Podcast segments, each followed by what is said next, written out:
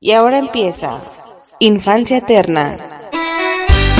¿Necesitas ayuda? Solo hay un hombre que puede ayudarme. Mr. Satán, me tienes sorprendido. En realidad tú eres el salvador del universo. ¿Qué es esto? ¿Una broma? Tantas bromas me están matando. Usted no sabe qué es la muerte. Esto es muy fenomenal.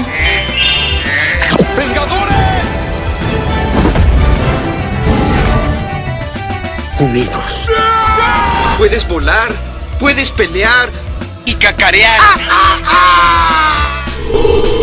¡Libendo! Está bien perder con el oponente, pero no con el miedo. Ya entendieron, ¿ok? Peter 1, Peter 2. Peter 2. Peter 3. Peter 3. Ok, vamos por ellos. Esperen, esperen. Los amo, chicos.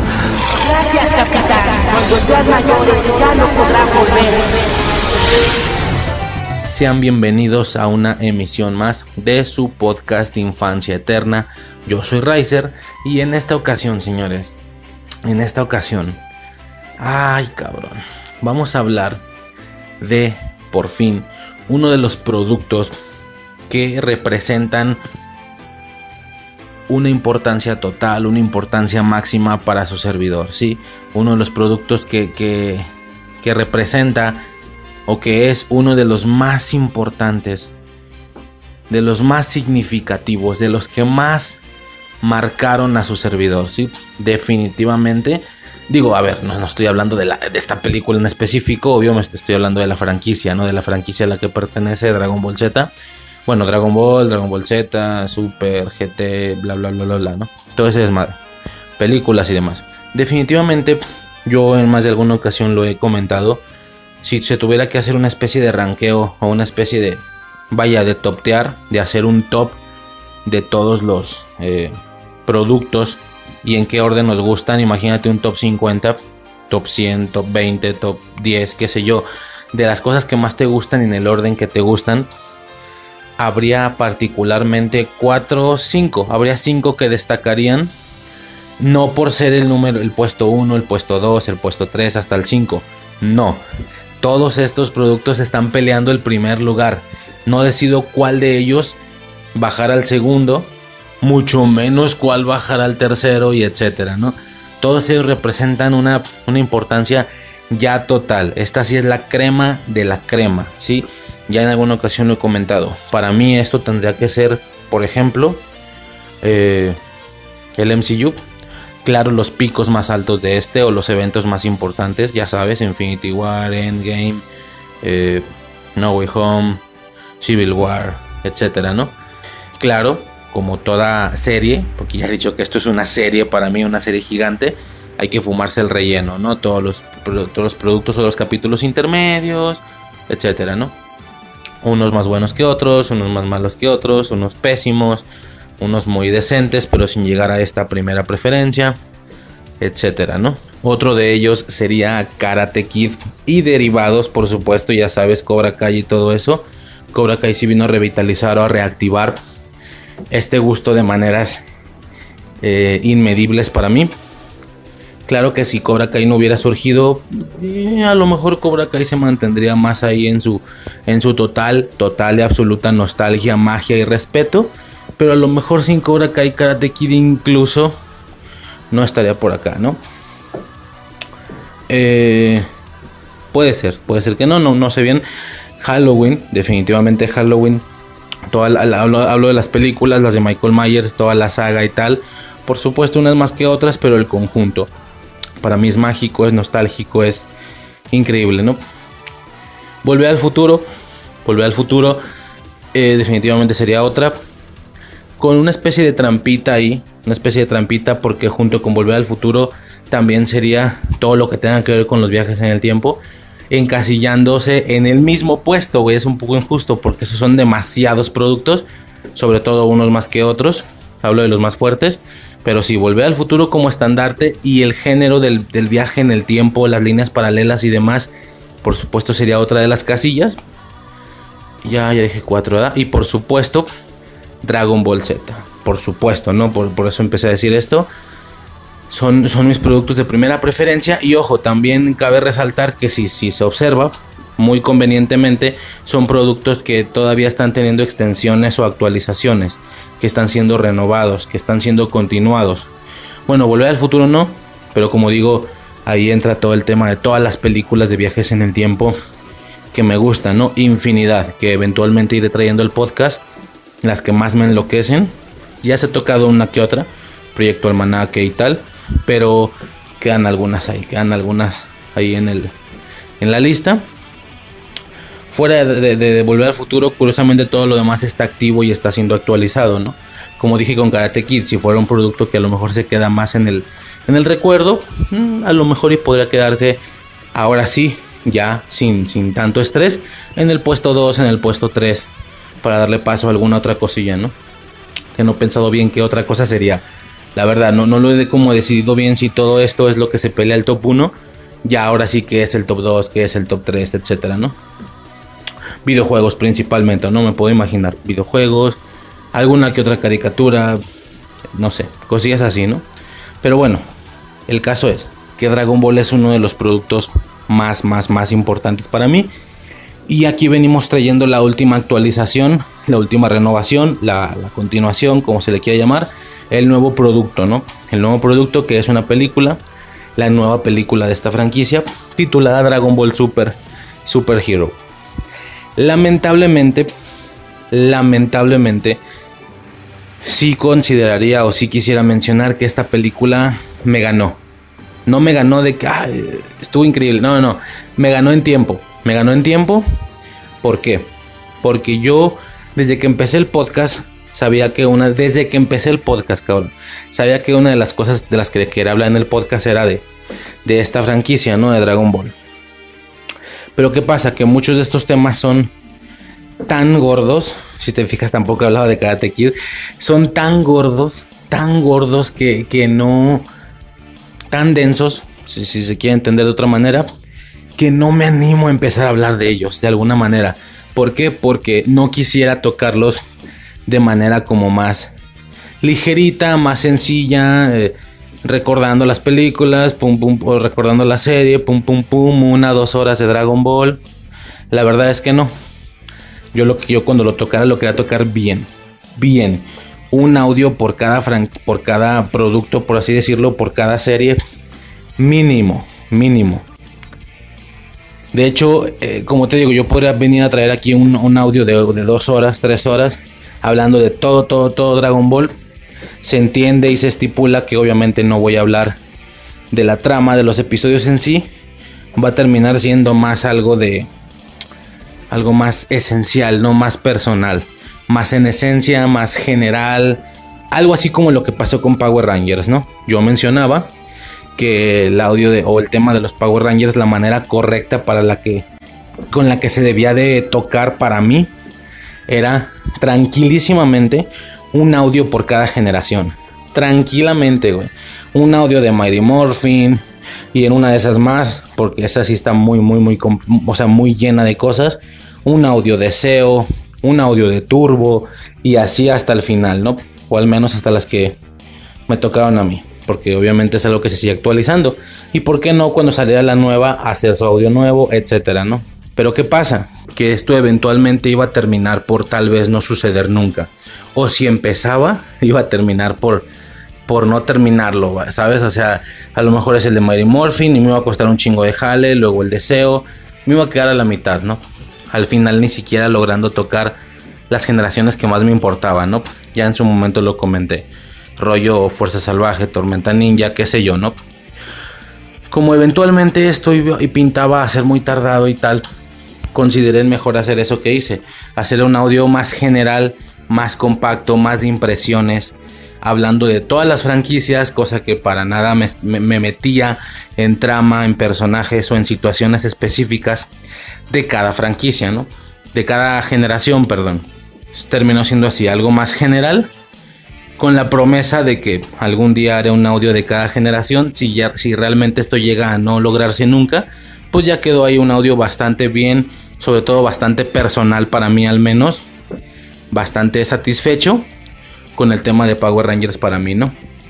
Pero ¿qué ocurre?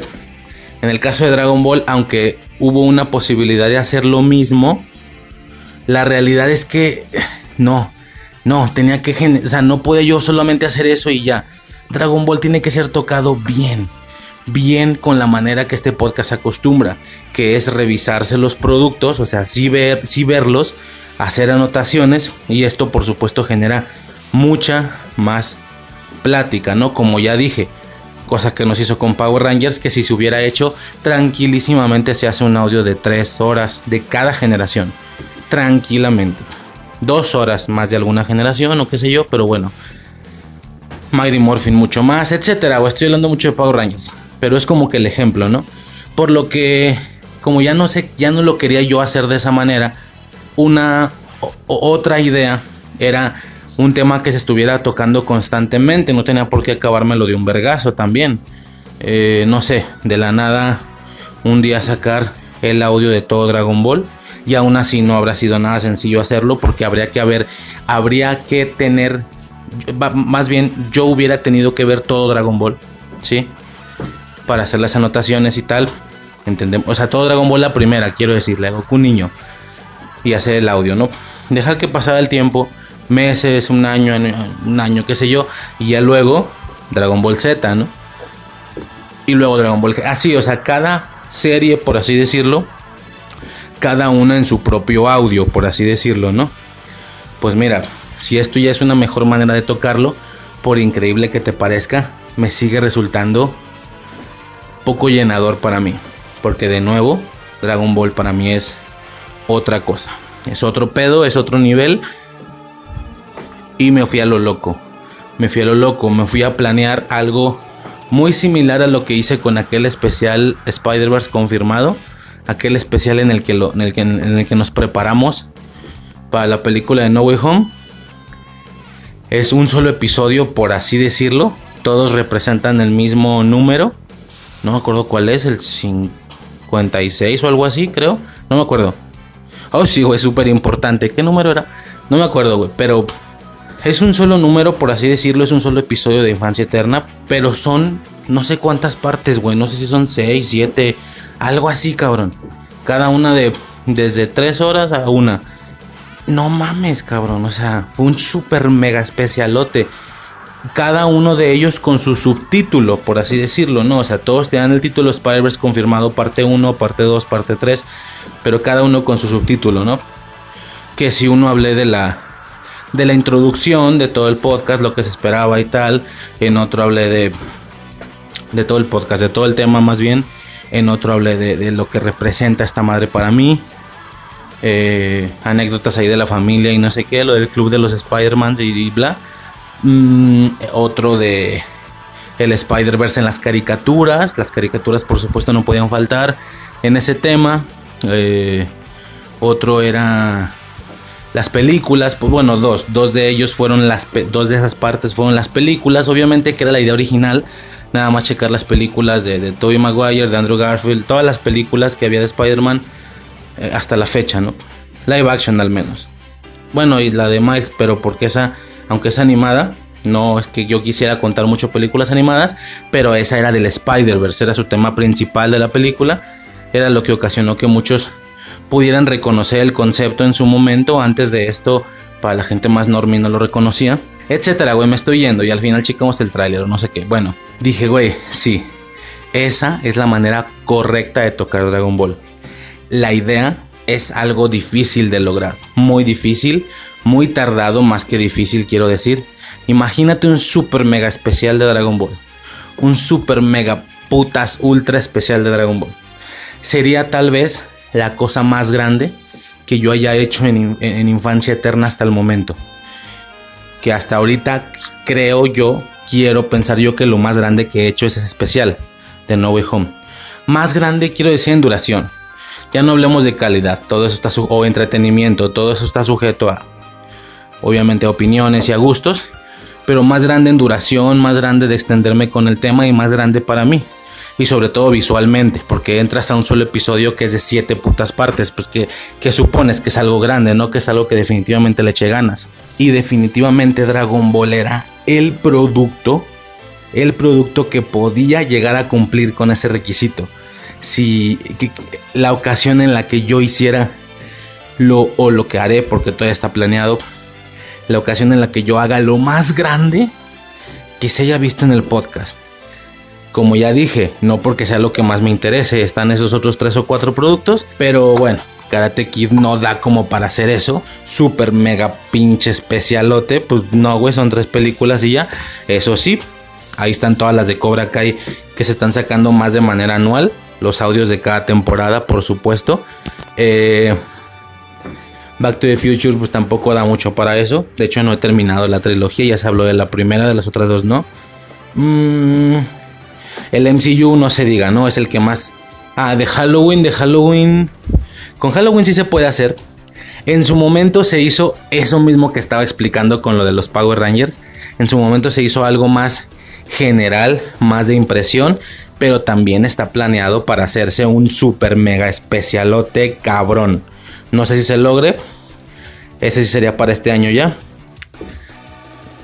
Y ya, ¿no? Y el MCU, pues no se diga, es el más cuajadote de todos, güey. Porque ese, ese cabrón está presente en prácticamente todos los audios.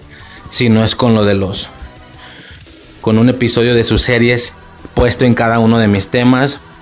Eh, el tema de, por ejemplo, los audios de sus películas más, más fuertes. Generan 7, 8 horas de, de plática. Bueno, todo un, todo un rollo ahí, ¿no? Todo un cotorreo, todo un desastre. Y nada, ¿no? Básicamente es eso. Como decía, este, este tema me ganó. Me ganó, no alcancé a hacer ese mega especial para ya filtrar todo lo que tenga que ver con la franquicia y poder dejar este tema limpio con lo que solamente tenga que ver con esta película, ¿no? Eh, a ver, no es la primera vez que hablamos de Dragon Ball, tampoco ya hemos hablado de él indirectamente. Si no me equivoco, por ejemplo, ha estado presente en todas las, las listas que hemos hecho, estos podcasts de listas que tanto nos gustan, que si hicimos el de brujas, ahí estuvo, creo que tuvo que estar, sí, ¿no?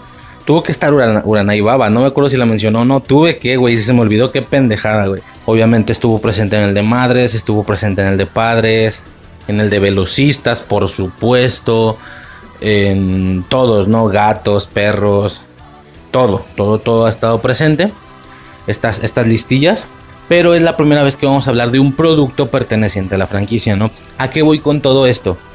Que, aunque no tengo que hacerlo, sí quiero hacerlo y esto es de momento y mientras esperamos ese pinche especialote que no sé para cuánto apunte, para cuánto se va a tardar y tal, sí me gustaría dar una impresión general de la franquicia. A lo mejor no una impresión general de todo, sino como mínimo eh, estas situaciones clásicas o poner el contexto de cómo lo conocí, bla, bla, bla, todo ese rollo, ¿no?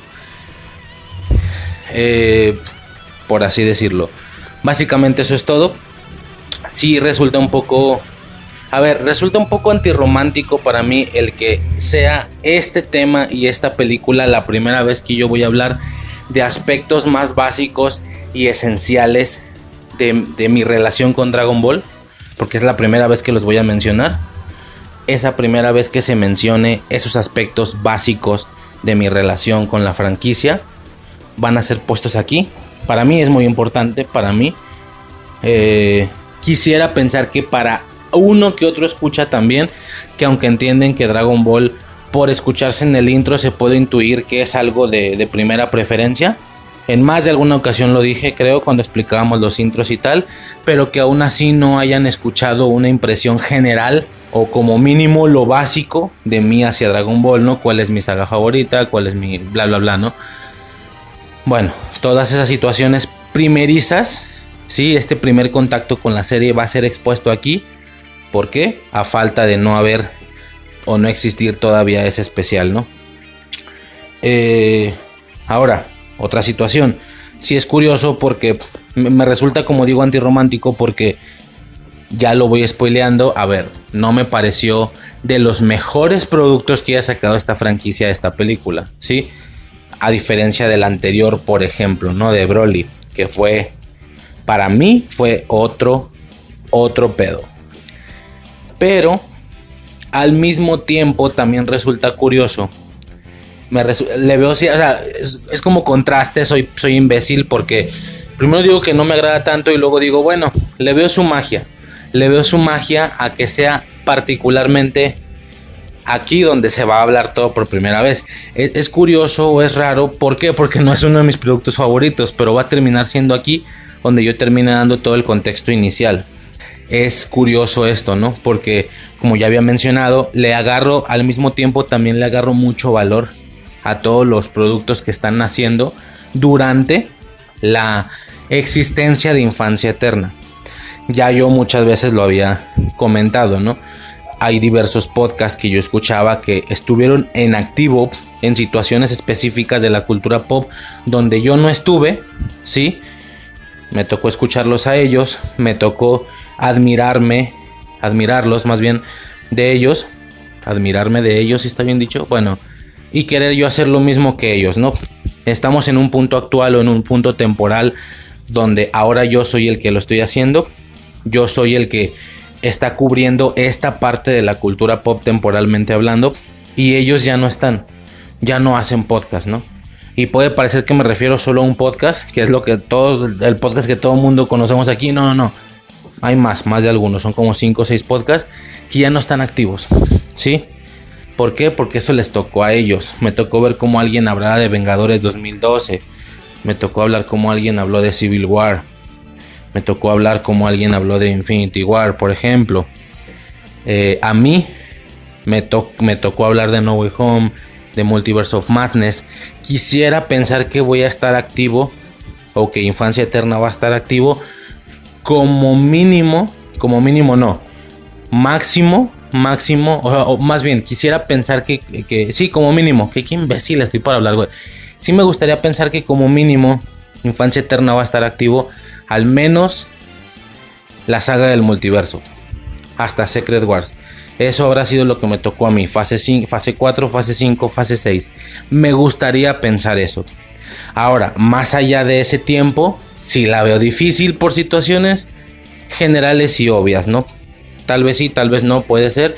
A lo mejor gente que escuche este u otros podcasts en esta temporalidad digan yo también quiero hacer mi podcast y cuando entremos a esa otra saga, la fase 7, 8 y 9, no sé, qué no, sé de qué vaya a ser de Galactus o qué sé yo, ya les toque a esa gente hablar de eso e Infancia Eterna y podcast del vuelo y de esta temporalidad ya no van a estar activos.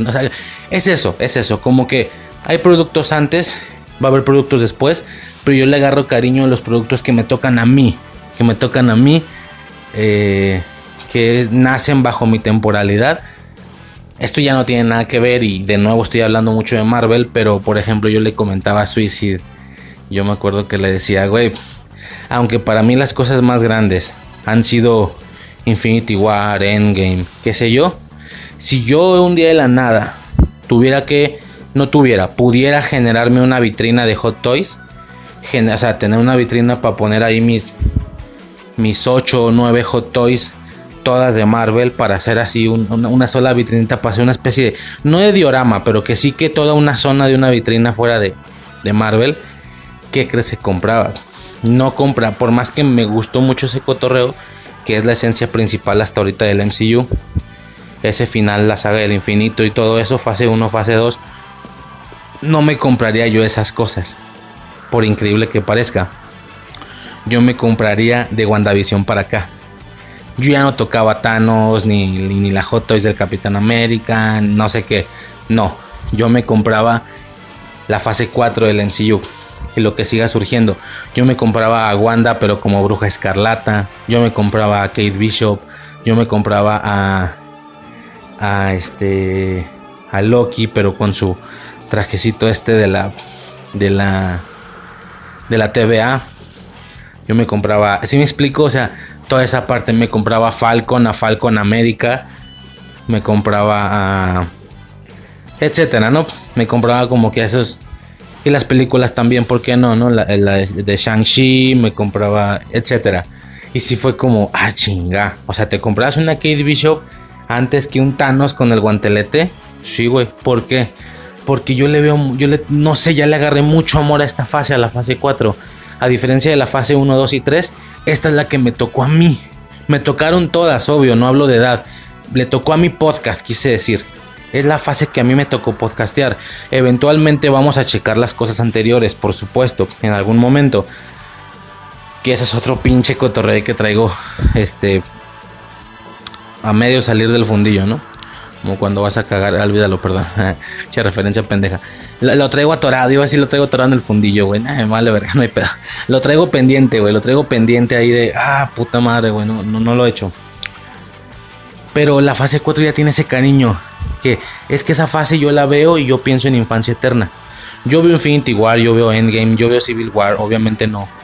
No me remembra infancia eterna. Pero esta madre sí, si yo dejo de hacer un día este podcast y yo veo a la Bruja Escarlata, o, sea, a WandaVision, veo al Falcon América, veo a Kate Bishop, veo a Loki, veo a, güey, una Hot Toys del Ultron Infinito, cabrón. Todo Warif, güey. Una Hot Toys del Ultron Infinito, una Hot Toys de, de la Capitana Carter. Yo veo todo eso y a mí me da nostalgia ya, porque ya hay nostalgia increíblemente. A mí me remembra infancia eterna. El de aquí ya no lo haga. Digo, güey, cuando salía todo esto, yo hacía, el, yo hacía el podcast, ¿te acuerdas? Así. Entonces, yo me compraría la fase 4, güey. X, güey, ya. No mames, cabrón. Me estoy. Esto es lo que le caga a la gente, güey, por lo que me han mandado. Que. Puta madre, güey. Hablas de puras pendejadas, explicaciones eternas, directo al tema, güey. Que los audios duren media hora nada más, chinga tu madre, te odio. No, no mames, güey, se dejan ir. Bueno, ya X. Este, nada, no es cierto, estoy exagerando, pero sí de que las explicaciones eternas. Pudiste haber explicado menos. Eh, ah, muchas veces es intuitivo, no tenés que explicarlo. Ya sé, güey. No es que yo quiera explicarlo porque supongo que no entiendan. Es porque yo quiero hablar de esto, güey. Yo, yo, X, güey, ya.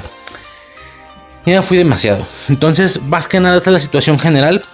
Lamento que el tema me haya superado o que me haya alcanzado a no hablar antes de Dragon Ball por lo que lamentablemente o a lamentablemente para unos que solo entraban que solo entraron a escuchar única y exclusivamente cosas que tuvieran que ver con esta película, lamentable para ellos y afortunadamente para quienes aunque me habían escuchado o aunque habían intuido que me mamaba Dragon Ball por una u otra cosa, nunca había dado ese contexto básico general y querían escucharlo. Decían, bueno, pero este vato, ¿qué pedo? ¿Qué es lo que más le gusta? ¿Cuál, cuál saga le gusta más? Eh, ¿Qué pedo? Acá, allá, bla. O sea, ¿sí me explico? Afortunadamente para esa gente, lamentablemente para la otra, este tema o esta película, al ser la primera vez que tocamos esta franquicia de manera directa y no indirectamente como las demás veces, es este producto que se va a tener que fumar todas esas situaciones generales. Aún así, aún así, para que vean que soy bien buen pedo, todo va a estar en marcas de tiempo. Todo. Ahorita, terminando de aquí, nos vamos a She-Hulk. ¿Sí? Nos vamos a la hora Marvel, por supuesto, el episodio de, de, de She-Hulk de esta semana. Terminando She-Hulk nos pasamos a una pequeña sección, una especie de antesala, le voy a llamar, es una antesala del tema. Es un, eh, pues sí, una antesala, un, pre, ¿cómo chingo se le llama? Precopeo, no, algo así. X, una antesalita, un pequeño bloquecito de audio donde yo dé el contexto y mis impresiones generales más importantes de esta franquicia. Va a ser rápido, sí, o espero que sea rápido y luego pasamos al tema. ¿Estamos? Entonces es... Aquí termina el intro. No mames, pinche intro gigantesco. Nos vamos a She-Hulk. Posteriormente nos vamos a esa a pequeña antesalita. Nos vamos a, esta pequeñita antesala. Una, soy estúpido. Nos vamos a esa pequeñita antesala antes del tema. Y luego nos pasamos al plato fuerte, ¿no? Al tema. Que es Dragon Ball Super Super Hero. Por si no se escuchó qué es la antesala pues el contexto, ¿no? El a los antecedentes, vamos a llamarle así, si te agrada. Hay unos podcasts que hacen eso. El palomazo creo que lo hace así, los antecedentes. Van a hablar de un tema, pero primero, los antecedentes, güey. ¿Qué son los... ¿Cómo conocimos el producto? ¿Cuál fue la primera vez que lo vimos? Bla, bla, bla. Toda esa parte más personal, ¿sí? Esa va a ser la antesala, los antecedentes. Ándale, me gustó un chingo, me lo voy a copiar, güey. Este, casi no estoy acostumbrado a copiarme cosas, Ya será como la octava cosa que me copió de otro podcast. Bueno, nada más, nada más la octava. Eh, esa pequeña antesalita y ya luego el tema, ¿sí? Todo lo que acabo de describir con marcas de tiempo. En la descripción del podcast están las marcas del tiempo. Si alguna de estas cosas te vale verga y no lo quieres escuchar, vato, no pasa nada. En lugar de que estás bien pendejo, no hubieras puesto esto. Mejor, ahí están las marcas de tiempo y te vas a lo que te quieras ir, va. Fin del pedo. Quien se quiera escuchar el podcast completo, qué proeza, qué logro, gracias. Nos pasamos al episodio de She-Hulk de esta semana y posteriormente a, a esta pequeña antesalita, ¿no? Que va a ser esta pequeña antesala que va a ser muy muy significativa para mí, para mí. Pues nada, pasamos a lo que sigue y sobres. Laura Marvel. Thank you.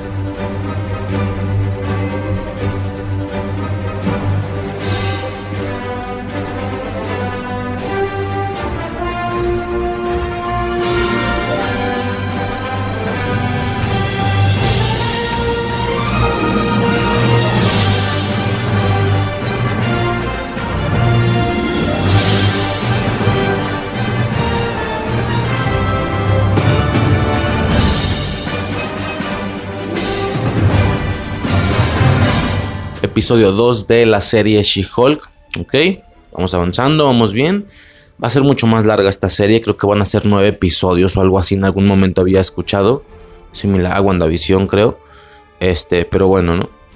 Eh, a grandes rasgos, eh, como siempre, puntos importantes, puntos destacables. Para nada, secuencia por secuencia, esto va a ser más resumido.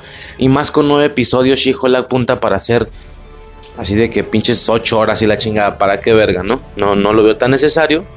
Rápido, ¿no? Primero que nada, el hecho del nombre, ¿no? Hay alguna ocasión en la que lo mencionan en el, en el episodio. She-Hulk, Chica Hulk, Lady Hulk. Ni siquiera puedo existir sin ser un derivado de Hulk, ¿no? No sé si ya lo había comentado aquí o en, en otro podcast, no me acuerdo, güey. Pero aquí me refiero a esta sección pero sí es un hecho, güey. Sí es un hecho y está claro que, que, a ver, es que es extraño, porque imagínate que sacan una versión She-Hulk.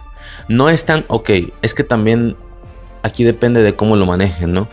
Hay dos puntos de vista, que es cuando sacan un personaje cambiado, pero cambiaron al original, y cuando sacan a un personaje cambiado, que es que, es otro personaje diferente. Pero temáticamente lo sacaron de ahí. A ver, déjame ver si me puedo explicar. Por ejemplo, que de la nada te digan que en un producto, no sé, Tony Stark va a ser negro. ¿No? O que en un producto te digan que Tony Stark va a ser mujer. Pero que es al personaje al que le van a cambiar el tono de piel o, o el sexo, ¿no? La gente se enoja normalmente por esto. Ok, ese es un punto, esa es una manera. Otra manera es, no, vamos a crear a otro Iron Man para poder fugar lo que queremos sacar, que, queremos que sea mujer y que sea negra, ¿no? Pero no va a ser a Tony Stark al que cambiemos, va a ser a otro. Pero temáticamente sigue siendo Iron Man, es decir, con armadura y todo eso, nada más va a ser otro personaje similar a, Iron Man, a lo mejor similar en poderes, quiero decir, o temáticamente, claro que no en lo demás, ¿no? Eh, ok.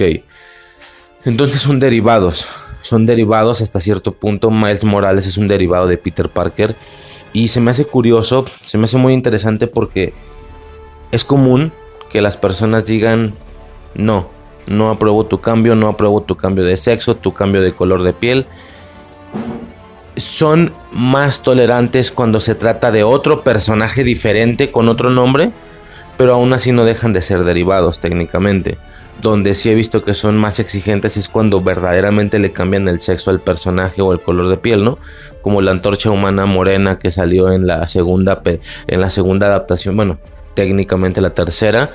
En esta nueva adaptación de los Cuatro Fantásticos del 2015 o algo así, eh, me explico, es decir, cuando le cambian el color de piel o el sexo a un solo personaje en específico, que es a él el que se lo están cambiando, no hay bronca, ¿no?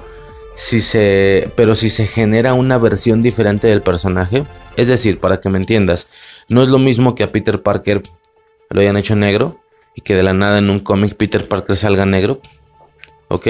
A que creen otro Spider-Man que es negro, pero es alguien diferente, no es Peter Parker, se llama Miles Morales y lo que tú quieras.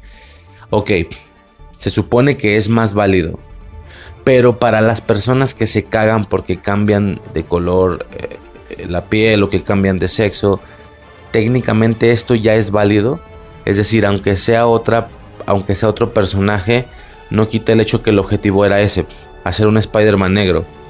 Claro, al final hicieron otro personaje, otro nombre, otro origen, otra historia. Vaya, pueden convivir los dos al mismo tiempo, es decir, es, literalmente otro personaje, pero al final cumple el objetivo que se quería lograr, que era tener un Spider-Man, pero de raza negra, ¿no?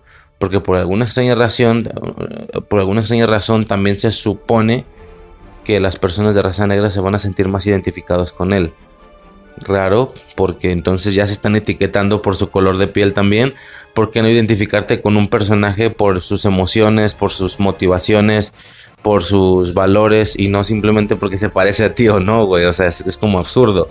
O sea, yo me podría identificar con, qué sé yo, en alguna ocasión en la que Black Widow quisiera defender a su hermana, yo me podría identificar con Black Widow y no soy mujer, ni soy pelirroja, ni mucho menos, pero me podría identificar. Entonces ya desde ahí está raro, es una especie de racismo inverso, es como o sea, no quiero que no quiero que diferencien mucho a los negros porque yo soy negro, pero es alguien alguien negro y me identifico porque yo soy negro y yo por eso soy diferente, ah cabrón, espérame, entonces ¿qué pedo? O sea, nada más para ofenderte afecta, pero para halagar no. Entonces el problema no es la diferenciación. ¿Es extraño? Es muy extraño, güey. O sea, siempre me meto en estos temas en ocasiones Siempre en ocasiones, qué imbécil. En ocasiones me meto en estos temas, pero sí es. Sí, eso me resulta muy extraño, la verdad. En ese sentido, es sumamente raro. Y pues nada, ¿no? Entonces yo es lo que mencionaba, que, bueno, digo, ya una vez explicado lo, lo que se explicó, también hay ocasiones en las que sale un personaje y la gente dice, no, no, vale, vale verga. No me gusta porque le cambiaste esto. No te preocupes, así pasan los cómics. Ah, así pasan los cómics. Ah, bueno, entonces no hay pedo. O sea, el hecho de que algo haya pasado en los cómics ya antes, en automático valida el punto. Y te pones a pensar, mm, no sé si eso, bueno, para mí, ¿no? Yo pienso eso, no sé si eso aplica. Porque... A ver, imagínate que no, no ha pasado en los cómics que a Peter Parker lo hacen gay. Por ejemplo, ¿no? Por ejemplo, de la nada es gay. Era heterosexual antes con Mary Jane, Gwen Stacy y tal, ahora es gay. La gente se va a cagar. No, no, no me pueden cambiar el personaje así, a la verga. Y luego alguien te dice, no sucedió, creo, o no se da. Pero alguien te dice, tranquilo, en los cómics él se hizo gay. Ah, bueno, así sí. Si pasó en los cómics, claro, sí, como no, no hay bronca. No sé si aplica, para mí. Porque, ¿qué es lo que a ti te hizo enojar que lo hicieran gay? Cuando pensabas que lo habían hecho en la película solamente. Que le están cambiando el origen y que están intentando ser inclusivos y que bla, bla, bla, ¿no? Pero que no cuando lo hicieron en los cómics 20, suponiendo que lo hayan hecho en los cómics, repito, es una suposición, que es lo que hizo que tú dijeras, ah, no, ya, entonces sí, todo bien, todo chido. Lo hicieron hace cuánto, hace 20 años en los 2000. Ah, ok, perfecto, entonces no pasa nada. Pero que no aquella vez, en aquellos años en los 2000 cuando lo hicieron, que no lo hicieron por la misma razón que en el escenario que lo hubieran cambiado solo en las películas? Es decir, por inclusión, cambiando el origen, etcétera. No sé si me estoy explicando. Es decir, si tú en la actualidad haces a Spider-Man gay en películas, la gente se va a cagar. Pero en los 2000 cuando lo hicieron en los cómics, no sé si la gente se cagó en su momento allá en los 2000 pero aquí en el 2020 y tantos ya no se enojan porque ya es válido porque ya salió en los cómics. Cuando, el, cuando el, el motivo por el que se hizo esto hace 20 años es el mismo por el que se hizo el cambio hoy actualmente en el cine, suponiendo que solo hubiera ocurrido en el cine que es por inclusión y por bla bla bla. ¿Y si me explico? O sea, ¿por qué el hecho de que algo haya pasado en cómics ya en automático lo valida? ¿Sí me explico? Si, si, si, si los cómics es simplemente otro medio que las películas. O sea, entonces, ¿qué va a pasar? Que ahora las películas van a ser el nuevo precedente y al rato en 30 años, cuando estén reboteando el MCU o cuando estén haciéndolo otra vez o qué sé yo, cuando hagan otro producto mediático que no existe en la actualidad. Hoy existen libros, videojuegos, películas, series. Otro producto que no existe en la actualidad. ¿Qué sé yo? No estoy mamando. Algo en el futuro. Y que cuando hagan eh, adaptaciones y hagan a una a un Spider-Man negro. No, no, no, no mames, lo están haciendo por inclusión. Tranquilo, ya pasó en las películas hace 50 años. Ah, ya, ya pasó. Ah, ok, entonces no hay pedo. ¿Me explico? Entonces es como, ¿por qué el hecho de que lo hayan hecho antes ya lo valida? Siendo que cuando lo hicieron antes, lo hicieron con los mismos motivos que te están enojando en la actualidad si es que lo hubieran hecho en la actualidad y no tiene ningún precedente en el pasado. No sé si me estoy explicando, espero me estén agarrando, es raro, yo no lo entiendo, pero bueno, eh, si de bote pronto cayera una She-Hulk, aunque no es al mismo banner al que están cambiando y aunque es otro personaje, en automático dirían las personas, ay güey, o sea, ¿por qué tienes que hacer una, una Hulk mujer? O sea, porque tiene que haber una mujer, o sea, si hay un hombre verde con poderes, también tiene que haber una mujer. Es extraño, ¿no? Pero no, como ya pasó en los cómics, She-Hulk viene de los cómics, ya en automático todo bien, no pasa nada, es válido, pero en su momento cuando lo hicieron, lo hicieron con el mismo objetivo, ¿no? Con intentar incluir a las mujeres en este rollo holquesco, verde, destructivo, pero pues como no hay nada que las, que las represente, ahora vamos a ser una mujer, ¿sí? Eh, no estoy, a ver, con todo esto no estoy diciendo que a mí me cague, güey, a mí me vale verga, güey, a mí me vale verga. Pero sí se me hace curioso cómo algo valida una situación de cambio en automático lo valida que ya lo hicieron en los cómics. Cuando en su momento los objetivos o las metas eran los mismos que los que se hacen en la realidad por hacer cambios que no tienen precedentes en los cómics. Es extraño, güey. Es muy extraño. Y a todo esto mencioné todo esto para qué? Para dar todavía el punto contrario, ¿no? Si ya sería eh, posible que un vato se enoje porque tuvieron que sacar una versión de Hulk mujer, ya fuera cambiar el mismo banner o hacer un, personaje nuevo, que como digo, el hacer el personaje nuevo todavía tiene un poquito más de aguante, de que la gente se enoje menos. El problema, el problema es cuando cambias al personaje original. Todavía tiene un poquito más de aguante, pero aún así la, gente se molesta porque eso no quita el hecho que estás como generando una versión mujer porque tenía que haber una versión mujer. porque no solo te haces otra, otra superheroína y ya? temáticamente diferente, que no tenga su homólogo en nombre. Eso es curioso también, güey. O sea, que es un poco lo que voy a decir a continuación. Qué curioso que muchas de las superheroínas mujeres son derivados de un cabrón hombre que ya existía antes con esa temática o con esa estética. Que si está Mighty Thor, sí, es derivado de Thor. Thor existió antes. Puta, ok. She-Hulk es derivado de Hulk, ya existió antes. Ok. Ironheart. Ironheart desde Iron Man existió antes. O sea, pocas mujeres en el, eh, en el mundo de los superhéroes tienen su, sus poderes o su ambientización temática propia, sin provenir de mujerizar a un personaje que ya existía solamente como hombre y que lo mujerizaron, por así decirlo, pero pues en un nuevo personaje, repito, porque ahí como que la, la crítica la aguanta más esa creación a que literal digas que en un cómic Peter Parker es mujer, ¿no? Petra Parker o qué sé yo. Tiene mucho más aguante. Eh, pero aún así genera... Vaya, yo podría pensar que una mujer muy, muy metida con los superhéroes también pueda notar esto, ¿no? Que diga, ah, chingada, o sea, dime cuál existe temáticamente distinta. Capitana Marvel, a lo mejor en el MCU sí, no tiene ningún homólogo similar en poderes pero creo que en los cómics es, un caso similar a She-Hulk o a Mighty Thor, ¿no? Eh, Kate Bishop, claro, viene de Hawkeye. Eh, pues supongo que Black Widow podría ser original en ese sentido, pero al mismo tiempo no es nada muy destacable en poderes. O sea, no es nada muy característico, como lo puede ser un Batman, un Superman, un Spider-Man, un Linterna Verde, un... ¿Sí me explico? O sea, al final no termina, no termina teniendo esta super caracterización individual diferente, temáticamente diferente a los demás en colores, en poderes, con una situación propia. No se me, lo siento, pero no se me ocurre ninguna mujer que tenga todo esto de manera individual y que no sea simplemente la mujerización de un personaje que ya existía previamente como hombre. Estoy pensando, pero creo que no.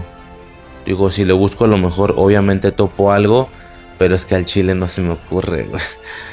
ok, la bruja escarlata, perfecto. La bruja escarlata, Elizabeth Olsen, o, bueno, X Wanda Maximoff. Puede ser, no significa que existiera un hechicero de magia roja caótica antes y que ella es la mujerización. Ella sí es individual, pero aún así, ok, en ese sentido es individual, tiene su situación temática personal, pero aún así la bruja escarlata, ni con todo lo que han hecho, mucho menos antes en los 2000, llega a tener este super destacamiento que tiene Superman, Batman, Spider-Man, Linterna Verde, Flash, qué sé yo. O sea, no llega a tener esa super comercialización como uno de los héroes fijo, fijo, fijo y que, y que, es mujer, ¿no?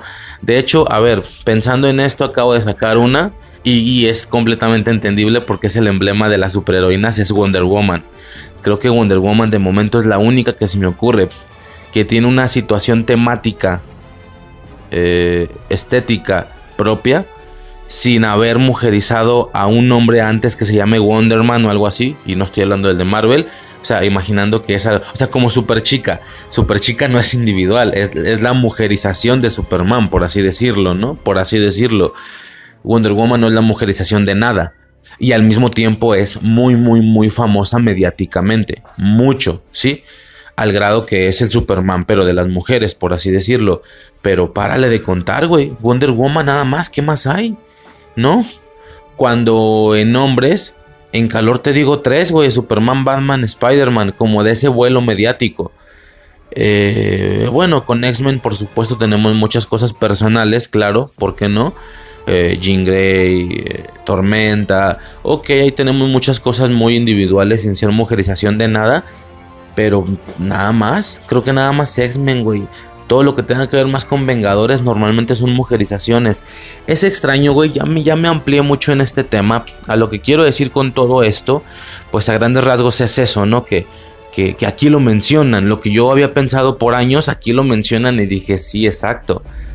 O sea, no puedo existir como mujer y, sin terminar siendo un derivado de Hulk. Porque no soy algo diferente, güey. Yo personalmente digo, por el hecho de tener los mismos poderes, pues es un poco difícil, ¿verdad? Que lo relacionen con algo diferente. Es más, su motivo de o, su origen de poderes tiene que ver con Hulk, entonces y fue Hulk la que le transmitió los poderes, entonces pues ¿qué le hacemos obviamente, no? Pero es curioso, es muy muy muy curioso. Ya, güey, pasemos de ese tema, espero haya quedado claro. Banner, güey. ¿Qué pedo con Banner y su cotorreo de niña de secundaria 2020 o no sé si así cotorrían en la actualidad de que eh, ¿qué onda primocha? y vamos primola eh, sí un poquis un poquis no este ah, que, de que estoy reafirmando mis glúteos. Qué asca soy tu primo así güey es como ok o sea entiendo que se está adaptando también imagino a un Tony Stark hablando igual como para adaptarse a, que tengo una, amiga, una prima, una hermana, qué sé yo. Nada más que no deja de estar extraño. O sea, como te digo, un Tony Stark también lo imagino, por supuesto, haciendo eso. Es curioso, ¿no? Eh, la publicación en la página de internet, el artículo que obviamente iba a decir volteó el internet. Nada, no tanto, no tanto, pero estuvo relativamente bien, de alguna manera. Bueno, hasta hasta cierto punto, que es lo de hombre con garras de metal se pelea en un bar. ¿Ok? Hombre con garras de metal se pelea en un bar. Estuvo interesante. Eh, a mí ya no me llenan estas referencias. Digo, en su momento tal vez. Pero una vez que ya quedaron claras, pues ya, ¿no? Hasta ahí.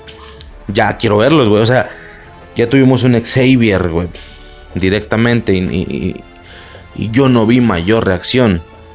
No es la culpa de la gente, lo pasaron en los trailers, ya lo mencionaba yo en Multiverse. Si no lo hubieras puesto en los trailers, güey.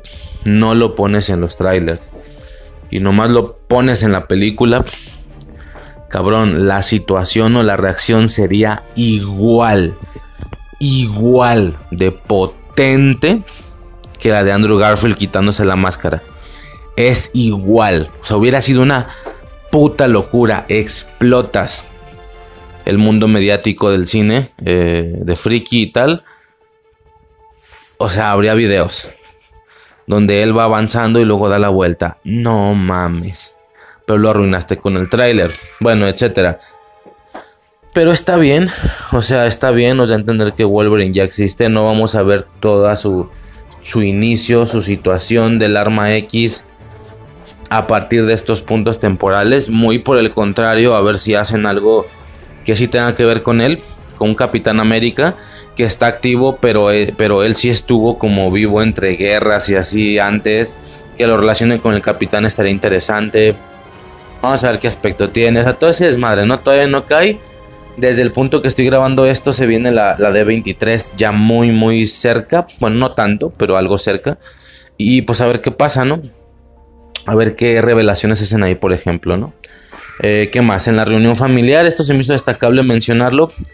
En la reunión familiar, eh, ella está como siendo abrumada por todos sus familiares, que si por el despido, que si She-Hulk. Y su jefe le dice, necesito que me ayudes con algo, ¿no? Con unas cosillas en el, en el ático. No, en el, no sé cómo se llama. Y suicidio, yo me acuerdo que pensamos, hijo de puta, güey, la va a poner a mover cosas, ¿no? Como es fuerte, la va a poner a hacer cosas que, normalmente no se pueden hacer, cargar cajas grandes y así, ¿no? Y cuando bajan le dice, oye, era un pretexto, no ocupo que me ayudes con nada. Necesitaba que estuviéramos a solas para que me dijeras, ¿qué onda? ¿Cómo te sientes? Y Suicide y yo fue así de, ah, qué bonito, güey, gran padre, apunta esa, apunta esa, que no se me olvide, güey, porque sí, qué buen pedo, qué buen pedo. ¿Qué más? Eh, la competencia de la que originalmente era su, su, empresa recluta a Walters para una división especial de superhumanos o de defensa a superhumanos. Y obvio quieren eh, a alguien que lo sea también como representante, ¿no? Eh, tanto estéticamente como conceptualmente. Está bien, por eso es que la quieren como She-Hulk todo el tiempo, ¿no? bien, bien, suena bastante bien. Y resulta pues la sorpresa que tiene que defender a Blonsky, ¿no? Blonsky, abominación.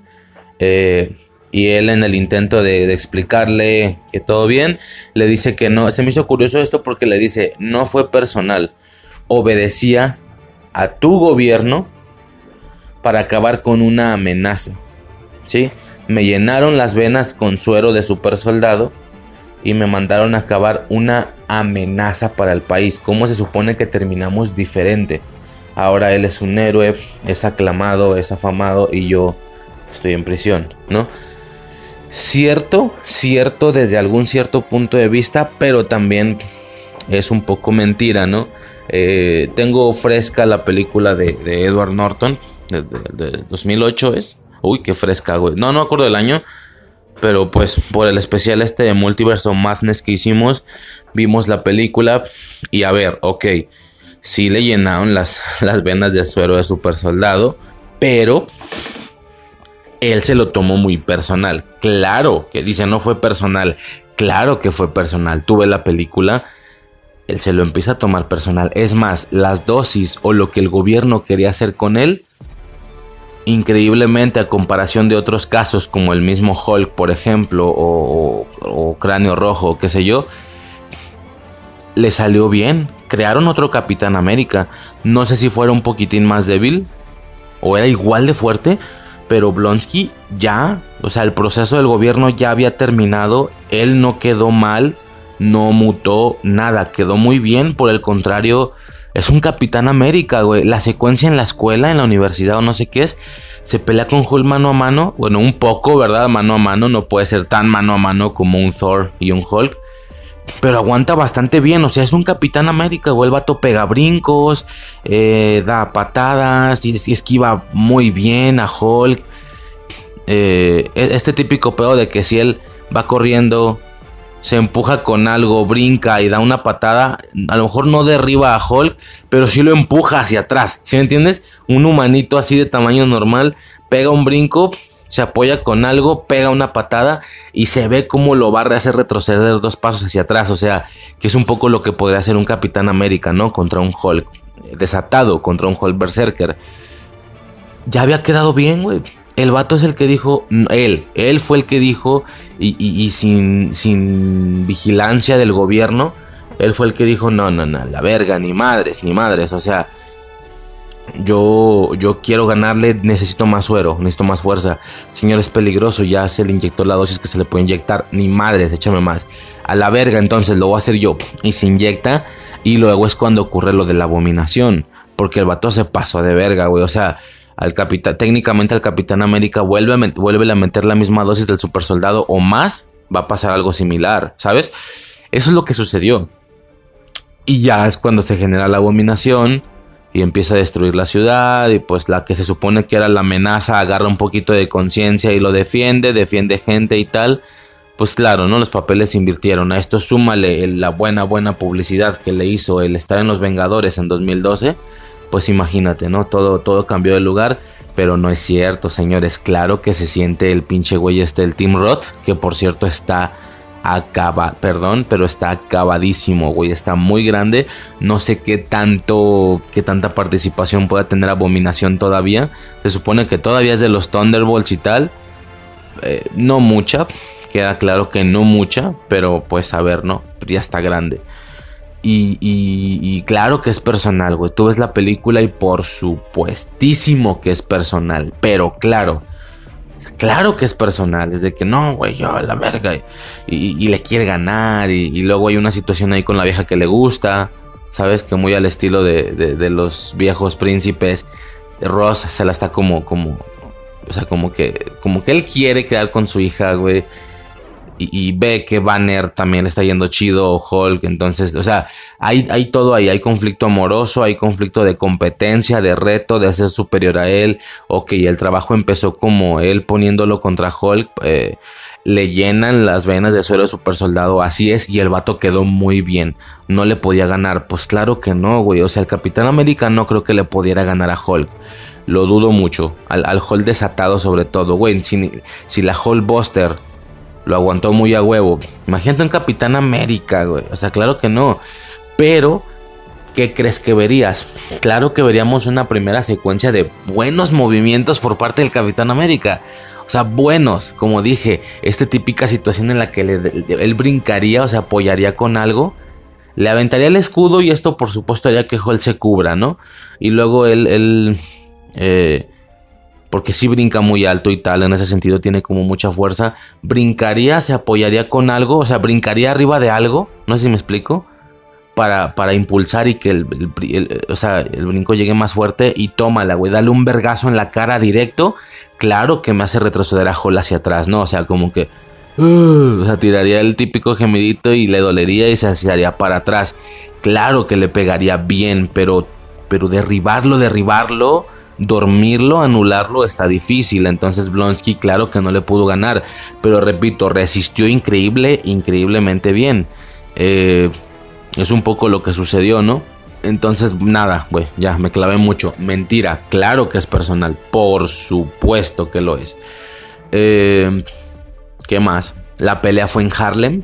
Ya, me, ya lo había mencionado, ya lo había escuchado pues en la película. No sé si en su momento cuando hice el especial de Hulk lo, lo mencioné.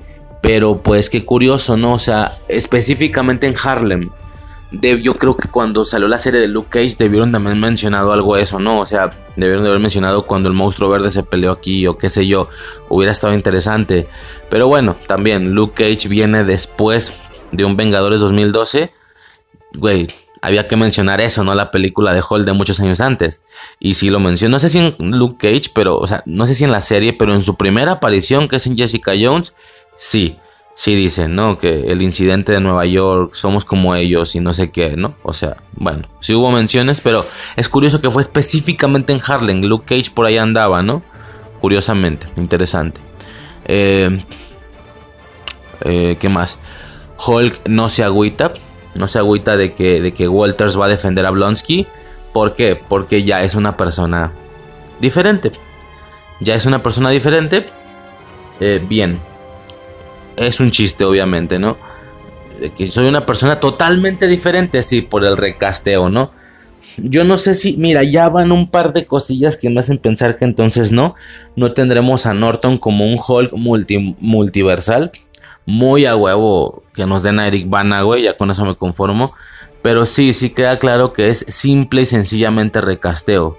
Un Edward Norton no podrá llegar a ser como tal y de manera concisa y en sustancia otro Hulk, porque esto en automático explicaría que Hulk, la película que vimos de la fase 1, muy al estilo de las de Tobey Maguire o Andrew Garfield, aunque esta sí es del MCU, nos estaba mostrando otro universo. Y que claro que todas esas secuencias o escenas, claro que sucedieron con Ruffalo, pero pues no las vimos, ¿no? Pero yo mencionaba mucho, es, es un movimiento atrevido sacar a un Norton como un Hall multiversal, porque en automático descanonizas, al menos de la línea principal, eh, o de la línea sagrada del tiempo, qué sé yo, descanonizas todo lo demás anterior. Todo lo que tenga que ver con un recasteo lo, lo, descanonizas. Así fue con Hulk, también con lo demás, ¿no? Por ejemplo, en automático Iron Man 1 deja de ser verdaderamente de esta línea, simple y sencillamente por máquina de guerra. ¿Sí? Si máquina de guerra es distinto, significa que estamos viendo otro universo donde máquina de guerra luce así de distinto. Y todas esas secuencias pasaron con, con el máquina de guerra que nosotros conocemos, ¿no? En la actualidad en automático desharías todos los recasteos, que no han sido pocos, fue más al inicio, ¿no? ¿Qué más? Nada, nada más con máquina de guerra. ¿Con qué más? Así fuerte, fuerte, fuerte, Hulk y máquina de guerra nada más, ¿no? Digo, si hubo más, pues fueron cosillas leves, pero creo que solo ellos, ¿no? Entonces, pues bueno, eh, aquí hasta es el chiste, ¿no? Que era una persona completamente diferente, bien, curioso. Y ojo, está en el espacio. No sé a dónde verga no sé a dónde se dirige. Por supuesto, los comiqueros ya se dan una idea. Ya me lo había comentado Montoya en alguna ocasión. Bien, o sea, está, está padre. Eh, esto da un evento posterior, se supone que sí. World War Hulk, ¿no? Me mencionaban. Yo pensaba que Planet Hulk, soy imbécil. Que para mí es lo mismo, ¿verdad? No sé cuál es la diferencia. Porque es Hulk en el espacio ya, ¿no? Pero Planet Hulk y me dicen, no, es que Planet Hulk ya se tocó en, Ragnarok. Muy a huevo, conceptos, estéticas más que nada. Pero pues hasta ahí, ¿no? Esto más bien es como World War Hulk. Ok, habrá que checar de qué va en comiqueramente. Y pues que, tenga lo que tenga que pasar, ¿no? Está claro que ya viene el... Ya han entrado más eh, derivados. Derivados al MCU. Sí, ya va a haber más Iron Mans, ya va a haber ya hay otra arquera a lo rollo Kate Bishop. Eh, ya hay. ¿Qué más así muy, muy, muy copiado hay? Pues She-Hulk, definitivamente, es muy derivado. Y, pues se vienen más Hulks, ¿no? Se vienen más Hulks al parecer. En ese sentido, eh, a nivel general está bien. No sé a qué punto. Creo que los Thunderbolts deben de traer Hulk rojo sí o sí. Eso pensaría yo. Pero pues parecería que con Abominación ya lo van a como a sustituir, ¿no? No creo que haya dos gigantones en el grupo. Yo creo que con Abominación ya cumplen esa, esa parte. Entonces, ni pedo. Eh, Hall gris, me acuerdo que me gustaba de morrillo. O sea, como que las imágenes y tal decía, ahora le hay un Hall gris de diferente color. Entonces, padre. Ah, y luego ese era el color alterno de Hulk en, en el de Marvel contra Capcom. Hulk gris. Entonces estaba chido. Este. Pues nada, ¿no? Poco eso. Eh, y ya justo cuando todo está en orden, cuando Hulk no tuvo ningún problema, cuando va a aceptar el caso, cuando tiene trabajo de nuevo, cuando sus esperanzas de vida se ven muy bien, tómala. Que se filtra lo de la pelea eh, que vimos en Shang-Chi de Wong contra Abominación. ¿sí? Esto ocasiona o esto indica que él en alguna ocasión ya se escapó de la cárcel, regresó, pero, pero no quita el hecho que se escapó, ¿no? Y que estuvo combatiendo en, algún lugar clandestino y la chingada. La interconexión del universo compartido que está teniendo esto me está agradando demasiado. Demasiado, demasiado. Ya habíamos visto Abominación en su momento. Y pues nada, ¿no? Aquí está justo. Eh, y como ya vimos en el tráiler, claro, tiene todo el sentido porque viene Hulk, ¿no? Viene Hulk, viene Wong. Eh, que sí, en su momento cuando vi el tráiler dije que tiene que ver Wong con todo esto. O sea, a menos de que se inventen alguna pendejada en el momento, pero no, claro que tiene todo el sentido. Se pegó con Abominación y Abominación aparecía o aparece en la serie. Desde antes, desde hace dos años lo sabemos, cuando soltaron el casting.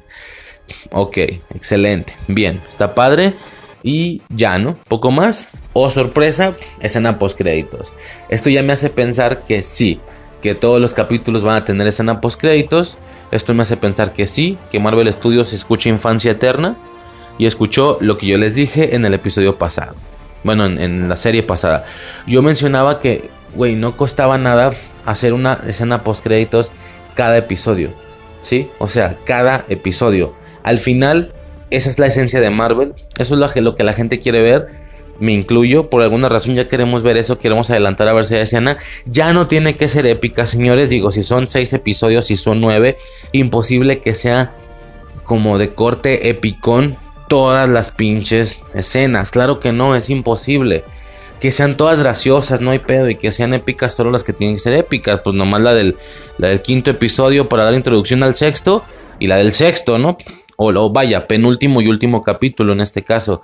Que todas las demás sean graciosas, no hay pedo. Es más, yo explicaba con Miss Marvel, güey. Justo se ve la diferenciación de una pequeña escenita de una situación diferente, ya sea graciosa o épica, al final. Eso, eso, lo que ya estaba implícito en la línea normal del episodio, eso mételo como postcréditos. Córtalo, métele créditos y luego lo metes al final. ¿Sí me explico? Como por ejemplo Marvel siendo recogida por el carro cuando la estaba persiguiendo el dron, etcétera, no todas estas partecitas, eso mételo como postcréditos. Bueno, ya lo hicieron. Hasta el momento todo está siendo cómico, no pasa nada, o sea, fue justo lo que dije. Eh, lo que importa es que haya las escenas. Y pues nada, ¿no? ¿Cuál es la escena? Pues mira, yo mencionaba hace un momento el tema de que creímos que le iba el padre a pedir paros y no, era para saber sus sentimientos y tal. Eh, digo, si las únicas dos personas de las que he podido saber la opinión, las dos personas pensamos lo mismo, ¿qué significa? Pues que para eso estaba hecho el episodio, ¿no? Al parecer, o esa parte más bien, para eso estaba hecho esa parte. Por lo que creo que parece ser que mucha gente, o al menos la mayoría, pensamos eso, ¿no? ¿Qué pasa? Luego hacen el plot twist o el girillo, el chiste de que, ah, no te creas, a huevo que les está ayudando con tareas pesadas a la familia. Obviamente, ¿tú crees que no iba a pasar? Está que si cargando los garrafones, que si la, la televisión, que si el carro, bla, bla, bla, ¿no? Es un poco eso, un chistillo. No es para nada destacable ni importante, pero de nuevo, es lo que yo decía como mínimo esto, cabrón. Sí, claro, como mínimo esto. O sea, era lo, lo mínimo que podía y tenía que suceder, ¿no? En las escenas postcréditos. Espero que no sea un engaño igual que con Miss Marvel, que salió escena postcréditos en el primer episodio. Eh, y que solo haya los primeros dos. Y ya no haya ni al final, ¿te imaginas? O sea, hasta ahorita han sido solo dos postcréditos. Que, que, hayan, que hayan cambiado el del, en, el del penúltimo episodio al primero y la escena post créditos del último episodio al segundo y ya no va a haber post créditos en toda la serie. No creo. Yo creo que ya van a adoptar esta situación de que todo episodio tenga post créditos, aunque sea una escena de risa, no hay pedo, pero güey, es parte de la esencia de Marvel ya. Bueno, poco más que mencionar, con eso termino el revisionado a She-Hulk Dogs, más largo de lo que yo suponía, sobre todo porque el tema a checar está denso, ya lo mencionamos, es de mis es de, güey, por favor, güey, es de mis fuertes, güey, es de mis tres o cuatro al mando, al frente de batalla de mis, de, mi ejército friki, o no sé cómo llamarlo. Impresionante, ¿no? Poco más, vamos a pasar al tema, obviamente. Dragon Ball Super Hero, no sin antes pasar una pequeña antesala eh, de antecedentes, ¿no? De antecedentes de, de lo que significa para mí la franquicia a nivel general. Fin del pedo, eh, pasamos a lo que sigue y ya luego al tema, ¿no? Sobres. Un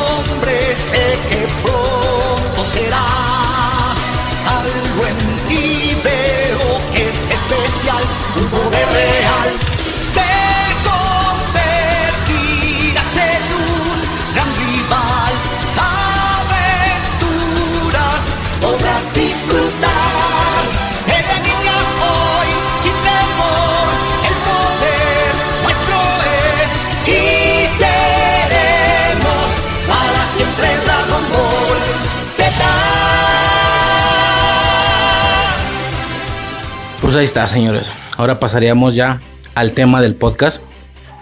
Bueno, algo así. No sin antes eh, desplegar rápidamente y brevemente esta pequeña antesala. ¿sí?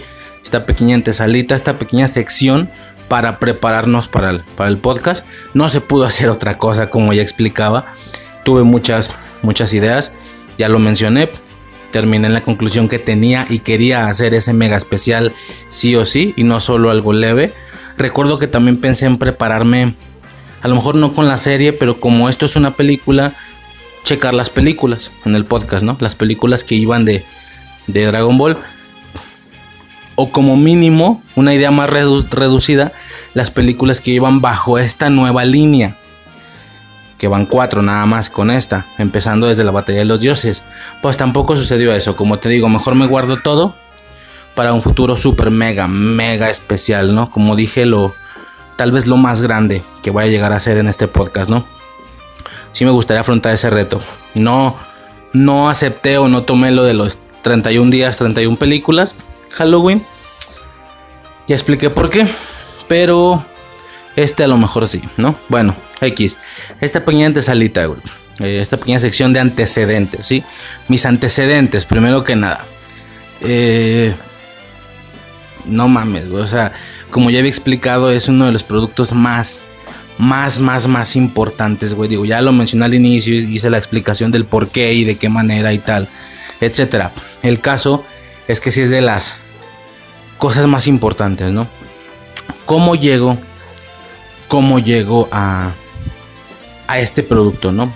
Como digo, eh, oh, bueno, ya expliqué en el intro, lo explico de nuevo, hay marcas de tiempo quien viniera solamente a escuchar explícitamente lo de la película y nada que ver con una situación personal, ahí están marcas de tiempo. Quien sí tenga un cierto un aprecio más general o más personal por el podcast sencillo, por su servidor, sí, ya lo había dicho, más de alguno debe de haber que, que entienda que este producto es de primera preferencia, pero no había nunca desplegado una situación más general o más básica sobre el producto. Sí, es como, ok, sé que le mama, pero, pero qué pedo, o sea, cuál es la saga que más le gusta, cuál es el, qué sé yo, ¿no? Esos detalles más básicos, más, más de primerizos, ¿no? Por así decirlo. Pues aquí está. Eh, como digo, ahí están las marcas de tiempo para cualquier situación que no se quiera escuchar esta parte, ¿no? Antecedentes, güey. ¿Cómo llego a este producto, güey? curiosamente, curiosa e increíblemente, lo tengo muy claro. A ver, no tengo clara la temporalidad, no tengo el año, ya sea calendario o mis años. Sé que estaba muy chiquillo y ya.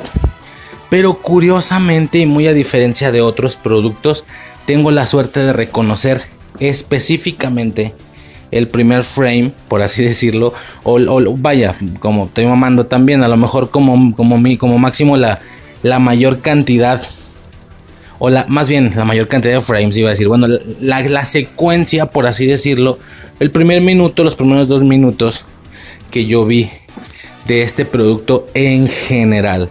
Sí, en general, claro, ya identificar en qué segundo entré, por eso decía lo del frame, estoy mamando. No, tengo uno muy, muy, muy aferrado a mi cabeza. Un frame, un cuadro específico, una imagen. Pero no significa que sea la primera. Sí, yo comentaba con Suicide que a lo mejor fue. O sea, entré, ya llevaba unos 10 segundos viendo esa secuencia o esa pelea, porque es una pelea, por supuesto. Y ya luego generan ese cuadro o esa imagen que yo tengo en mi cabeza, ¿no? Como ya explicaba, esto debió de haber sido esa imagen debió de haber sido a lo mejor la portada del podcast. Si es que hubiera hecho un podcast general de Dragon Ball. Definitivamente. No ocurre, no sucede así. Eh, por lo que van a tener que checarle si les importa, ¿no? O si tienen la serie muy fresca, pues van a saber de qué estoy hablando, ¿no? Aparte de que voy a ser muy detallista en las acotaciones, ¿no? Esto sucede cuando en una visita a la casa de mi abuela, ¿sí? Eh, ya había comentado yo en más de alguna ocasión que, creo, creo que ya lo he comentado. Íbamos a la casa de mi abuela paterna cada fin de semana, cada domingo era de ley ir porque se hacía comida, se juntaban los hermanos, eh, etcétera, ¿no? Entre uno de mis tantos tíos, uno me llevaba relativamente poca edad de diferencia, no sé si unos 10 años o algo así. Entonces, pues imagínate, ¿no? Si yo andaba en los 5, en los 6, se le andaba en los 16, ¿no? En una de esas menos, tal vez en unos 8 años nada más. No sé bien, la verdad no he investigado. Imagínate que fueran unos 8, yo tenía 6 y él tenía 14 apenas, ¿no? O sea, algo así, son 8 o 10 años de diferencia. Es decir, todavía era un niño él también, mucho más grande, pero un niño. A diferencia de los demás tíos, ¿no? Que yo podía tener 8 o 10 y los demás ya tenían 35, ¿no? La chingada. 40 y la verdad. Bueno, yo subo al segundo piso de esta casa y este primo está en su cuarto. Obviamente, viendo un programa. Adivina cuál es. No, no es cierto. Estaba viendo Dragon Ball, ¿no? Dragon Ball Z específicamente. Es la primera vez que yo entro. Si yo tenía unos... Es que no tengo ni idea, güey. Unos 5, 6, 7 años. Estamos hablando de... 2001, 2002, 2003. Ponto. No sé, la verdad. No, 2003 ya es mucho, güey. No, no sé, güey. 2001, 2002, no sé. 2000 en una de esas, ¿no? 1999, qué sé yo. Y entro, güey, y está viendo Dragon Ball Z. Moment, eh, bueno, iba a decir, está viendo Dragon Ball. Serie específica Dragon Ball Z. Saga específica, la saga de Cell. O el torneo de Cell. Más el torneo de Cell, porque como ya dije, se manejan por, por sagas, ¿no? Uno, uno normalmente reconoce la saga de Freezer, la saga de, de, Cell y la de Majin Buu. Lo vemos como tres bloques, porque al final fueron esos tres enemigos súper importantes, porque al final, después de, eh, de que se acaba uno, como que se siente el cambio al otro, cuando realmente las sagas son o se manejan diferente, ¿no? Es la saga de los Saiyajins, la saga de Namek, luego la saga de Freezer, la saga de los androides, por supuesto, pertenece a su propia saga, pero pues no se siente así porque como van interconectadas una de la otra o una te lleva a la otra, todo se parte nada más en tres. Para nosotros, ¿no? Como para cuando éramos niños y tal, que no tenemos como ese conocimiento de los nombres de las sagas. Freezer sea el Majin se chingó, ¿no? Este, o sea, acaso, no, y es que una de esas, güey, la de Freezer se conecta con la de Cell, porque, o sea, andan en la Tierra cuando pasó lo de Freezer y y, es cuando este güey, o sea, cuando Goku aparece, viene, o sea, acaba de suceder lo de lo del cotorro este de Namek, ¿no? Que explotó y todo ese desmadre. Incluso todavía aparece Freezer al inicio de la saga, por así decirlo, vuelve a aparecer Freezer, pero remodelado. Ahí el, el Freezer tecnológico con prótesis y con su jefe y todo el pedo. Si esas vamos, Freezer se conecta con Cell directamente, pero pues de todos no se siente así, ¿no? O sea, si decimos Freezer, Cell, Majin Buu. Ya de Cell a Majin Buu es donde sí hay un, un salto de tiempo incluso y todo ese desmadre, ¿no? Bueno, entonces era la saga de Cell. Específicamente, bueno, específicamente la, la saga de Cell. Específicamente, más específico todavía, eh, la pelea de Cell contra Trunks, ¿sí? ya en los juegos de Cell, en el, torneo de Cell. Toda esta trama relacionada, digo, Trunks con este aspecto de. con el mismo traje de que el de Vegeta, ¿sí? Curioso, curioso, no sé por qué han hecho eso en su momento, si Trunks ya tenía una apariencia personal muy individual, muy especial, diferenciable, destacable, no sé cómo decirlo, que es como llegó, ¿no? Con la ropa que llegó, con su espada y la chingada. Pero bueno, Ahí está, ¿no? Traía el. Como el tipo traje de, de Saiyajin de Vegeta, azul con este chaleco, la malla azul con este chaleco. El pelo ya más largo le había crecido por el entrenamiento en la habitación del tiempo, lo que ocasionaba que al momento de que se transformaba en Super Saiyajin, eh, pues eh, se levantara mucho el pelo, ¿no? El pelo estaba muy largo y lucía muy largo el pelo, se veía impresionante. A esto súmale la situación esta de la transformación del Saiyajin de segundo grado, ¿ok? Esto último es todo un rollo, es todo un rollo, pero a grandes rasgos, después del Super Saiyajin, ahora sí que superando los límites como ellos lo, lo escribían, que no, sin ser todavía el Super Saiyajin 2 o la fase 2, eran transformaciones con más poder del Super Saiyajin, por así decirlo, ¿no? Se le llama Super Saiyajin de segundo y tercer grado. Básicamente las dos son lo mismo, nada más que el segundo grado es más que el primero, obviamente, ¿no? Eh, básicamente enfocado en irradiar mucho más poder de lo que normalmente se, se, genera, ¿no? Esto ocasionando que el cuerpo se inflara, ¿no? Que la musculatura se, se... Vaya, que la musculatura aumentara mucho. Entonces Vegeta hizo el segundo grado lo suficientemente considerable para pelear, pero pues creo que no la, eh, creo, más bien no la armó. Y ya posteriormente Trunks eh, lleva todavía mucho más allá esa transformación al segundo grado y, se vuelve así mamadísimo, ¿no? Mamadísimo, mamadísimo. Y es, es en esta parte donde se describe, se me hace increíble esta parte porque eh, Trunks supone que con eso le va a ganar. Y sí, realmente es muy fuerte, pero el aumento de la musculatura, ese gran peso le hace perder velocidad. Lo hace sumamente lento. Y se le explica, no me acuerdo si es él o alguien, no, fíjate, no lo tengo tan tan fresco en ese sentido, pero se explica a nivel general que, que no es que Trunks sea una verga. De hecho, muy por el contrario, es el más pendejo de todos. Porque Vegeta se percató de este defecto. Claro que él podía utilizar la transformación también, pero no la hizo.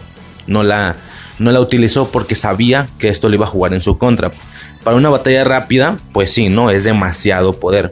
Pero para una pelea más larga, más extendida, eventualmente ibas a empezar a perder eh, energía, demasiada energía, era demasiado desborde de energía, mucha velocidad, etcétera, ¿no? Diferentes situaciones ahí que ocasionaron que él perdiera. Incluso te muestran cómo Goku, bueno, no tan tranquilamente, pero sí pudo llegar a esa transformación también, ¿sí? Lo vemos en la habitación del tiempo, igual de mamadísimo, el pelo tenía una forma y un poco diferente, un poco más erizada, eh, rara, diferente. También vemos a Goku en esta transformación y él mismo desde la misma habitación del tiempo detecta que no va a ser suficiente porque eso le va a restar velocidad, que mejor hay que irse por otro lado. Y es ahí donde se genera la situación esta del, del Super Saiyan Full Power, ¿no? Que es quedarse eh, transformado así todo el tiempo, excepto para dormir. Lo que ocasiona que se pierda la, la ansiedad, la rabia, todo ese desmadre y ya se pueda utilizar eh, o se pueda aprovechar todo el potencial de la transformación normal del Super Saiyajin. El Full Power no es como tal algo más allá, sino que simplemente es el aprovechar al 100% la transformación del Super Saiyajin, aprovecharla en, en, la, medida de lo posible, básicamente, ¿no? El caso es este, que es esta pelea de este Trunks infladísimo contra Cell. Te lo suelto más específico. Episodio 164 de Dragon Ball Z. Episodio 164. Los últimos 3 minutos. Los últimos 3 o 4 minutos del episodio. ¿Por qué? Porque todo ese episodio justamente es muy de flashbacks. Eh, Trunks básicamente se la pasa todo el episodio contándole a Cell por qué es que le quiere ganar, ¿no? Porque él viene de un futuro donde los androides, bla, bla, bla, ¿no? Y que no es... No... Básicamente él no va a permitir que eso vuelva a suceder, ¿no? que todos mueran, que, se viva la agonía y tal. Se vemos la muerte de muchos, de muchos de los personajes, vemos la muerte de Vegeta, la muerte de, de Yamcha, de Tenshin Han, a manos de los androides, ¿no? A grandes rasgos. Y ya los últimos 3 o 4 minutos es cuando estos güeyes empiezan a pelear. Es esa parte en la que yo entro, justo. Es una batalla donde, como te digo, se despliega mucho poder y tal. Es básicamente este momento o esta secuencia, esta pelea donde yo entro, ¿no? Yo entro al cuarto, él tiene prendida la tele, eh, lo recuerdo perfectamente, era una habitación en la que al entrar había dos camas, es decir, tú entras y tenías del lado derecho una cama, del lado izquierdo otra cama y por en medio el pasillo este entre las dos camas que era lo que quedaba justo enfrente de, eh, de, de la entrada, por así decirlo y al final de dicho pasillo la tele, ¿no? Con las camas derecha e izquierda, él estaba sentado en la cama derecha, la del lado derecho, viendo la tele. Eh, en la punta de la cama, punto, ¿no? En la punta, o sea, las cabeceras quedaban de este lado de la entrada y él estaba sentado en los pies, por así decirlo, de la cama derecha, no teniendo la, tele frente a él, sino teniéndola, a ver, por estar justo en el centro de la habitación, en medio de las dos camas, al final del pasillo, el pasillo que está intermedio de las dos camas, pues él estaba volteando ligeramente hacia la izquierda, ¿no? Digo, todo esto por temas de detalles gráficos, ¿no? Por si se puede imaginar. Entro y está viendo esta secuencia. Obviamente yo veo estos despliegues de poder, yo veo esta imagen, esta apariencia de estos dos personajes. Un Cell forma perfecta y un Trunks mamadísimo con ese traje azul, con esa armadura transformada en Super Saiyajin. Fue impresionante, es decir, a ver, trata de dimensionar esto. Yo sé que es difícil, pero trata de dimensionarlo. Ahorita los personajes ya son conocidos, pero imagina que desde cero ya ves eso. No ves Dragon Ball, no ves al niño con cola, no ves el báculo sagrado. Esos dos personajes y ese nivel de poder en una pelea es lo que veo como imagen 1. Sí, como lo primero que estoy viendo. Obviamente a nivel estético, a nivel eh, cosmético se vio impresionante, fue increíble, fue no mames, cabrón. ¿Qué es eso, güey? Digo, obviamente no pensaba así, era un niño muy pequeño, pero algo parecido, ¿no? Así fue como, no mames, güey, ¿qué es eso? Y, puedo recordar cómo él me, ah, y mencionaba, y en esta secuencia hay particularmente una imagen que recuerdo bien, por eso me, medio mencioné que sé cuál era la primera imagen, bueno, no, sé cuál es la primera secuencia no como tal el primer fotograma que veo al entrar, pero sí que cuando se están peleando hay una parte donde ellos se ponen frente al otro con diferencia de muy poca, 30 centímetros, 40, eh, 50 centímetros, no sé, y se toman de las manos, ¿sí? Con su mano derecha toma la mano izquierda del otro y, viceversa, ¿no? Es decir, las dos manos las, las chocan, por como cuando las estás chocando, si ubicas que aplaudes y luego la chocas, así. Las dos manos son tomadas y se entrelazan. Es decir, de, ah, hecho hasta esto puede ser visto un poco como comedia, como cotorreo. Ahí de que si homosexuales y no sé qué. Muy al estilo de Sean en, en Los Caballeros del Zodiaco. Pero pues no, aquí en este momento se está intentando expresar una especie de competencia de fuerza, por así decirlo, ¿no? Esta manera de tomar la mano que es la mejor manera en la que puedes tomar a tu novia, por ejemplo, que no nomás es tomar la mano, sino entrelazar los dedos. Si ubicas, ¿no? Que un dedo, que cada dedo va en el, en el espacio que hay entre dos dedos de la otra persona y, ella hace lo mismo, etcétera, ¿no? Entrelazar las manos. Tienen los dos, sus dos manos entrelazadas, muy, muy cerca, obviamente. Eh, como están volando o están levitando con los pies ligeramente erguidos, es, decir, las rodillas ligeramente flexionadas eh, y están así, ¿no? Haciendo este impacto de, fuerza. Cell del lado izquierdo, Trunks del lado derecho, desde nuestra percepción hacia la televisión. Y están haciendo esta competencia de fuerza. Esa imagen, esa imagen es la que yo tengo. Pues, no sé si, no sé si buscando Trunks versus Cell 164, pon tú, porque es el número del episodio. Creo que es la imagen que va a salir de ellos con las manos entrelazadas y frente a frente haciendo una especie de competencia de fuerza. Obviamente los dos tienen aura de Super Saiyajin prendida. Ya hasta después me entero de esto, pero Cell a pesar de ser verde, sus auras o sus, o sus sí, vaya, sus, llamas, sus, sus vibras de poder no son verdes ni mucho menos, son amarillas. Por el tema de que Cell técnicamente está transformado en un Super Saiyajin también. No se puede detectar por no tener pelo, pero está transformado en un Super Saiyajin. Por el tema de que él, también tiene células de Saiyajin y todo ese desmadre, ¿no? Entonces los dos tienen esta energía amarilla. Casi puedo recordar que él me intentó explicar el contexto, me dio los nombres y todo. A ver, no es que recuerde los datos en específico. Sé y entiendo qué fue lo que me explicó y qué fue lo que me dijo, porque ahora ya conozco la serie. y también la forma de explicar de un niño de 15, 14, 16 años, pues ya te imaginas, ¿no? Lo que me dijo tuvo que haber sido algo similar a lo siguiente. Al yo entrar veo esto y le digo, o sea, ¿qué es eso? ¿Qué estás viendo, no? Y ya, mi primo me explica, estoy viendo Dragon Ball Z. Es una caricatura de peleas. Te digo, algo así me tuvo que haber explicado, ¿no? Él se llama Trunks, él se llama Cell. Trunks es un humano, bueno, no sé si algo así me dijo, ¿verdad? No recuerdo que me haya explicado nada del Super Saiyajin o del Saiyajin como raza. Él es como nosotros, él está intentando defender la Tierra. Su pelo no es de ese color. Su pelo es de otro color, no me acuerdo si sí me dijo morado o simplemente me dijo su pelo es normal, pero como está transformado en Super Saiyajin, por eso se le ve amarillo. Cuando él se transforma en Super Saiyajin, hace que el pelo se le vea amarillo. Y el otro es Cell. Cell es un es un robot, creo que fue la palabra que él utilizó. Cell es un robot. Es un robot que viene del, que él viene del futuro. Él nació en el futuro y viajó al pasado para acabar con la Tierra. Y muchos guerreros lo están defendiendo. Él es uno de los guerreros. Algo así me tuvo que haber explicado, cabrón. esta dosis de información soltada por montones, pero al mismo tiempo de manera muy ligera porque es explicada por un niño, como digo, de 14, 15, 16 años. Y a su vez yo entendiéndola dentro de lo que cabe y, dentro de lo posible, la entendí perfectamente. No, cabrón, ese, ese es mi primer momento que entro a Dragon Ball Z.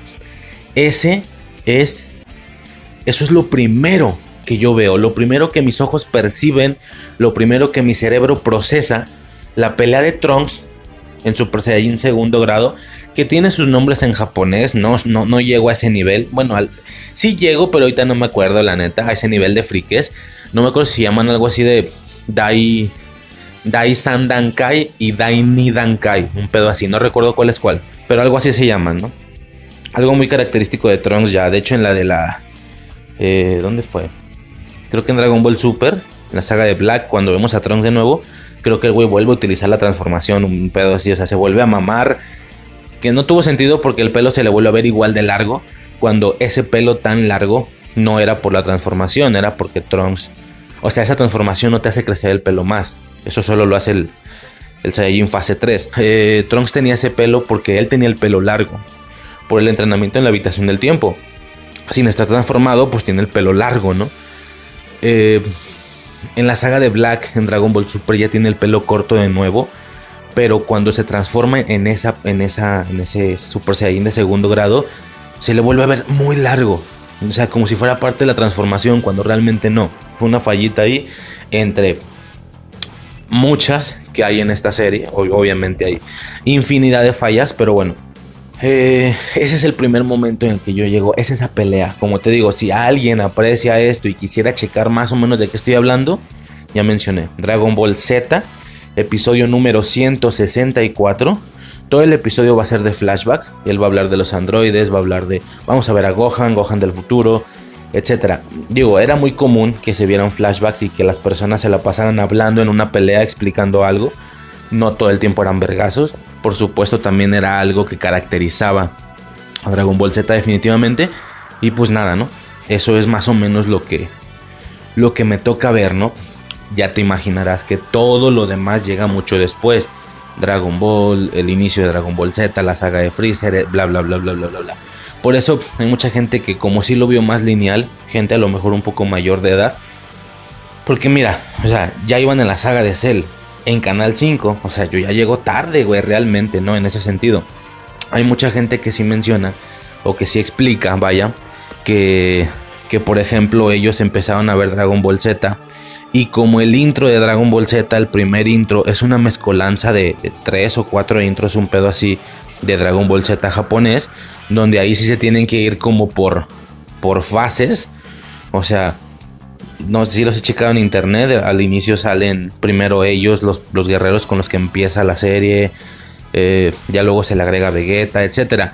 Pero nosotros no, nosotros desde el capítulo 1, desde, desde el arco 1, aquel, bueno, desde Z, aquel secuestro de Raditz y todo ese desmadre a Gohan, ya podemos ver cómo Vegeta pertenece a los, a los guerreros Z, ya podemos ver cómo Goku se transforma en Super Saiyajin, es lo que la gente se... No mames, spoilado desde antes. Pues mira, yo no. Yo no porque yo reconocía la esencia del Super Saiyajin desde antes. Básicamente es lo primero que detecto y lo primero que veo. Entendiendo, entendiendo que... Pues que no solo Goku, sino que muchos, o más bien todos los Saiyajins, van a lograr llegar a ese estado, ¿no? Para mí, es más, así te la pongo.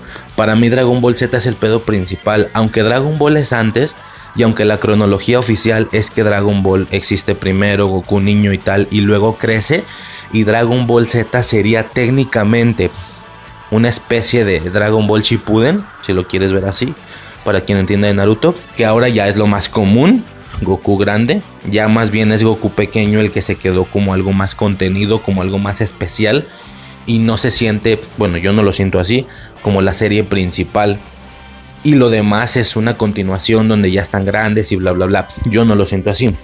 Muy por el contrario, para mí el producto principal es Dragon Ball Z. Dragon Ball lo siento como un spin-off precuela, no sé si lo quieras ver así, sé que no funciona así, sé que para muchos el principal es el niño, pero para mí funciona así, ¿no? Esa es una. Dos, para mí la esencia, aquí es donde contesto esta pregunta, quizás un momento de, bueno, ¿y cuál es el arco que más le gusta a este güey? ¿Qué es lo que más le gusta?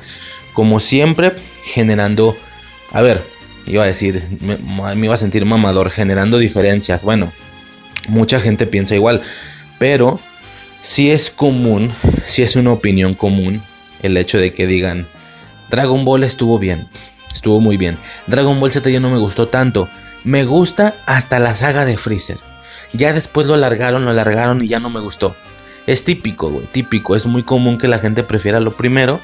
Yo no sé si lo dicen porque verdaderamente detectan una especie de degrade en el argumento o en la historia, eh, vaya, en el guion del producto ¿Por qué? Porque conforme más haces, menos ideas tienes, ¿no? Supongo que gastas todo el, todo el power, toda la energía al inicio y ya luego vas como ya intentando rellenar o intentando alargar, ¿no? Muy común, muy común que la gente diga, Rápido y Furioso, me gustan las primeras dos, las primeras tres, ya lo demás estuvo bien loco. Ya saben, si es que escuchan mucho el podcast, detectan que yo sí soy de estas personas mierdecillas que no tienen ni puta idea y que soy un pendejo para apreciar productos, lo que hace que a mí lo que más me gusta en ocasiones son las secuelas o las terceras partes o situaciones temporales donde ya está más centrada la franquicia y no al inicio. Sucede lo mismo con Dragon Ball Z. Para mí, la esencia, la esencia de Dragon Ball Z es todos convertidos en Super Saiyajin. Todos. Goku, Vegeta, Trunks, Gohan, un poco más adelante Goten y Trunks, que haya 4, 5, 6 Super Saiyajins, todos con pelo amarillo, porque es una transformación de esa raza. El Super Saiyajin 2, el Super Saiyajin 3, para mí esa es la esencia de Dragon Ball Z. Ya puedes entender a qué voy. El inicio de Dragon Ball Z, o más bien toda la saga de Freezer generalizando y como la describimos, lo que ya expliqué, porque está dividido de diferentes maneras, la saga de Raditz o de los Saiyajins más bien, la saga de Namek, no sé qué, ¿no? Al igual que Cell es la saga de los androides y luego la de Cell y luego la de Cell Games, un pedo así, bueno, generalizando, saga de Freezer, saga de Cell, saga de Majin Buu, ya lo habíamos explicado, ¿no? Así lo vemos nosotros, así lo veíamos cuando éramos niños. Definitivamente es la, la saga de Freezer la que menos prefiero. Así es. Chingue su madre, ya lo solté, me vale verga. Como ya dije, es muy común que la gente diga que esa es su favorita. Es muy común realmente. Eh, y luego está la historia esta. No sé si es un rumor o si es realidad. No, no, no sé, la verdad. El tema este de que Dragon Ball Z se acababa ahí. Con, con Goku siendo el verdadero Super Saiyajin legendario, el Super Saiyajin de la leyenda. Aquel que viene cada mil años o no sé qué, acabando con el ser más poderoso del universo. Sí, eventualmente él fue incrementando su poder, eventualmente fue teniendo enemigos cada vez más fuertes hasta llegar al emperador del universo. Sí, entonces del universo completo, el ser más poderoso, le gana fin de la serie. Ya es cuando Toei lo obliga a que continúe la historia. Bueno, ya nos metemos en la saga de Cell, y como ya te gastaste el personaje más poderoso de la historia, hacia dónde le tienes que dar si ya no hay nada más fuerte según tu canon. Pues entonces te vas hacia el futuro, ¿no? O hacia el pasado, también le pudiste haber dado. Freezer era el ser más poderoso existente en la actualidad. Si tú te vas 200 años hacia el futuro, claro que puede haber, puede nacer alguien más poderoso después. Si te vas al pasado, puede haber existido alguien más poderoso antes, pero ya no está vivo. Por eso es que en tu actualidad, o, el del futuro, todavía no nace. Por eso es que en, tu actualidad sí le ganaste al más fuerte, pero ¿cómo puedes sacar otro personaje más fuerte sacándolo del futuro del pasado? Bueno, este güey se fue al futuro con el tema de los androides, luego con Cell, ¿no? Y que se supone que nada más iban a ser los androides, ya después cae como que no les estaba gustando este aspecto humanesco, estaban acostumbrados a que fueran monstruones y acá, pues él entonces, no se dice, te digo, son leyendas, no sé, no sé qué tan cierto es o no, bla bla bla. Así como también el tema de que entrando a la saga de Majin Buu, Ya ahora quien quería que fuera el protagonista era Gohan y no Goku. Pero esto no lo recibieron bien y tuvo que regresar a Goku y tuvo que hacer a Goku el principal otra vez. Por eso es que en la saga de Majin Buu se siente que, que al inicio Gohan es como el protagonista y luego se siente como que ese cambio y luego es Goku otra vez ya al final de la saga. Queda vivo incluso el güeyito del pedo cuando se supone que ya estaba muerto por lo mismo, porque había que dar el paso al siguiente protagonista, a Gohan. Son muchos rumores, no puedo hacer un podcast entero de tres horas nada más hablando de este tipo de situaciones. Tal vez venga en ese, ese especial que se haga futuro, ¿no? Pero bueno, el caso es ese, ¿no? El caso es que eh, para mí, la esencia es mucho Super Saiyajins. Para mí, la esencia, la esencia primaria de Dragon Ball Z, sí, primaria para mí, obvio. La esencia primaria de Dragon Ball Z es la saga de Cell y la saga de Majin Buu. Te soy sincero, no sé decidirme cuál de las dos prefiero. Me gustan ambas. Lo que sí sé es que la saga de Freezer está por debajo porque eso es lo que a mí me toca, ¿no? O sea, ambas tienen sus cosas. El, tema de Cell, tres Super Saiyajins, cuatro ya con Gohan, perdón, cuatro Super Saiyajins peleando contra Cell. La transformación en Super Saiyajin 2. El aspecto del Super Saiyajin 1 de Gohan niño. Me gusta mucho porque el pelo no se le eriza tanto, se le, se le mantiene su forma. No sé, me gusta mucho ese Super Saiyajin.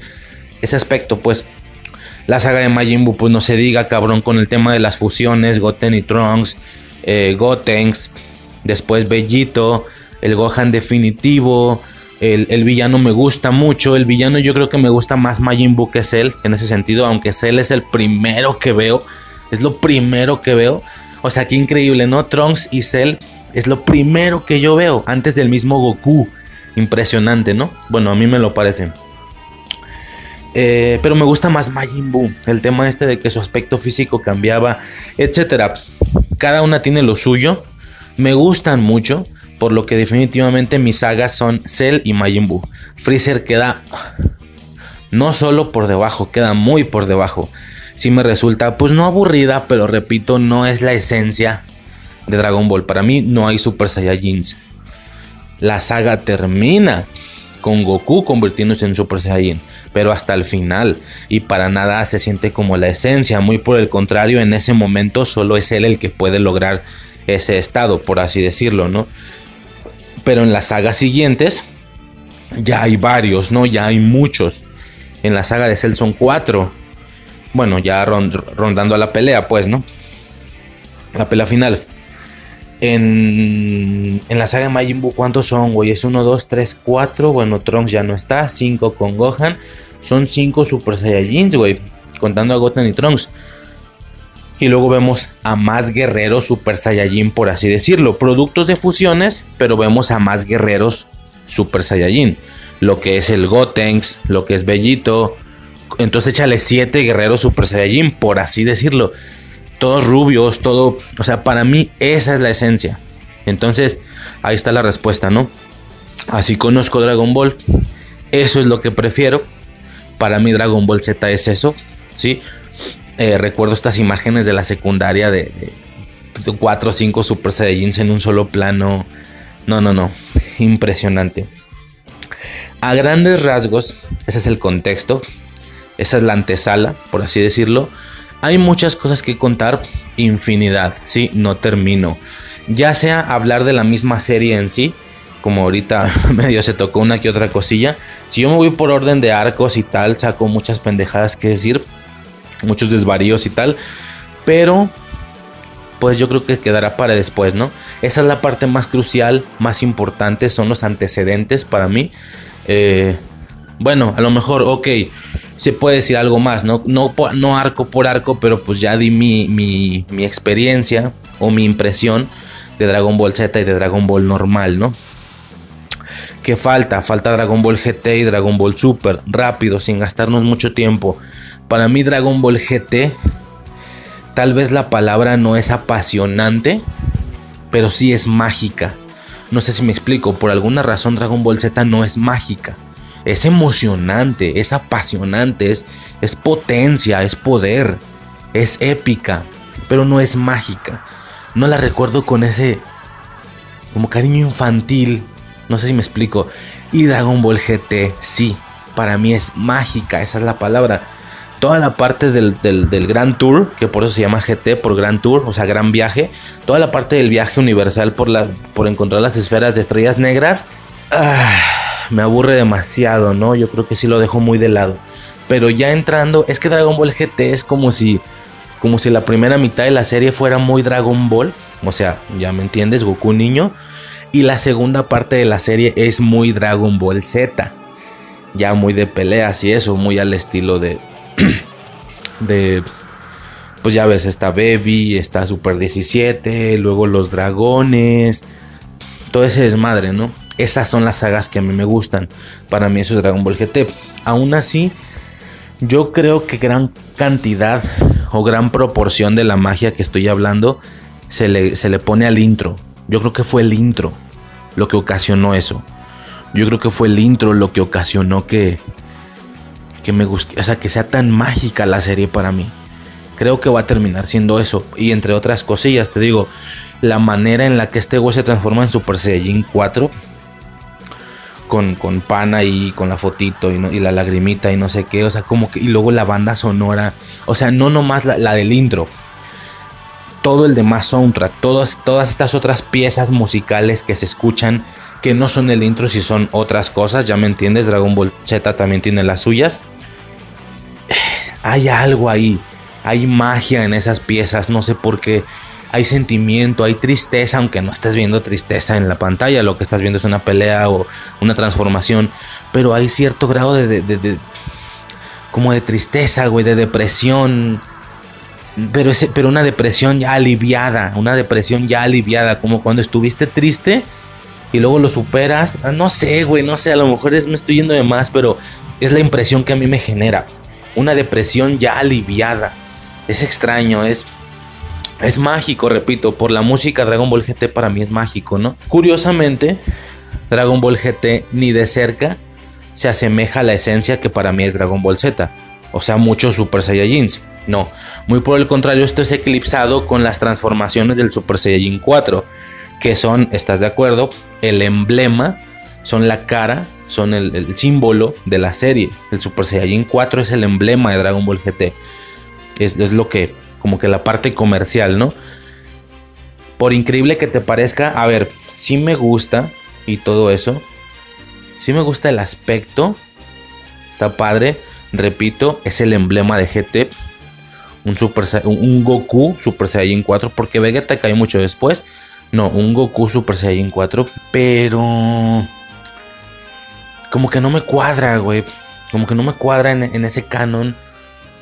Porque, digo, a ver, la manera en la que yo arreglo mis pendejadas es que como que no queda que realmente ese sea el Super Saiyajin 4. O sea, ¿por qué se supone que eso sigue después del 3 si ya ni siquiera es un Super Saiyajin per se? Es decir, ¿qué entendemos por Super Saiyajin? Una transformación que ocasiona que el pelo se haga rubio. ¿Sí? La del 3 está medio fumada, pero pues queda, ¿no? Le, le crece el pelo y no sé qué.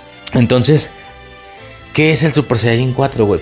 O sea, ni siquiera está, ni siquiera está haciendo, ni siquiera está viendo nada que se le haga el pelo rubio, güey. Entonces, como que a mí nunca me cuadró esa parte, ¿sí? En mi defensa personal, porque pues no está comprobado ni nadie anda diciendo eso, no es la información oficial, pero en mi defensa esto no es una transformación de Super Saiyajin, sino que es una transformación, otra transformación que un, que un Saiyajin puede llegar a tener. Es decir, el, el Saiyajin como raza puede llegar a tener más de una línea evolutiva de transformación. Por eso el Osaru. ¿Estás de acuerdo? No es como que nos digan que el Osaru. Para mí, el que digan que el Super Saiyajin 4 es el Super Saiyajin 4. Es como si me dijeran que el Osaru es el Super Saiyajin 1. Y luego humano pero con pelo rubio es el Super Saiyajin 2. Y luego el otro es el 3. Y luego el del pelo largo es el 4. O sea, es como si tú quisieras meter a los Saru en la línea evolutiva de los Super Saiyajins y no concuerda. Porque no luce igual a ellos. Vaya, ni siquiera es la misma transformación. Esa madre se va por otro lado. No sé si me estoy explicando, güey. De alguna manera, yo sé que es extraño, pero así es. A ver, no sé si me, no sé si me explico. Así como un Saiyajin podía transformarse en Super Saiyajin con pelo rubio, pero a su vez también podía transformarse en un Osaru si tenía cola con la luna llena, no significa que una siga después de la otra. No pasas del Osaru al Super Saiyajin. O no pasas del Super Saiyajin al Osaru. No es una línea, son dos vías diferentes. Ah, pues para mí, el Super Saiyajin 4 era una tercera línea de diferencia. No la que sigue, no el Saiyajin o la transformación que sigue después del 3 en la línea evolutiva de los, de los pelos rubios. No sé si me explico. Es más, en una de esas hasta lo podemos meter en la misma línea evolutiva de los Aru. Suponiendo que ese, ese personaje o esa transformación es lo que sigue de los Aru. Por poner un ejemplo, ¿no? ¿Por qué? Porque la transformación es claramente una especie de amalgama entre un humano y un Osaru. Es como si hubiera logrado contener el poder de los Aru en su cuerpo sin hacerse gigante, sin hacerse un simio, pero aún así el cuerpo expresa uno que otro rasgo físico de los Aru. Por eso es que el torso se llena de pelo, por eso es que tenemos cola de nuevo, una cola peluda, el pelo se hace más largo, etcétera, etcétera, ¿no? Evidentemente es un humano mitad humano, bueno, Saiyajin pues, es, es un humano, es, es un güey mitad humanoide, mitad simio, sí, por así decirlo no tiene sentido que eso es lo que siga del 3. Es más, el proceso de transformación no lo demuestra, ¿sí? Él tiene que convertirse en un Osaru, pero es un Osaru dorado. Es un Osaru transformado en Super Saiyajin. A ver, esta madre tampoco concuerda con putas nada. Técnicamente es un Saiyajin que se transformó en Super Saiyajin. Perdón, qué pendejo. Es un Saiyajin que se transformó en Osaru y el Osaru prendió el Super Saiyajin.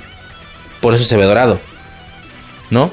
Ok pero luego logrando contener ese poder que de esa parte siga el Super Saiyajin 4, o sea, no tiene sentido. Y eso te demuestra que el Super Saiyajin 4 no sigue del 3, justamente, ¿no?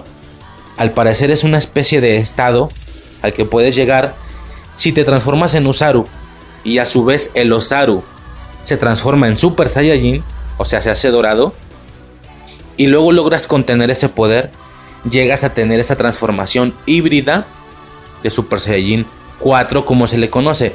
Repito, para mí nunca ha sido el Super Saiyajin 4.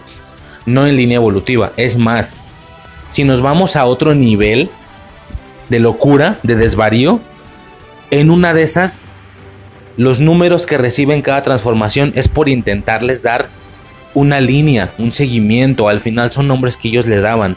¿Qué pasa si todas las transformaciones solamente eran diferentes expresiones de un mismo tipo de transformación. No significa que del 1 siga el 2 o que del 2 siga el 3. En números sí, porque así les pusieron los nombres, yo sé, pero me refiero a, a que tal cual siga una después de otra. ¿No? Porque entonces ¿dónde queda el segundo y el tercer grado? Se supone que son Super Saiyajin 1.3 y 1.6 o algo así, pero al mismo tiempo no, porque no significa que del del segundo grado siga el full power. No, el full power es más fuerte que esas, pero sigue siendo la transformación normal, nada más que controlada. Entonces, o sea, no se entiende, ¿sí?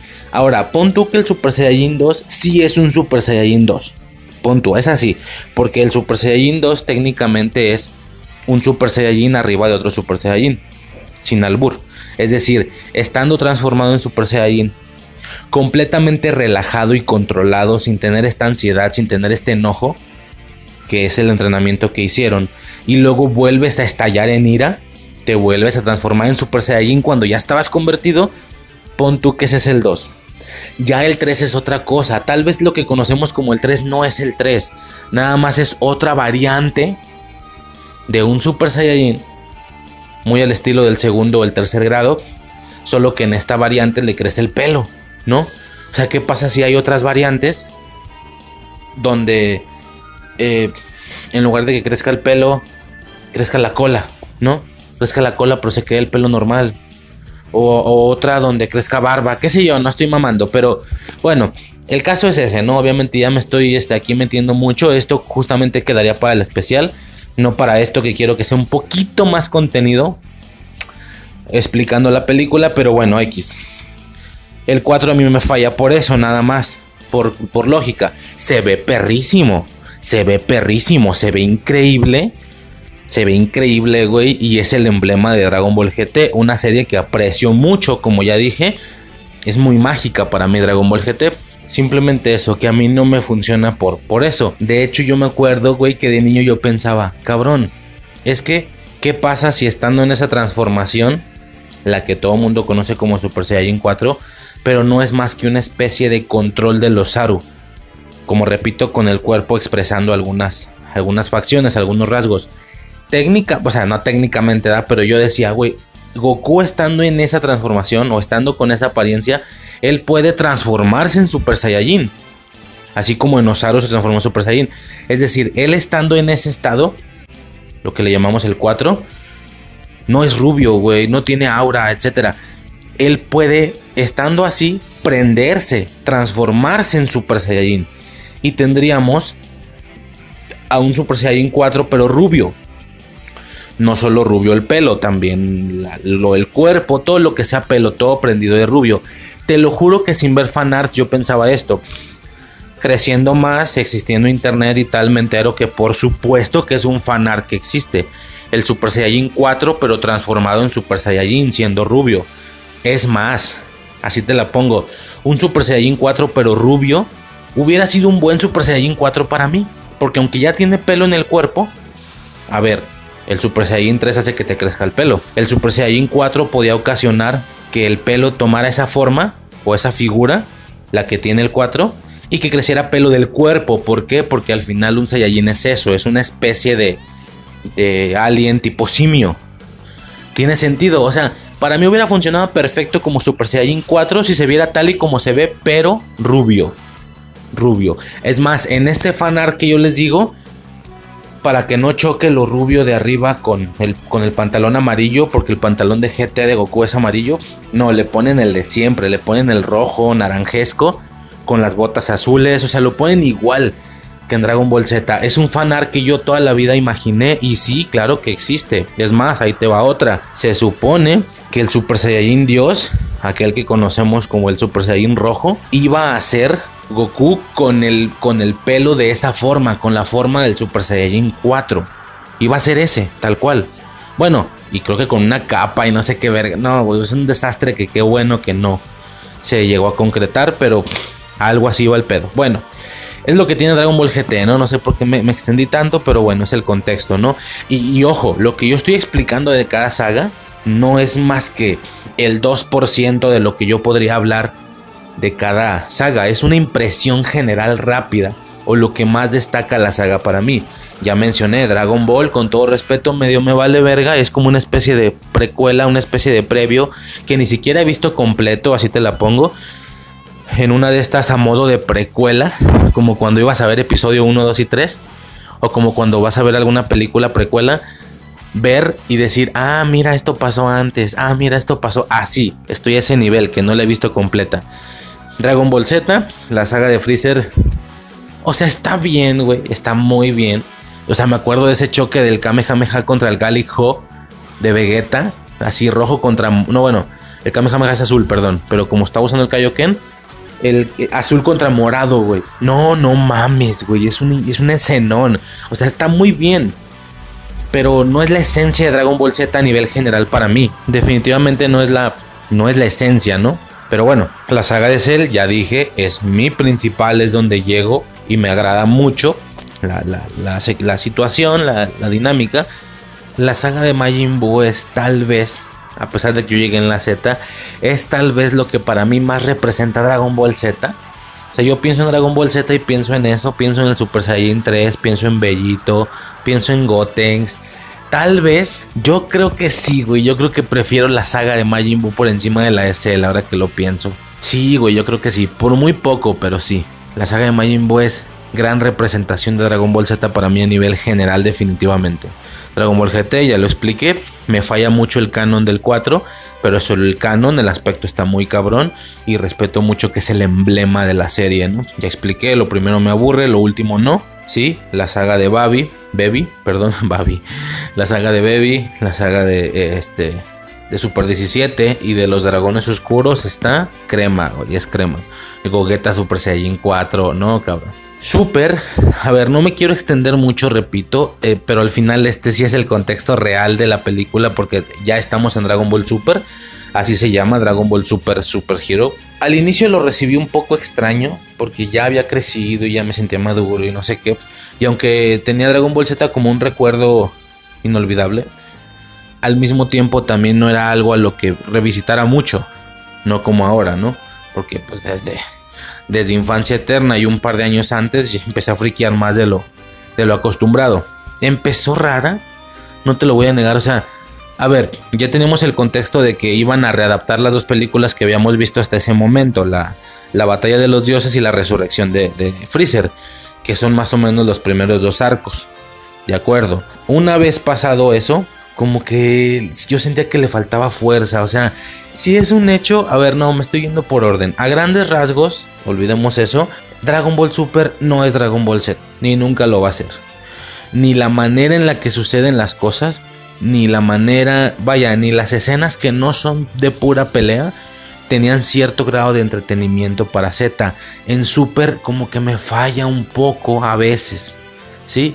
Visualmente, visualmente y estéticamente Dragon Ball Super me falla mucho. Y no estoy hablando de que de las ocasiones en las que se ve más culero o más chido o cuando le meten más presupuesto en la animación o no. No, no, no, eso ya va implícito, también pasaba en Z. Yo me refiero a que parece que los monos son como de plástico, güey, brillan demasiado. Brillan demasiado, hay demasiada luz en sus cuerpos, hay demasiado brillo es extraño, güey. Y no soy el único loco. Hay mucha gente que detecta esta situación. Hay gente que pone, por ejemplo, en así en internet y tal, videos. Ahí, ahí están en YouTube. Donde dice Dragon Ball Super al estilo de Z. Entonces, te ponen una imagen, un fotograma de Dragon Ball Z Super. Y luego te lo ponen en cómo se hubiera visto en Z. ¿Sí? Con este anime más o con este con este animación más más opaca, más seca, o sea, menos colorida, güey, un poquito más opaca, como, como más seca la imagen, como más eh, rasposa, no sé cómo describirlo, pero, pero, no sé, y se ve impresionante, güey. O sea, se ve impresionante como si hubiera visto todo lo que está sucediendo, o todo lo que sucedió en Dragon Ball Super, pero en Z. O sea, te ponen como si hubiera visto Black transformado en Super Saiyan Rose, pero en Z. Oh, se ve impresionante. Eso sí, algo que sí no agradezco.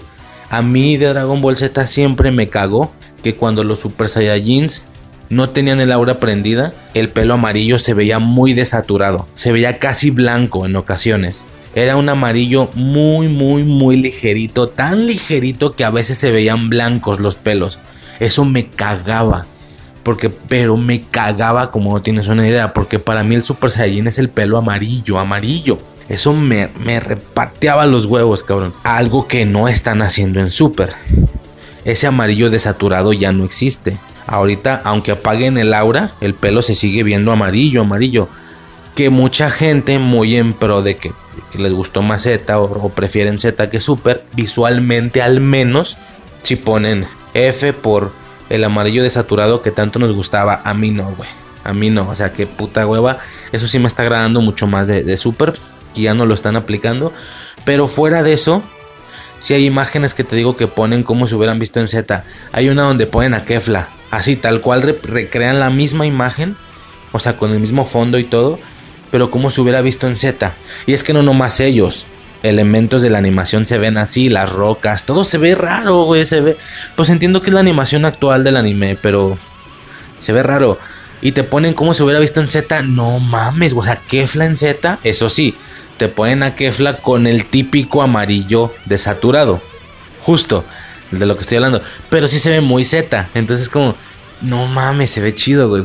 Este, a Black, te ponen a Black como si hubiera visto, pues supone como si hubiera visto un rosa desaturado cuando él quitara el aura de energía, pero se mantuviera transformado. Y pues sí, se ve un rosa muy ligerito. Eh. O sea, se ve padre, güey. Sí, hay muchas cosas que se ven muy padre. Obviamente el Super Saiyan Blue. O sea, en Z también hubiera sucedido esto de que se viera un azul muy desaturado cuando pagaran el aura. Y, no solo estoy hablando del pelo, eh, de los colores, estoy hablando como de todo, del dibujo, del pelo, del filtro, de la piel. No sé, me falla un poco visualmente, aunque agradezco que haya una paleta de colores más intensa. Porque si algo es importante aquí son los pinches pelos de colores, ¿no? Que es algo que evidentemente está representando a Super. La representación de Z para mí son todos en Super Saiyan amarillo. La representación de Super a nivel general, estético y totalmente comercial son pelos de diferentes colores. Esa es la realidad. Hay hasta memes de eso. La ejemplificación de Super son pelos de muchos colores. ¿Sí? Tuvimos primero estos Super Siguen usando el amarillo en ocasiones. Está el Super Saiyan Dios rojo. Con ese pelo rojillo. Este. O sea, eso nunca pasó en Z, güey. No nos salimos de un solo color. Y aquí no sé cuántos van ya. Es el azul, es el rojo. Siguen usando el amarillo. Black usó el rosé. Como me encantó ese arco, güey. El arco de Black. El Black Goku. Luego tenemos el Ultra Instinto. Y una que otra cosilla más. Sí, que sería spoiler. Y no, no solo hablo de, de la película, sino también del manga y todo eso. Pero bueno, poco más que mencionar. Eh, Dragon Ball Super a nivel general me falla como magia en ese sentido. Pero bueno, lo entiendo, no me está tocando de morro. La, o sea, toda la serie la habré visto una vez y uno que otro episodio un par de veces, tres veces, si son los más increíbles, los de pelea o así. Cuando Z, estás de acuerdo que si cuento todo, no sé cuántas veces la he visto. De la cantidad de veces que nos hacían o nos obligaban a repetir episodios. No sé la verdad cuántas veces la habré visto. Yo imagino, y si le digo a Suicide, estaría padre que así como yo viví Dragon Ball Z, con repeticiones de episodios, viéndola más de una vez, viéndola diario, viendo mínimo un episodio diario de, de, esta, de este volumen de 5 o 6 años de infancia en la vida de un niño impresionante, me imagino que hay gente que está viviendo así súper en Cartoon Network, por ejemplo, porque en, Canal 5 no se salen de Z, ¿eh? todavía está transmitiéndose Z, creo. No, en Azteca, no sé dónde debería, no supe qué pedo. La verdad ya no veo tele, pero hay gente que a lo mejor vivió Dragon Ball Super en Cartoon Network como yo Z, ¿no? O sea, para mí el Super Saiyan amarillo, para ellos es el azul. Eso está padre, ¿no? Tiene cierto grado de... Está padre, pues, se me hace chido en ese sentido. No llega a tener esa magia de infancia para mí, pero está potente. O sea, sí está potente aquella pelea contra... O sea, te digo, todo el arco de Black se me hace muy bien. No me gustó cómo terminó, pero se me hace muy bien. A mí ese Super Saiyan Rosé me volvió loco. Dije, güey, Super Saiyan Rose pero no Rose por rosa, no Rose por el color rosa, sino refiriéndose a la rosa, a la flor. ¿Sí? Es el Super Saiyajin de la rosa, por así decirlo. O sea, es como decir, es, como si en lugar de, es como decir Super Saiyajin Yellow, Super Saiyajin Blue, Super Saiyajin Red y Super Saiyajin no un color, sino una flor. Super Saiyajin Tulipán. Una mamá así, o sea, ya no estás metiendo nombres de colores, estás metiendo nombres de flores, a nombres de minerales, güey. No mames, perrísimo. ¿Te imaginas, güey? Super Saiyajin de la rosa o, refiriéndose a, la flor, ¿no? No, impresionante, güey. Me, casi me volvió loco, güey, esa imagen del Black con el pelo rosa, güey. Increíble, güey. Se vio muy perro. Me gustó mucho el arco de Black. Lo de Kefla fue una locura, güey. Fue un puto locurón encabronado, güey. La manera en la que le gana, güey. Todo el tema de, de Caulifla y, y Kale y todo ese desmadre, güey. La que era como tipo Brola, Broly. No, no, no, fue un rollo ahí. Ya luego hablaremos de eso mejor. Lo de Jiren, el Ultra Instinto. La primera aparición del Ultra Instinto a mí me vuelve loco, güey. La veo seguido. Eh, creo que en el capítulo de Velocistas, cuando mencioné a Dispo, menciono o describo toda esa escena. Está impresionante, güey. Impresionante. Eh, y bueno, ¿no? El final, ¿no? Con eso el reinstinto completo y todo ese desmadre. Muy, muy, muy verga. Después de eso la película de Broly. Sí, de hecho no he hablado de películas, si te fijas, como digo, eso ya viene después. Bueno, sí tendrá que mencionar una. Estoy hablando del contexto y los antecedentes de lo que la franquicia representa para mí. Obvio estoy dando el 2% de todo lo que sería capaz de decir y platicar, pero sí es lo más importante. Lo que acabo de describir es lo que más destaca cada etapa de la serie para mí. Lo que más. Si a esas vamos, rápido hablando de películas, tengo que elegir una. ¿Sí? Y esta es la segunda llegada de Broly. La segunda llegada de Broly es cuando llega a la Tierra. O la segunda aparición de Broly, quise decir. Es cuando llega a la Tierra, cuando se pelea con Gohan. Goten y Trunks ahí están como que medio estorbando, como que medio no. Y ese final, ese super, ese Kamehameha familiar, lo que se le llama en el fandom, donde está, o sea, está Goten y, Gohan haciendo el Kamehameha y se escucha la voz en el siendo que recién acaban de pedir a Shenlong que les ayudara. Por favor, ayúdanos. No mames, güey, están resistiendo la bola verde de Broly, güey. Y aparece Goku, cabrón. Desde el cielo, llega desde el cielo como un puto dios, cabrón. ¿Qué? ¿Piensan ganarle con ese poder? Y no mames, voltean y es mi papá. Shenlong trajo a mi papá. No, güey. Y, tiran ese pinche jameja triple, güey. Y luego está dando sus consejos de que, este... God, eh, le dice a Gohan, Gohan, el poder que estás usando no es suficiente. Goten, van a permitir que Broly destruya la Tierra. Si yo no estoy aquí, ¿no la protegerán? No, güey, no mames.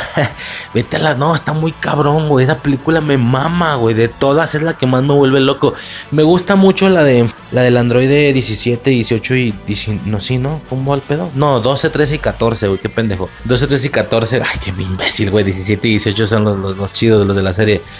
12, 13 y 14, creo que se llaman. Eh, con esa última.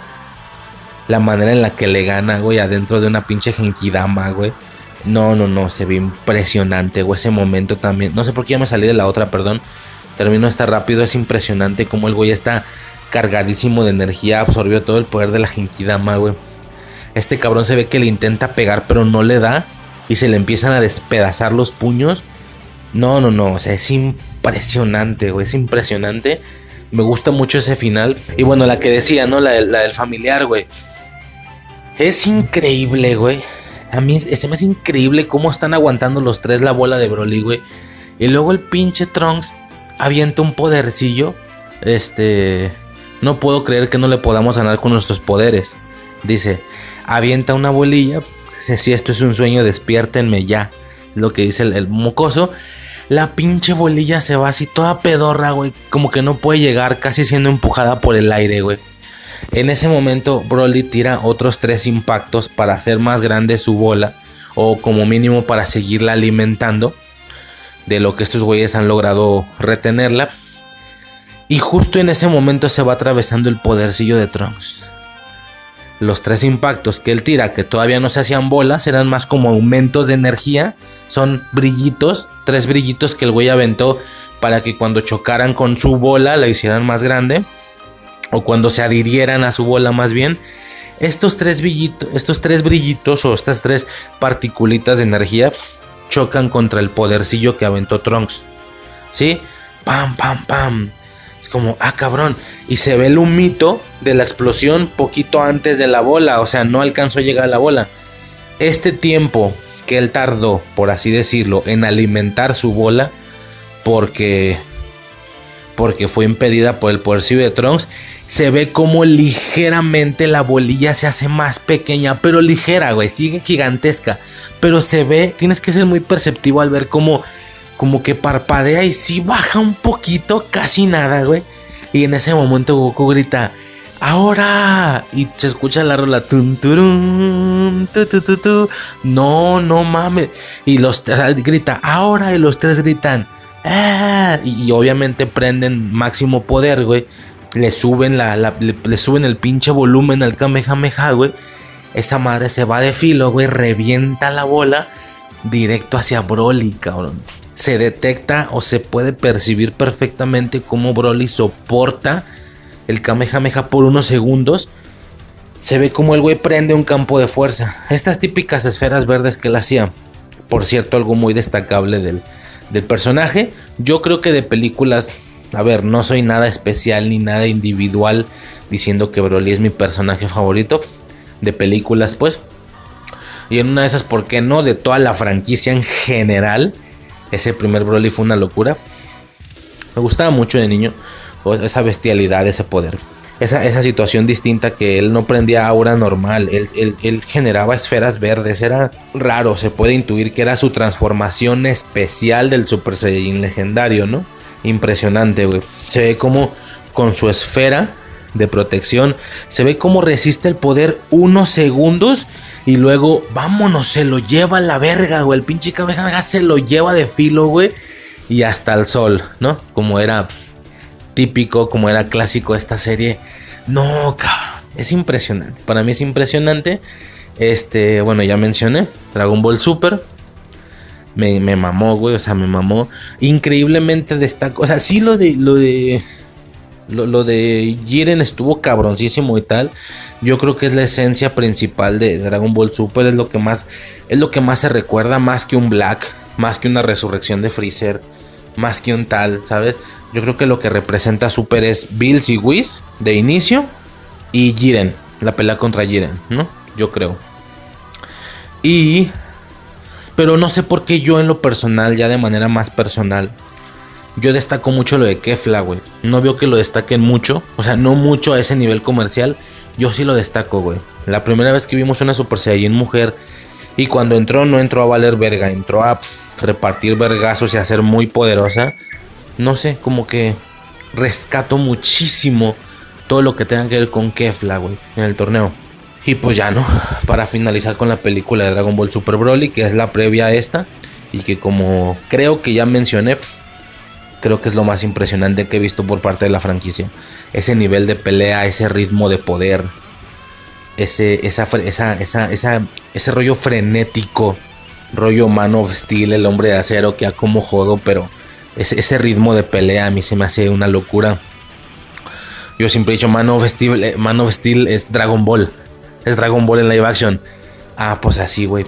O sea, se ve impresionante. Justo Dragon Ball Super Broly no sé si, no sé si pase, creo que es muy común que suceda, que, la- que nosotros tenemos la percepción o el recuerdo de Dragon Ball Z más frenético de lo que realmente es. Recordamos las peleas muy aparatosas, muy movidas, muy frenéticas, cuando la realidad es que las peleas eran más calmadas de lo que recordamos. Era más intercambio de golpes lentos, era muchísima plática, cosa que no recordamos así. Y lo que más yo creo que nos genera esta impresión o este recuerdo de peleas frenéticas es porque hacían mucho esto de estar uno frente al otro y que, y que mientras iban como volando, levitando, se viera este intercambio de golpes, así ta ta ta ta ta ta ta ta, ta, pero no se veía nada, nomás eran rayones, güey, dando a entender que se estaban golpeando, pateando y defendiendo muy rápido. Pero güey, ¿estás de acuerdo que en animación no es algo, uff, como que es lo que deja esa impresión? Bueno, Dragon Ball Super Broly viene a traernos a la realidad lo que nosotros creemos recordar de Dragon Ball Z, pero esto sí está hecho como es y está bien aterrizado. Es un nivel frenético de poder infinito, o sea, es no, mames, güey. Dragon Ball Super Broly para mí fue otra cosa, para mí fue otra cosa. El nivel de pelea, el nivel el, intercambio de poderes. Ya cuando aparece Gogeta, güey, Super Saiyajin Blue. No, no, no, no, no. Fue una puta locura, ¿sí? Una puta locura. Olvidé mencionar esto, perdón. Cuando, cuando empieza Dragon Ball Super, sí rechazo, sí, sí, sí, eh, rechazo un poco la idea del Super Saiyajin Blue. Porque dije, no, güey, o sea, el amarillo ha sido el de toda la vida. Ahora son azules, neta. Nada, no mames. Pero, no sé, como que conforme avanzó el tiempo me funcionó. Cada vez me funcionó más, la verdad. Y lo mejor aún es que va a ser muy, muy bello detectar o darme cuenta en algunos años cuando los que disfrutaron Super como su caricatura primaria de niños, siendo niños, que es cuando se debe de recibir.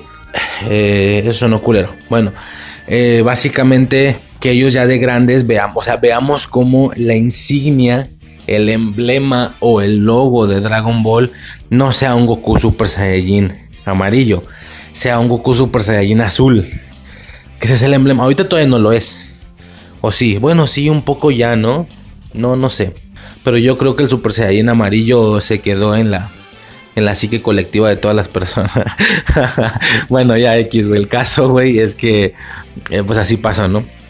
Así pasó ese pedo. Este, y ya, ¿no? Poco más que mencionar. Esa sería mi impresión general, como de toda la saga, güey. O de toda la franquicia, más bien.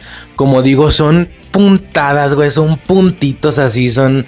Es la parte, o la esencia más básica de lo que yo detecto de la serie. A ver, son cosas que nunca había contado. Al mismo tiempo es. Deja un espectro o un perfil, creo que muy. Muy, muy claro de mí con respecto a Dragon Ball. Pero pues al mismo tiempo falta. Falta el. Ya sabes, ¿no? Falta el 70. El, no, el 70. El 90% de lo que tengo que decir fácilmente, ¿no? De todo en general. Con esto termino esta antesala. Que como de costumbre tenía que durar mucho menos de lo que evidentemente duró. Como de costumbre digo que se le va a hacer, ya estamos acostumbrados. Bueno, yo ya estoy acostumbrado. Pero pues ahí está, ¿no? Ese es el espectro o el perfil general de mi relación con Dragon Ball. Repito, muy, muy, muy general. Exageradísimamente general.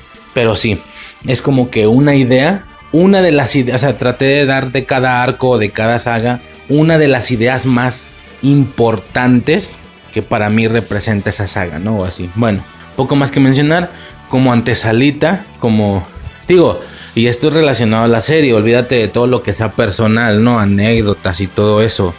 Eh, a ver, tiro algo rápido, güey. Ya no quiero hacer esto más largo. Bueno, ya creo que en su momento lo comenté. Eh, algo que se me hace muy épico a mí, por eso está puesto en el intro, es la humildad porque es humildad real, no es que se esté burlando ni mucho menos, es la humildad, el nivel de humildad que tiene Goku cuando está inflando la Genkidama para, para cargarse a, Kid Buu, que si no fuera por Mr. Satan, que es un icono, que es un emblema en la gente, en el pueblo, a los demás no les estaban haciendo caso, pero a él sí.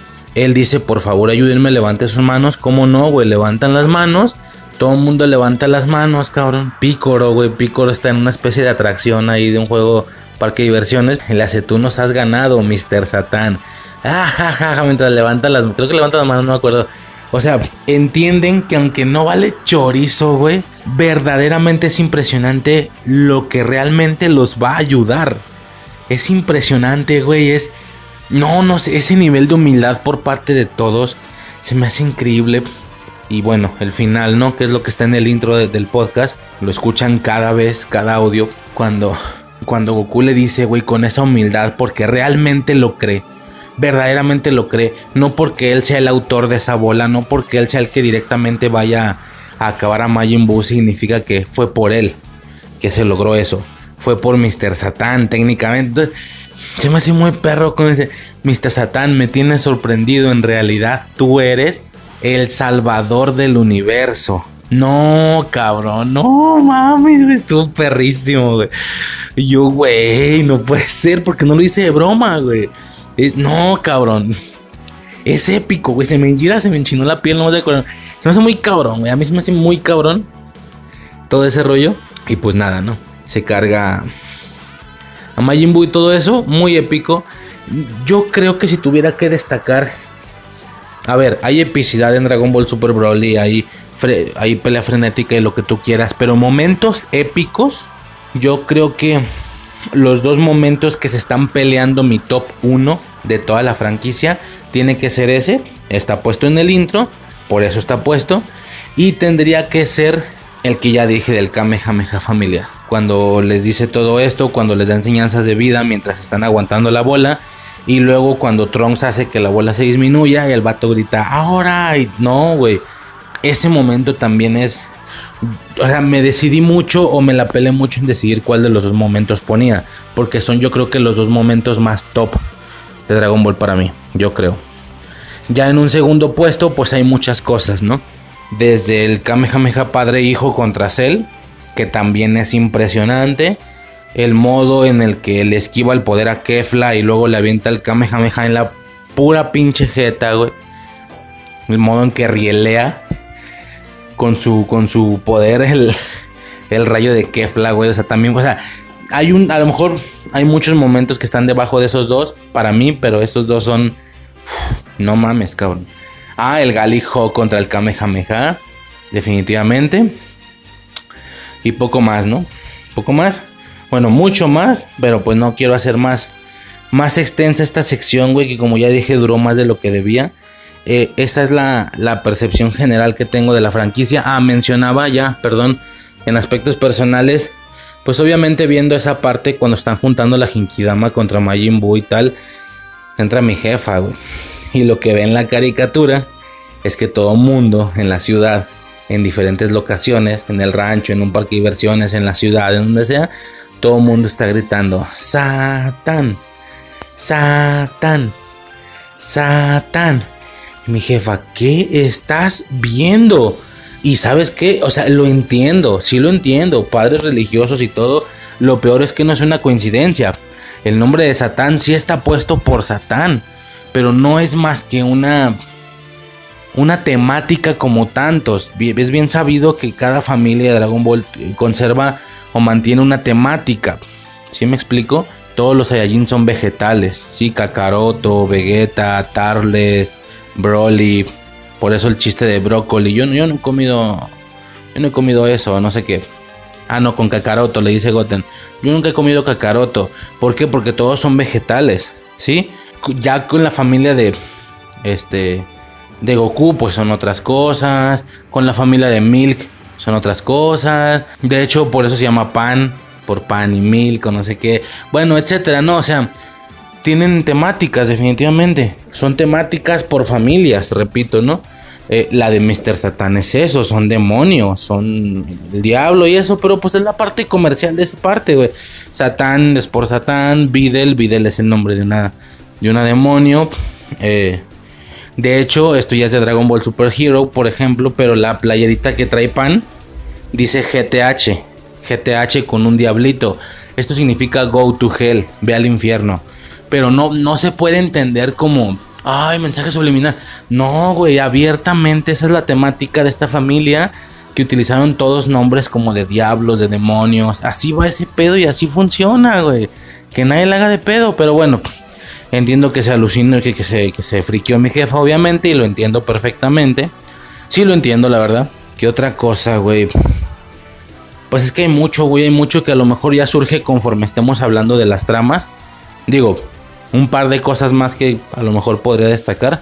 Algo, por ejemplo, creo que sí, sí fue muy, muy destacable. Pues fue que creo que todos, todos. No, güey, creo que esto sí me va a dar para hablarlo ya en Super Hero mejor. Porque es justamente el tema de los colores del pelo y todo eso. Mm, el otro pedo también.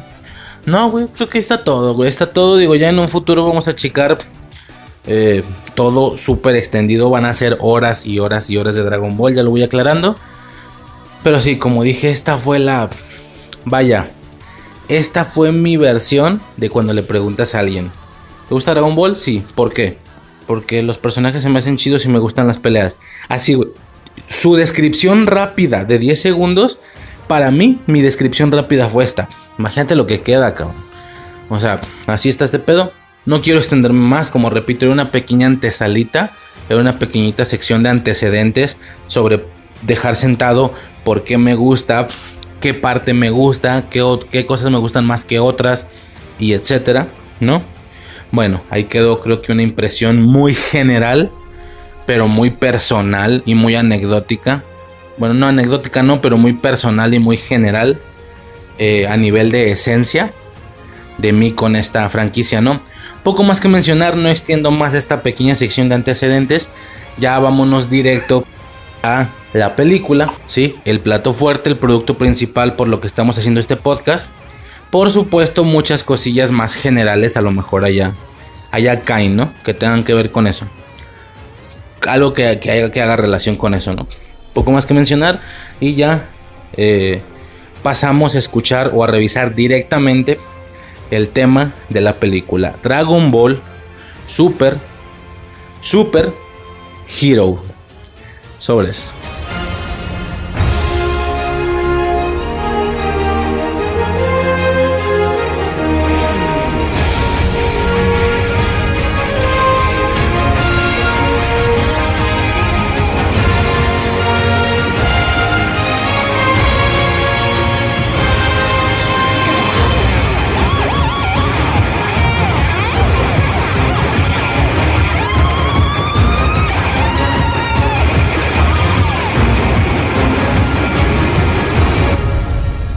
Ok, señores, pues ahí está. Después de esa muy, muy, muy, muy larga, más larga de lo que yo esperaba, eh, antesala, sí, sección de antecedentes. Bueno, como mínimo queda fijo, queda sentado todo lo que, lo más esencial o lo más importante de lo que significa esta franquicia para mí. Repito, son así pizcas, güey, pizcas de azúcar, tres granos de azúcar del pastel entero, ¿no? Tal cual. Pero bueno, las más importantes, ¿no? En todo caso, son las primeras tres pizcas de azúcar, por así decirlo. Curioso que haya sido que esa parte más esencial y más primeriza haya quedado aquí, en un podcast perteneciente a un tema o a una película que, mira, ya voy aclarando, no es de mis productos principales, ni mucho menos, ¿no? Chingate esta, cabrón. Me atrevería a decir tal vez que es la... Ay, güey, la que menos me ha gustado de las cuatro películas nuevas. A ver, ya estamos entrando a materia, estamos en el tema, ¿va? Yo creo que es la que menos me ha gustado de las cuatro películas nuevas. Claro, calificar o, o rankear junto con todas las otras películas, porque son películas sería difícil, porque aunque son películas, sí son otra cosa. O sea, muchas de las anteriores son capitulotes de Dragon Ball Z, ¿no? A grandes rasgos. Y ni tan capitulotes, o sea, algunas duran 40 minutos, o sea, son dos capítulos, cabrón. Bueno, bajo este nuevo formato, que podemos considerar que existe así desde la batalla de los dioses, que ya son como películas más en forma. Ya sabes, la batalla de los dioses, la resurrección de Freezer, Dragon Ball Super Broly. Broly, pues nada más sería. Que por cierto, la primera todavía sucede bajo el nombre de Z. Dragon Ball Z, la batalla de los dioses. Ya luego Dragon Ball Super, la resurrección de Freezer, Dragon Ball Super Broly y Dragon Ball Super Super Hero, ¿ok? Curioso, de hecho técnicamente no debería de contarse ni la batalla de los dioses, porque son las tres películas existentes de Dragon Ball Super. La batalla de los dioses no contaría, pero pues a ver, ya me entiendes, claro que cuenta como parte de esta nueva camada, aparte de que lo expuesto en, en la batalla de los dioses ya fue adaptado hasta Dragon Ball Z. Digo, perdón, Dragon Ball Super, ¿no? Es el inicio. Bueno, ok aún siendo la que menos me gusta, sí me gustó mucho, no te lo voy a, negar. Eh, por ahí un, escucha, camarada, amigo, compañero, Tomás Mancio, güey, me explicaba, o me mencionaba más bien, que por ejemplo en su caso fue su película favorita, que fue lo que mencioné en su, en su infancia alterna, ¿no? Güey, te va a mamar, o sea, si tu personaje favorito es Pícoro, es tal, te va a mamar, cabrón, porque su personaje favorito es Pícoro, el cual fue tratado muy bien, ¿no? Pero en mi caso personal, digo, todo esto sujeto a gustos. Para nada estoy diciendo que esté mal, ni mucho menos. Entiendo por qué es su favorita. La película es fuerte. Es de hecho la que tiene una fórmula a lo mejor más diferente que otras películas. Las otras tres son muy de lo mismo. Sí, la batalla de los dioses, la resurrección de Freezer Broly. Como que son mucho lo mismo, por así decirlo. Pero como a mí me gusta ese lo mismo, pues no tengo ningún pedo, ¿no? Y esta sí viene a innovar, esa sí es la realidad. Vamos a ser francos, viene a innovar, viene a generar cosas diferentes, aún dentro de la de la ya cansante, según mucha gente, de la ya desgastante eh, mismicidad, no sé cómo chingo se diga, la palabra supongo que no existe, esto de que Dragon Ball ya es lo mismo, que ya nomás son peleas, peleas, peleas, peleas, peleas, sin argumentos, sin tramas, sin no sé qué. Bueno, aún dentro de eso, esta película viene a generar una propuesta, viene a prometer algo, viene a traer algo nuevo, algo fresco estéticamente. Ya si te gusta o no, es otra cosa. A mí muchas de las cosas no, pero es nuevo y refrescante por donde le veas, quieras o no admitirlo. Ok. ¿Qué pasa entonces? En lo personal, como digo, la película viene a generar algunas situaciones con las que a lo mejor no estoy de acuerdo, con otras sí lo estoy y mucho. pues nada, ¿no? Básicamente es lo que vamos a estar explicando. Quiero empezar por el nombre, ya desde ahí. Dragon Ball Super Super Hero. Chingada madre, cabrón. Chingada madre, qué coraje me da esto, güey. Un buen pedo, qué coraje. No mucho, pues, ¿verdad? No es como que, ay, güey, me voy a dormir enojado. No, pues, dentro del ámbito friki, ya podcasteando, claro que no afecta a mi vida, ni mucho menos, pero sí da corajillo, güey. Que a este señor le valga verga tanto su propio producto. Tanto a él como a Toei. Es impresionante, yo no entiendo. Eh, básicamente no lo mencioné en los antecedentes ni mucho menos. Pero si es un, si es un hecho que a este cabrón le vale verga su franquicia. O eso es lo que da a demostrar. Yo no sé si sea cierto. Porque yo después de ver arcos argumentales, por ejemplo la saga de Freezer, con toda esta psicología de mantener la calma, de la rabia, de la furia, del... O sea, hay muchos detalles en la franquicia que digo, este cabrón es un genio. Y al mismo tiempo hay muchos detalles de, de Toriyama, sí, de Akira Toriyama, que nos hace pensar que le vale verga su franquicia. Y eso me da un poco de coraje. A ver, no tiene que gustarle a huevo, pero es raro, ¿no? Y hay muchas, muchas, muchas anécdotas, muchos principios que le dan fuerza a esta situación. Se puede hacer un podcast nada más de eso. ¿Por qué a Toriyama le vale tanto verga Dragon Ball Z? O Dragon Ball o lo que sea. Hay muchas cosillas. De bote pronto, así de las que me acuerdo. Ay, cabrón, es que son muchas, güey, son muchas, son muchas. Por ejemplo, de inicio las constantes situaciones estas de que él todo el tiempo quería estar terminando la franquicia, ¿no? Eh, se supone que en su momento Dragon Ball era una historia corta en la que iba a llegar hasta ese primer momento en el que detectamos o nos enteramos por qué es que tiene cola y que él fue el que mató a su abuelo, ¿sí? Se quedó como Saru y la chingada, que, que vemos que él era los Saru y la chingada no, no, no, ¿cómo vas a dejar esto? Le dice este Toei, ¿no? El manga y todo ese demás. Síguele, síguele. Y le sigue, ¿no? Le sigue, le sigue, le sigue. La iba a parar en. Con la batalla de Pícoro, creo. Rey demonio, el guerrero más fuerte. No, no, no, síguele, síguele. Eh, que la iba a parar en la saga de Freezer. Lo que ya expliqué ahorita en los antecedentes. No, no, no, síguele, síguele. O sea, que constantemente estaban intentando hacer este pedo. El mismo Dragon Ball Super fue un rollo de. Güey, sobres. Te pagamos un chingo, nada más haz diseños, pero no vas a dibujar tú. Va a dibujar alguien más. Tú ya vas a hacer el cerebro y cosillas así, ¿no? Constantemente hay que estarlo forzando a producir o a generar algo que tanta gente ama, que tanta gente abraza, que tanta gente recibe. Y, a este señor está claro que le vale verga. A ver, esto que acabo de decir puede tener un punto de debate y lo entiendo es completamente racional que pueda llegar a tener un punto de debate esta situación. Que tú digas, güey, pues él sabrá. No, pues sí, pues, pues sí, pero entonces ¿para qué verga regresa, güey? O sea, o haces las cosas bien o no las haces, no las haces a medias. Sí, ese es el problema. O sea, o lo haces bien o no lo haces. Pero bueno, volvemos a lo mismo, también puede estar en punto de debate. Alguien puede decir, pues para él mejor, güey, él no lo quiere hacer, pero le dan dinero, pues lo hago, pero a medias. Y me están pagando un trabajo completo por hacerlo a medias, güey, hasta yo quisiera hacer eso ok, va, pero pues no sé, o sea, ok, al ser un punto de debate y al ser diferentes percepciones, diferentes puntos de vista, y al yo ser un cabrón que entiendo que estoy siendo cegado porque amo Dragon Ball, me caga, cabrón, sí me caga, güey, este pedo.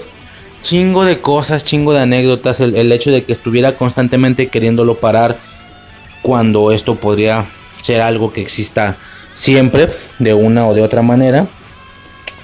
Puta, güey, muchas cosas. Es que no acabo, güey, no acabo. O sea, eh, el tema de que, por ejemplo, en, en, en el manga, güey, se supone, fíjate, eso es lo más mamón.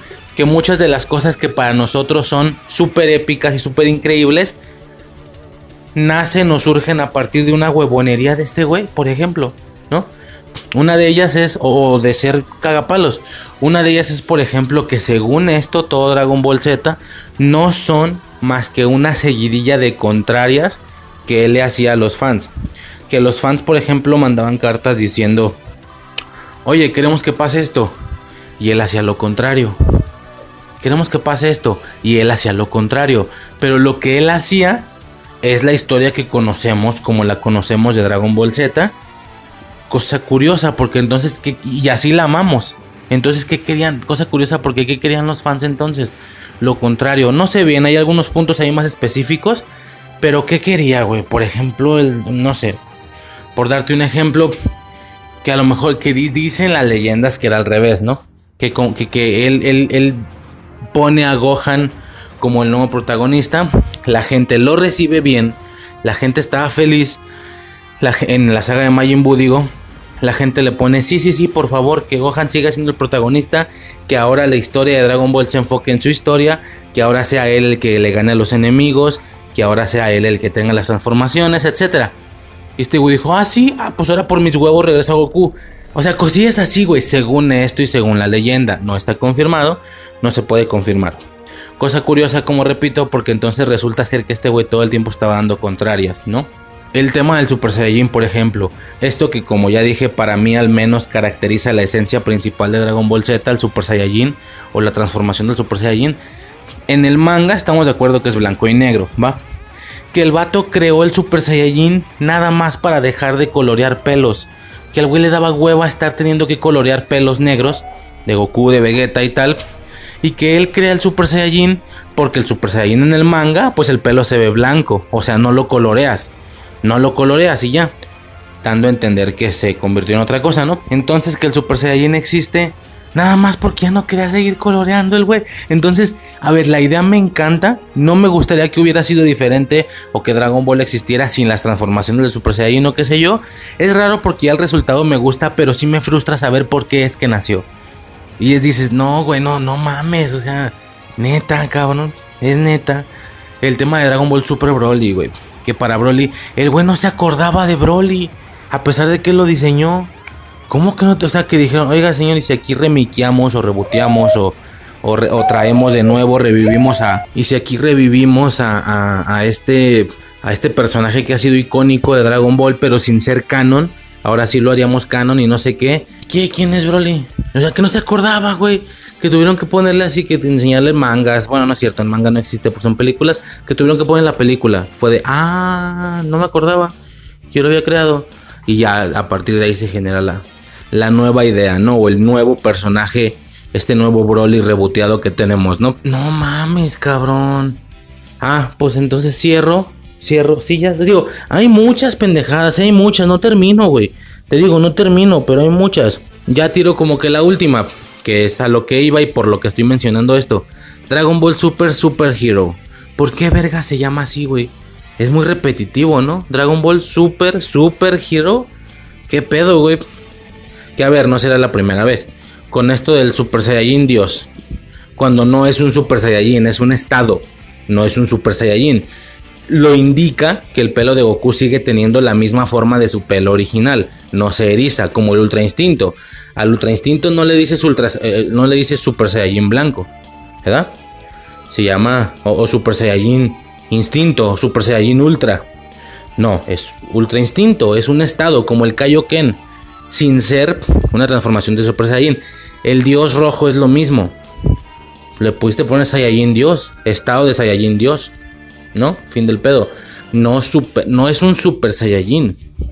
Por eso, ¿qué pasa cuando en el canon o en la trama quieres generar que, estando convertido en este estado, o siendo un Saiyajin repleto y ambientado de energía divina, el güey se transforma en un Super Saiyajin, pero que con esa misma energía divina el pelo se ve azul en lugar de amarillo, ok. Pero entonces ahora ese es el Super Saiyajin tendría que ser Saiyajin Dios y Super Saiyajin Dios. Pero no, este señor le pone a la roja Super Saiyajin Dios, pero no es un Super Saiyajin. Entonces, cuando él se transforma en un Super Saiyajin, que es el azul, ¿ahora qué es? ¿O cómo se llama? Ah, pues se llama Super Saiyajin Dios, Super Saiyajin. No mames, cabrón. Es neta. Le vale verga a este señor, güey. Le vale chorizo un chingo de gente tiene que estar como que sugiriéndole cosas. Oiga, señor, ¿y qué le pasa? Pero así, güey, lo tienen que tratar con pincitas, por lo que yo entiendo. Así de que, oiga, señor, no se va a molestar, pero ¿no estaría mejor esto? Yo digo, sí, ¿ah? A huevo, lo logramos. Así, güey. Hay muchas, güey, hay muchas, te digo. Pero bueno, ¿no? Al fin y al cabo, sus errores o sus equivocaciones o, o sus provocadamente maneras de cagar el palo ha generado o ha hecho nacer el producto que tanto queremos. Está bien, solo que me molesta un poco que sea de esa manera, a mí en lo personal, ¿no? Si me castra, güey, al chile. Pero bueno. Dragon Ball Super Super Hero. ¿Por qué se llama así, güey? Porque el señor no se acordó que actualmente la franquicia se llama Dragon Ball Super. No sabía, no se acordaba que se llama Super que lleva super en el nombre. Es neta, verga. O sea, de Broly lo entiendo, güey. De Broly Pues no lo entiendo tanto, pero sí lo entiendo más. Es un personaje que no era común. Era un personaje muy específico que él diseñó, que no pertenece al canon del manga.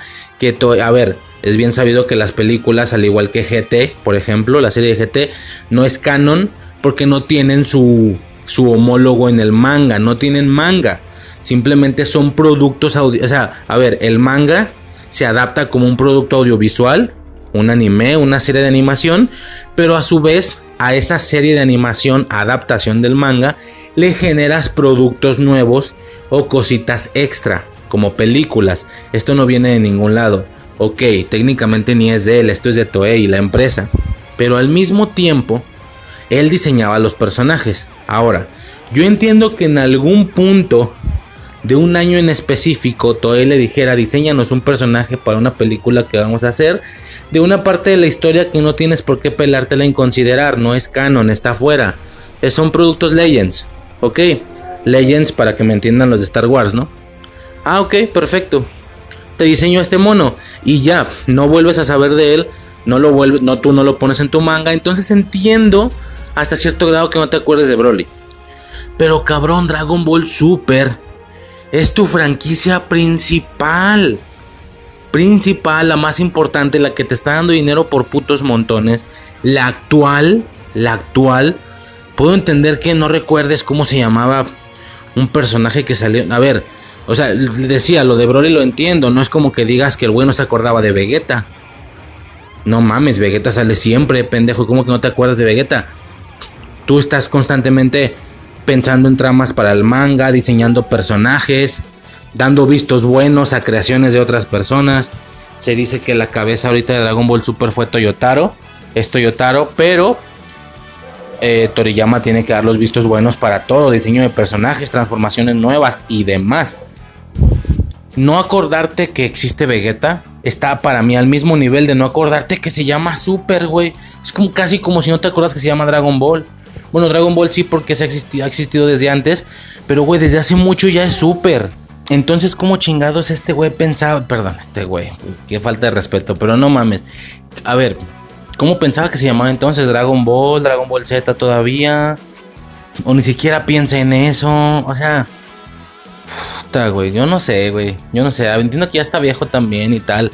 No sé si está relacionado con eso. Quisiera pensar eso. El problema es que detalles ya del pasado, como que creó al Super Saiyajin solo para dejar de colorear en el manga por hueva, me suena a que él es así. No a que tenga que ver mucho con la. Está raro, güey. Está raro. Muy, muy al estilo de Toei, que aunque la empresa, justo estoy explicando que son ellos los que alargaban más el producto y que si no fuera por Toei, no tendría, existiría solo un anime de 12 episodios donde, donde Goku llega desde el punto A al punto B donde se convierte en Osaru. O en otros niveles tendríamos hasta la batalla de Freezer y fin del pedo. Cosa que muchos dicen que estarían felices con eso. Yo no. Ya expliqué, ya lo aclaré en los antecedentes que yo no. Queda clarísimo el por qué. Entonces, pues qué verga, güey. Qué verga, cabrón. Bueno, así estuvo ese pedo no se acordaba de, por, eso, por eso la repetición, no, no se acordaba que se llamaba Dragon Ball Super. Y que la gente cuando les dijo el nombre pues supuso que era intencionado. Como para que suena gracioso, no, no sé. No sé. O sea, la gente le da miedo moverle, güey. Dicen, no, güey, no queremos decir nada, los enoja. Nos corre. Che viejillo. Ah, no mames, güey. Bueno, ¿qué más hacemos, güey? Dragon Ball Super Super Hero. No se acordaba que se llamaba Super. Chingate esa, güey. ¿Qué sigue? ¿Qué sigue? que veamos todo un arco donde no sale Goku porque no se acordaba que existía Goku. No mames, cabrón. Pero bueno, fuera de eso quisiera pasar a tres situaciones en específico. Y esto antes de empezar a hablar como de la trama de la película, ¿no? Sus situaciones, acontecimientos y demás. Las tres cosas son mi percepción inicial, primeriza de esta película. Doblaje y la animación 3D. ¿Ok? Primera situación, mi impresión, güey, con la película. En su momento, cuando se supo, se dijo que iba a haber una nueva película de Dragon Ball y bla bla bla y no sé qué. Ok, dije a huevo. Otro producto como Dragon Ball Super Broly. Pero diferente, otra cosa, la continuación o algo diferente. Bien, bien y de acuerdísimo, ¿no? Perfecto. Veo un primer teaser. No me acuerdo hace cuánto fue, fue hace mucho. Y dije, mmm, no, no, No, no me gusta. Y Suicide, ¿por qué no, güey? Es Dragon Ball. Sí, güey, pero algo, a ver, explicación, sin que sea eterna. Algo que a mí me ha molestado mucho es la estética Arale, así le llamo yo. La estética o el rollo Arale. Sí, Arale es otra creación de Toyota, de, de, de Toriyama en su momento era Dragon Ball y Arale, dos series animadas que incluso iban muy de la mano, se parecían hasta cierto punto, hay hasta spin-offs, se juntan y demás, Arale sale en Dragon Ball Super si no me equivoco y tal. A ver, es que no sé si mucha gente vea las estéticas como yo la veo. Una cosa es Dragon Ball muy Arale, que es como Dragon Ball al inicio, Goku niño, el aspecto de las cápsulas, el aspecto de la corporación cápsula, Bulma, el radar, todo esto es como muy Arale. Pero repito, y luego tenemos lo que para mí es la esencia de la franquicia, que son Super Saiyajins, peleas, monstruos, transformaciones, fusiones, sangre, vergazos. Nada tiene que ver con Arale. Eso, para mí, para mí, para mí. ¿Ok? Eh, luego las mierdecitas, estas rositas. No sé si se acuerdan todo ese pedo. Bueno, todo eso es muy Arale. Dragon Ball Super carece de esa estética Arale. ¿Ok? cuando yo veo el teaser de esta película, yo veo que está plagado, plagado de estética Arale. Y, lo mantengo, la película está plagada de esa, de esa estética. El tema de Hido, el tema de, de la patrulla roja, el tema de... A ver, de hecho la patrulla roja son androides. Ni siquiera, no, no es cierto, ni siquiera se hacía la esa de la patrulla roja, no, porque esa es este, el científico, no de Slump. O sí, o tiene alguna relación. La neta ni sé, güey. No me agradó. Veo Gamma 1, veo a Gamma 1 y a Gamma 2. Bueno, ahora ya sé que se llaman Gamma 1 y Gamma 2, que son estos superhéroes con capas roja y azul. De hecho, todo el tema del Gran Saiyaman se me hacía muy arale. Eso no me gustaba. No lo aclaré en antecedentes. Eh, eh, el Gran Saiyaman a mí no me gustaba. Las poses y todo eso. No, no me agradaba mucho, la verdad. Se me hizo muy chingón cuando salió el Gran Saiyaman 1 y el Gran Saiyaman 2. Me gustó mucho porque era este güey y luego Videl pero con un casco, o sea, estaba padre en ese sentido, como que me agradó esa parte, pero hasta ahí, ¿no? Muy Power Rangeresco ese pedo, ¿no? Y al mismo tiempo es como si fusionaras a los Power Rangers con la estética de, superhéroes americanos, ¿no? Marvel, DC, etc. Ok, está, pues está bien hasta cierto punto, ¿no? Que es algo curioso, porque el término superhéroe en Occidente lo entendemos como Marvel y DC. Ya, o ya me entiende, superhéroes de este tipo. El término superhéroe allá lo relacionan con el tokusatsu. Un superhéroe allá es un cabrón así rollo Power Ranger o rollo Super Sentai, rollo Kamen Rider, este Big Bad Beetleborgs, bueno, así se llaman aquí, no me acuerdo cómo se llamaban allá. BR, Troopers, etcétera, ese tipo de cositas, ¿no? Ultraman y no sé qué. Bueno, e, ese es, su, identificativo de superhéroes. Y el, Grasa, y el Gran Saiyaman 1 y 2, así como la estética de esta película, es una fusión de los dos conceptos. Por eso se llama superhero, superhéroe. Se supone que Toriyama quería hacer una película muy occidental, muy para occidente. Así tal cual, y sí está dicho en entrevistas, que como el occidente está muy en mood, y todo mundo pues, con el tema de, por ejemplo, el MCU, los superhéroes y todo eso, y llevamos así ya más de una década, ya casi van para dos eh, bueno, no es cierto, güey, porque la primera fase igual y no cuenta mucho. Desde 2012, ponte una década, va apenas. Sí, dos, no mames. Una década, va, ok. Este, desde Vengadores 1 es cuando estamos en mood. Pues así pasa, ¿no? Ok. Eh, se supone que es muy para nosotros, según él, porque son superhéroes como muy power, o sea, como que quiso ser superhéroes occidentales con este rollo de las capas y la letra en el pecho. Ya ven que Hido trae. Ah, porque no sé si lo aclaré, voy full spoilers desde el inicio, ¿va? Voy full spoilers desde el inicio. Yo no tengo sección sin spoilers, nunca lo he manejado, no me hallo. Spoilers. Hido, ya ves, ya ves que trae el, traje este como de superhéroe morado con capa amarilla, con la H amarilla. Es muy Superman ese pedo. Pero al mismo tiempo, él no puede hacer una imagen del superhéroe completamente occidental, como que sin querer se le van detallitos tokusatsu, ¿no? Esto de las poses y rollo Power Rangers y no sé qué, evidentemente no sé si se le va o quiso hacer una fusión intencionadamente una fusión de, ambos conceptos, ¿no? De los superhéroes occidentales y de los orientales. Ok, perfecto. pero a mí no me agrada. Por increíble que parezca, aunque me agrada Marvel y todo ese desmadre, el tema de los superhéroes rollo occident eh, rollo Aralep no me agrada tanto. Como ya dije con el Gran Saiyaman, yo veo a Gama 1, veo a Gama 2, veo que aquí el importante va a ser Piccolo y Gohan, no Goku, super salido de la fórmula, repito, súper refrescante para algunos, pero a ver, cambiar algo que ya está implícito o que ya es la esencia, para algunos es algo nuevo, es algo refrescante, para otros les molesta. Bueno, yo soy de los que les molestó un poco. Entonces yo vi el teaser y sí fue de, ay no, güey, como que no, como que no, no, no va a estar chida. Va a ser una de estas películas que voy a ignorar, porque hay películas de Dragon Ball que he ignorado. La de Tarble, la del hermano de Vegeta, la ignoré, güey, ni la he visto. Hay peliculitas de ese tipo, productitos de ese tipo que yo como que medio ignoré, la verdad, la verdad. Hay cositas así. Dije, no, güey, la voy a dejar pasar. Aparte de que no se siente que venga con la potencia de Dragon Ball Super Broly. Y sí, o sea, no tuvo la misma distribución, no tuvo el mismo... O sea, no, no le dieron la misma comercialización, ¿sabes? No la vendieron de esa manera. Bueno, no, o sea, no, no me agrada. Y cada vez sale un nuevo teaser o algunos segunditos más de metraje. Suicide me decía, ya salió el tráiler, güey. No, güey, o sea, ni los veía, güey, neta. No los veía, no me llamó la atención todo el tema de los superhéroes Gama 1, Gama 2.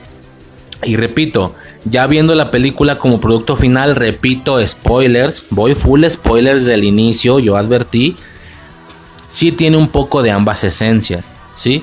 Ok, sí tiene, o sea, sigue manteniendo mucho de lo que digo que me caga, que es toda la primera parte, Gama 1, Gama 2, la animación 3D, que ahorita hablaremos de esto, a mí me cago, lo siento, pero a mí me cago hay gente que dice que de bote pronto le cagó, pero que luego ya viendo la película como que le agarró cierto aprecio, cierto valor.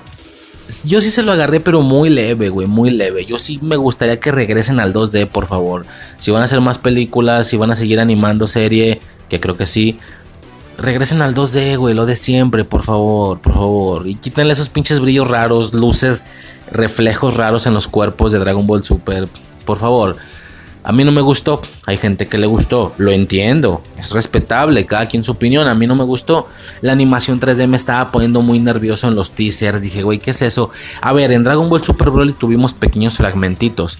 No había podcast, no pude decirlo, pero yo en su momento le dije a Suicide, güey, hubo pedacitos de Dragon Ball Super que lo pusieron en 3D y se ven horribles se ven horribles. Hay una parte donde Gogeta pelea contra él como en otro plano, en otra dimensión, se ve como tipo 3D. Hay una parte donde Goku y, Vegeta hacen un Kamehameha y un Galijo juntos contra Broly. Y cuando hacen las poses, o sea, los güeyes están huyendo y dicen, rápido Vegeta. Goku dice rápido Vegeta y Vegeta dice, maldición. Y mientras van volando, se paran, hacen las poses, Kamehameha ¡Ja! ¡Galijo! Y tiran el poder. Y luego este güey lo para con el pecho como sin nada, güey. Que es la partecita siguiente, o sea, es la parte antes de cuando los güeyes siguen volando porque su poder no funcionó. Y lo llevan a Freezer. Se lo llevan a Freezer y ya se queda entreteniéndose con Freezer. Para estos güeyes irse, ¿no? Irse a la verga y checarlo de gogueta. Ok. No me gustó y me acuerdo que le dije a Suicide, güey, no sé por qué siento que estos pedacitos de 3D son testeos. Son testeos, son... Eh, ¿cómo se dice? Estudios de mercado para ver si a la gente le gusta. Y si la gente pone que estuvo bien chido y que no sé qué, vamos a tener una película toda 3D. O ya oficialmente Dragon Ball va a pasar animación 3D generalmente, también en la caricatura, en la serie.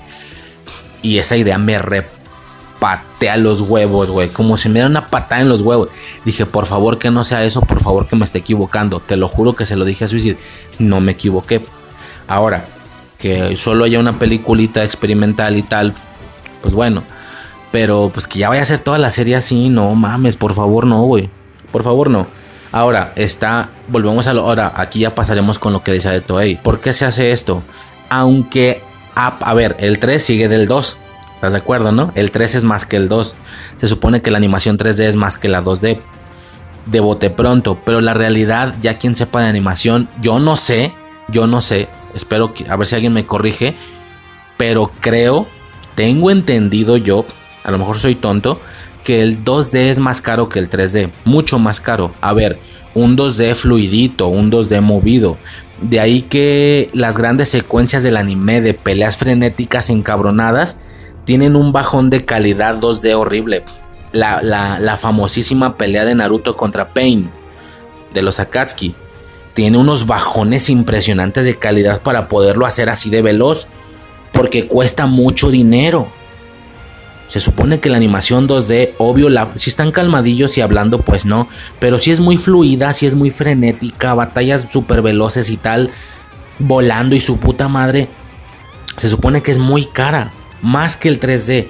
Porque aunque hacer modelados 3D es caro, una vez, haces el, una vez haces el modelado 3D y ya se supone que así se queda y lo puedes seguir moviendo por toda la película o algo así. Como que haces un modelado y ya se queda, ¿no? De ahí el hecho de que hubo muchos modelados que no hicieron.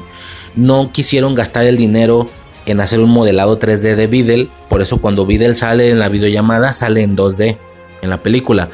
Porque, a ver, para una escenita rápida sin que se mueva mucho, claro que el 2D es más barato que hacer un modelado 3D que casi no vas a utilizar, ¿sí?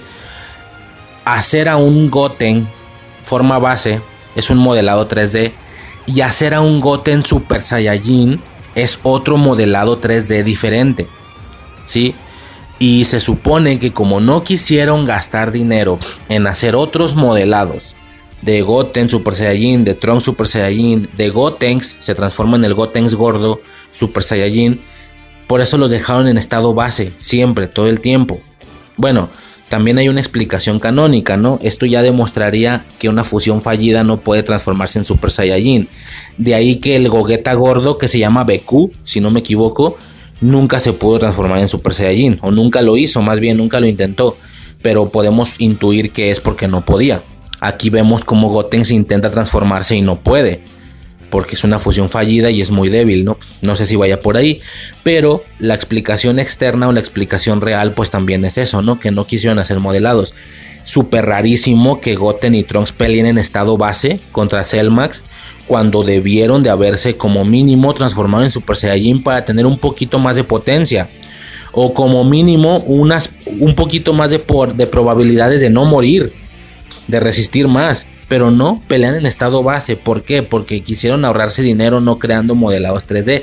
Y aquí es donde entra mi queja con Toei. Porque Toei constantemente está viendo la manera de ahorrarse dinero. De ahí el tan afamado o difamado capítulo 5 es. Uy, sí, qué famoso, güey. No me acuerdo del, cuál es. Creo que es el 5 de Dragon Ball Super. Que es aquel en el que Goku tiene la pelea con Bills en Super Saiyajin 3.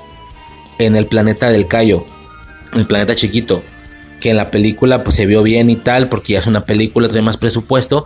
Pero que si quisieron ahorrar tanto en animación, ahorrárselo para momentos más fuertes.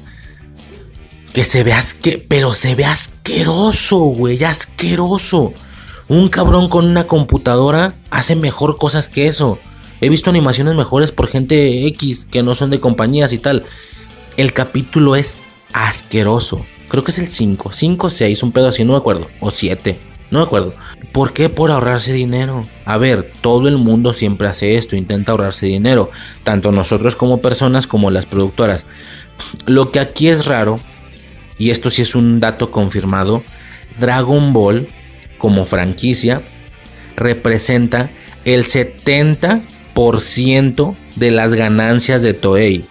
70%. ¿Sí? ¿Qué más tiene Toei, güey? A ver, espérame. Eh, creo que es importante destacar o revisar qué viene siendo el otro 30% para Toei. Déjame ver. A ver, obviamente hay una infinidad de productos, pero infinidad hechos por esta compañía de animación. Pero yo creo que los más destacables, pues cosas como Candy Candy. Ah, mira, ellos hicieron Clanad. Ok. Este. Digimon Adventure. 1, 2, Data Squad, Frontier, Tamers, todo Digimon como franquicias de Toei. Y estamos de acuerdo que cuando yo hablo de ganancias no solo hablo de lo que producen los productos audiovisuales. No, no, no, es de toda la merca, de todo el del merchandising, de, la ropa, de los juguetes, o sea, son cantidades multimillonarias. Contando todo, juguetes, licencias, todo, todo, todo, o sea, Cross Wars, Doctor Slump, ya lo dije, Dragon Ball, Dragon Ball GT, Dragon Ball bla bla bla bla bla, ok, todas las películas. ¿Qué más tenemos aquí fuerte? Eh, Lovely Complex, ok. Este, de hecho es un anime que estamos viendo Suicide yo ahorita. Me lo puso porque le gusta mucho. Lovely Complex es de Toei también. Massinger Z, cabrón. One Piece, no mames, One Piece es de Toei, güey. One Piece. Sailor Moon y derivados. Senseiya, no me jodas, güey. Senseiya es de Toei. ¿Ok? Senseiya. Y derivados, todo. Omega, Soul of God. Todo, todo, todo. Todos los derivados de Sailor Moon, como ya mencioné. Una que otra cosa de Transformers. Yu-Gi-Oh! Todo Yu-Gi-Oh! es de Toei. Naruto no es de Toei, güey. Pues no, parece que no. Bueno, tiene un chingo de cosas, cabrón. A ver, no, a ver. No quiero yo aquí ofender a los que sean gustadores de otras cosas. Vamos a poner entre todo lo que vi: Digimon, One Piece, Sailor Moon y Senseiya. Sí, lo siento para quien prefiera Senseiya por encima de Dragon Ball, pero estamos hablando de que Dragon Ball es el 70% de las ganancias de Toei y todo lo demás es el 30% restante, todo lo demás junto. Senseiya, One Piece, Sailor Moon juntos, Senseiya, One Piece, Sailor Moon, Digimon es el otro 30% y todo lo demás. Digo, esto ya muestra la superioridad comercial, ¿no? Ya si estás de acuerdo o no, pues es otra cosa. Claro que te puede gustar más otra cosa, pero ahí se detecta la superioridad, ¿no? Al menos en números, en estadísticas. Dragon Ball es el 70% de las ganancias de Toei. 70%. Y es con la serie con la que están viendo la manera de ahorrarse dinero, güey. ¿Por qué? No me parece justo. O sea, es la que mayor trato digno deberá de recibir. Al ser el 70% de las ganancias de la compañía y están viendo cómo ahorrarse cosas, yo no lo entiendo. Yo no lo entiendo. Y el haber hecho estos modelados 3D o haber hecho esta nueva película en 3D, independientemente de que te guste o no, se supone y se entiende que es para ahorrarse dinero. Cuando lo ideal, por así decirlo, o lo más caro más bien, hubiera sido hacer una película en 2D y muy movida, muy frenética. Ok, animación muy cara. Pero repito, es el 70% de tus ganancias. Y no es suficiente como para que, bueno, mira, parece que es de las que menos quieren. O sea, entienden que es la que más le da dinero y por mucho, pero al mismo tiempo ven la manera de ahorrarse para inyectarle más a otras cosas, como que les emocionan más otras cosas de sus productos o no sé yo qué pasa ya, estoy confundido la neta, pero bueno, de ahí el hecho que si quisieran ahorrar cosas, ¿no? Este, a mí la animación 3D, como te digo, me molestó mucho cuando lo vi en el teaser. A ver, ya viendo la película me, me percato que sí es mucho más eh, decente de lo que yo pensaba. A diferencia de los fragmentitos que pusieron en Broly, que sí están muy culeros. Pero no me gusta, güey. O sea, Dragon Ball es 2D y ya. Y el terror que siento es que realmente la serie vaya a pasar a ser toda 3D también. Espero que no. Espero que no, porque si no está de la verga este pedo, güey. Si sería capaz de retirarme de Dragon Ball. no es cierto, pero. O sí, no sé. Sería capaz de retirarme de Dragon Ball, güey. Si es toda, toda, toda 3D. No mames, cabrón. Bueno. Ahí está ese tema, ¿no? El tema del 3D. Bueno, mencionaba lo de. Lo de Arale, no me agradaba. Todo era muy Arale. Y ya viendo la película, por supuesto, concuerdo. Digo, hay muchas cosas muy Arale. Prácticamente toda la esencia de la película y todo el inicio. Pero también es un hecho que las cosas, como las transformaciones, el Orange Piccolo, el, el, el estado este nuevo o la transformación nueva de Gohan, por supuesto, es algo ya muy Dragon Ball, muy super. Esto no tiene nada de Arale, pero todo lo demás me molesta. ¿Ok? Esa es una. Dos. Normalmente, normalmente, Toei nunca había tenido la intención de ocultar secretos o sorpresas para la película. No sé si me explico. No son como Marvel, que tú ves el tráiler y sabes que solo viste el 20% de lo que vas a ver o que van a salir cosas, personajes o momentos que para nada te los mostraron en el tráiler porque intentaban guardarlo en secreto. Hasta antes de esta película Toei no presentaba esta situación. Yo me acuerdo, güey, que vi un, el tráiler de Broly, güey. A lo mejor no será el primero. Me acuerdo que el primero ni siquiera se sabía que el personaje era Broly. La gente teorizaba con Yamoshi y no sé qué, porque nomás se veía como que el brazo y, y la cola y no sé qué. Pero, ok, los primeros eran muy ocultos, muy secretos.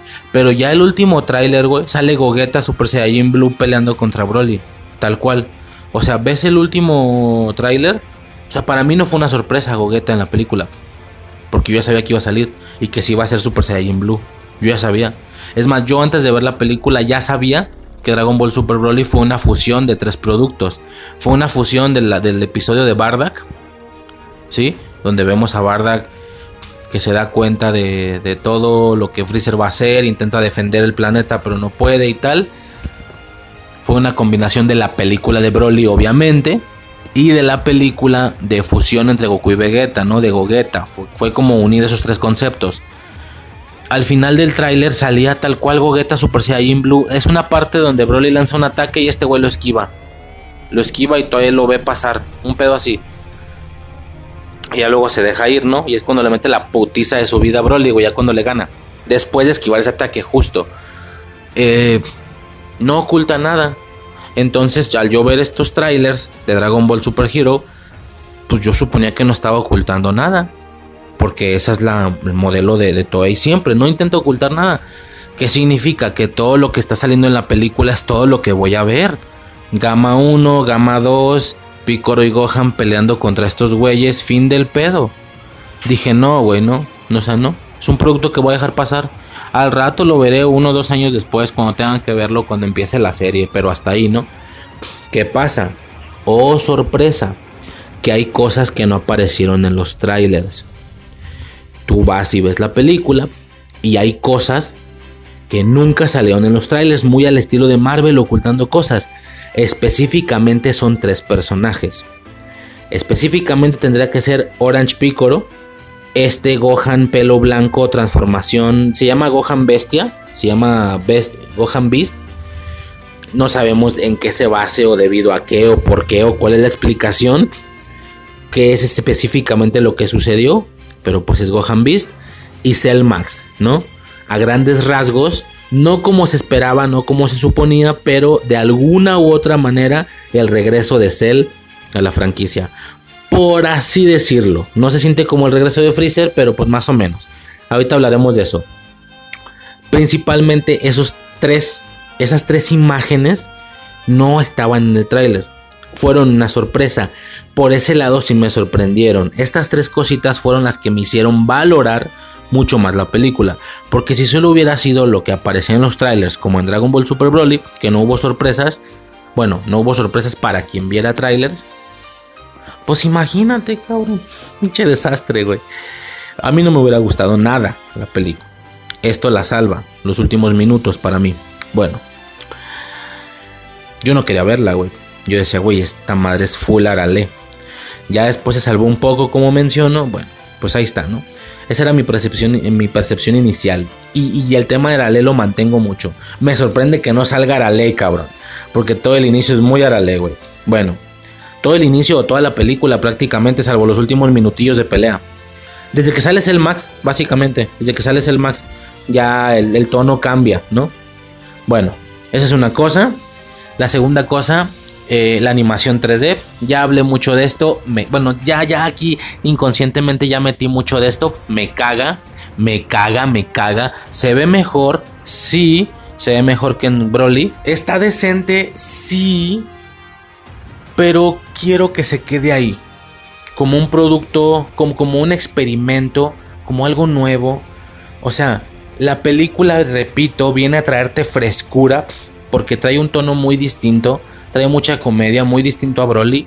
Trae mucha comedia, trae personajes nuevos, Gama 1 y Gama 2. Eh, el regreso de la Patrulla Roja. Eh, yo creo que la diferencia más destacable es que por primera vez Goku y Vegeta no son los protagonistas, sino que es Gohan y Piccolo, casi en partes iguales. Casi porque Gohan se sintió un poquito más, porque es el que da el golpe final, pero pero bueno, Piccolo lo estaba sosteniendo, entonces, ah, o sea, ahí más o menos, ¿no? Esto es súper innovador, súper fresco, al menos para este nuevo formato de películas, porque por supuesto no era para nada raro que el protagonista no fuera Goku en las películas anteriores, ya lo mencioné, ¿no? En esta película que yo creo que es mi favorita, la del Kamehameha familiar, Gohan es el protagonista. Digo, al final tiene que aparecerse Goku, obviamente. Y al final se sintió como Goku el protagonista porque es el que estaba al centro del Kamehameha. Pero al final no deja de ser Gohan el que peleó gran parte de la película. Está la de la, la, la, pinche, esta, la resurrección de, de Broly, güey. Todo asqueroso, todo así, culero. Que como me caga esa película, güey. También la odio. Pero acá sale todo baboso, güey. Todo lleno de cosa verde. Pero bueno, también los protagonistas son Goten y Goten y Trunks. Para nada es algo distinto, ¿no? Tiene su, tiene su chiste. Esta viene a innovar. Ok, en un producto, en una película que viene a innovar, que viene a ser experimental, de paso le ponemos animación 3D. O sea, me parece un buen conjunto todo. Innova y es refrescante por todos lados.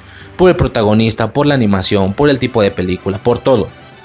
En ese sentido, te lo acepto.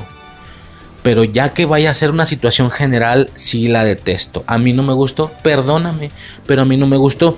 Como ya mencioné, he escuchado que la opinión general es que primero les cagó, pero luego vieron que estaba decente y se quedan satisfechos. Yo, pues también, pero como producto individual, no para siempre, no como un cambio a la estética de la franquicia, porque digo, les vale vergada, pero a ustedes y a Toei y a Toriyama, pero yo creo que yo me retiraría. No me agrada. Eso por parte de la animación 3D. Digo, ya expliqué mucho en la primera parte. En la parte del, de lo de Aralep. Y ya como último punto, antes de empezar a hablar de la película.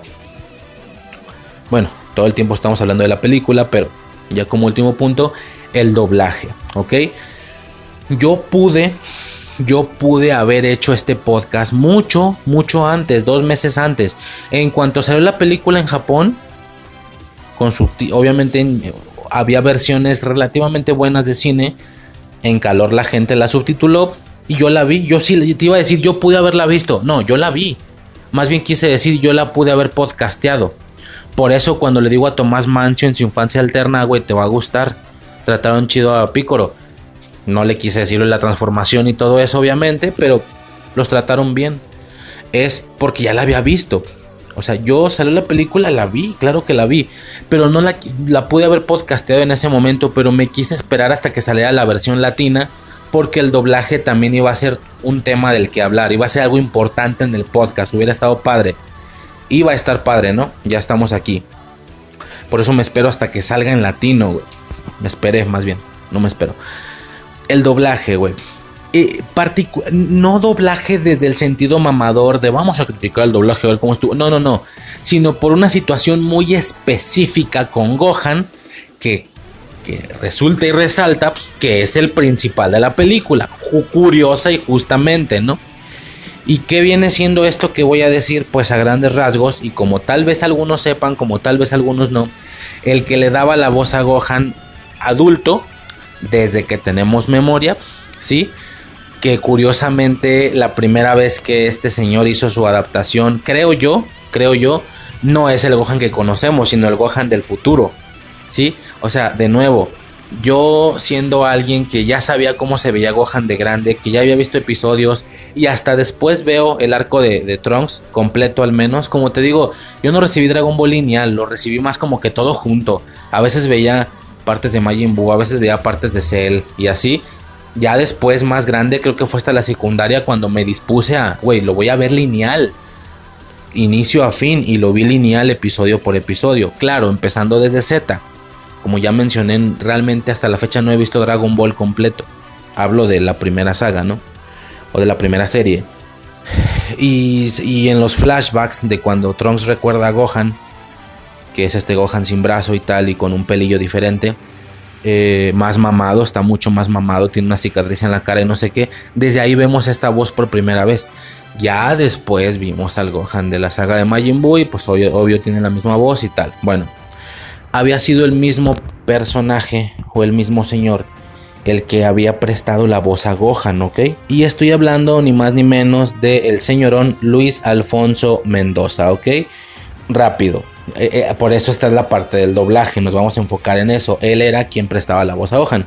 Ok, Luis Alfonso Mendoza Soberano, Ciudad de México, 20 de noviembre del 64. Fallece exactamente aquí está el, el- el detalle de la historia o el detalle de por qué me quería enfocar en el doblaje, fallece el 29 de febrero del 2020. Fue un actor, director de doblaje y locutor mexicano con más de 38 años de experiencia. ¿Ok? Causa de muerte, herida por arma de fuego. Así es. No fue nada relativamente natural por la edad. Vaya, hasta una muerte por COVID hubiera sido más... No, no, no creo que para él más calmada, más pacífica, pero sí a nivel comercial, a nivel de, la, de las masas, ya sabes, ¿no? A nivel comercial, no hay la palabra, pues hubiera sido algo más relajado, pero no, le dispararon, güey. Andaba en pedos, obviamente, no pedos de distribución de merca y tal, no, se dice más que era una situación ahí de por una renta de una casa, digo, no, no se sabe bien, por supuesto, no hay versiones oficiales, pero pues sí, que como que debía dinero y no sé qué, y pues el güey como que le vale chorizo, fue ahí como que a, como que le debían dinero y él fue a confrontar o a cobrar su dinero, y pues, el otro güey también estaba loco, no sé, pues nada, le dispararon. Li- tristemente hay imágenes hay imágenes que puedes encontrar en YouTube de los, de los cuerpos, güey. De gente que pasó por ahí, tomó. No se ve bien, por suerte. No hay ninguna que le tome directo a la cara. Pero pues sí está como que. Como que de lejitos, ¿no? El cuerpo y tal. Ahí hay un carro con puertas abiertas y. Bueno. Una situación ahí muy, muy típica de, de este tipo de situaciones, ¿no? Momentos así.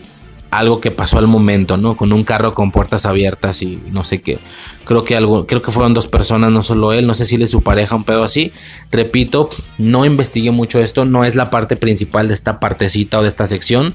Pero pues sí, ¿no? Algo por ahí, alguno de los dos, no me acuerdo quién, creo que está a medio salir del carro. Un pedo, o sea, nomás salen las piernas del copiloto, un pedo así. Bueno, triste, triste, triste. ¿Qué más, no? Eh, nacionalidad mexicana, perfecto. Fue conocido principalmente, principalmente por ser la voz de Gohan adolescente y adulto en Dragon Ball Z, Dragon Ball GT, Dragon Ball Z Kai y Dragon Ball Super, entre todas sus películas, obviamente. Otra muy destacable y es justo otros de mis pilares, señores, justo Daniel Aruso en la saga ochentera de Karate Kid. ¿Ok? La saga ochentera de Karate Kid. La primera voz, porque Karate Kid tuvo una especie de, de mejora de audio, o sea, como que la volvieron a redoblar la primera. Y es difícil hallar la primera versión con la voz de Gohan. Eh, ya después tiene otras versiones. Pero la 2 y la 3, como que a esas no le hicieron ese redoblaje. Y te las encuentras fácilmente con la voz de Gohan, ¿no? Icónico. Ya te imaginarás, ¿no? El día que esto sucedió, sí me medio me bajoneó leve. O sea, sí me arruinó medio día o el día completo, punto.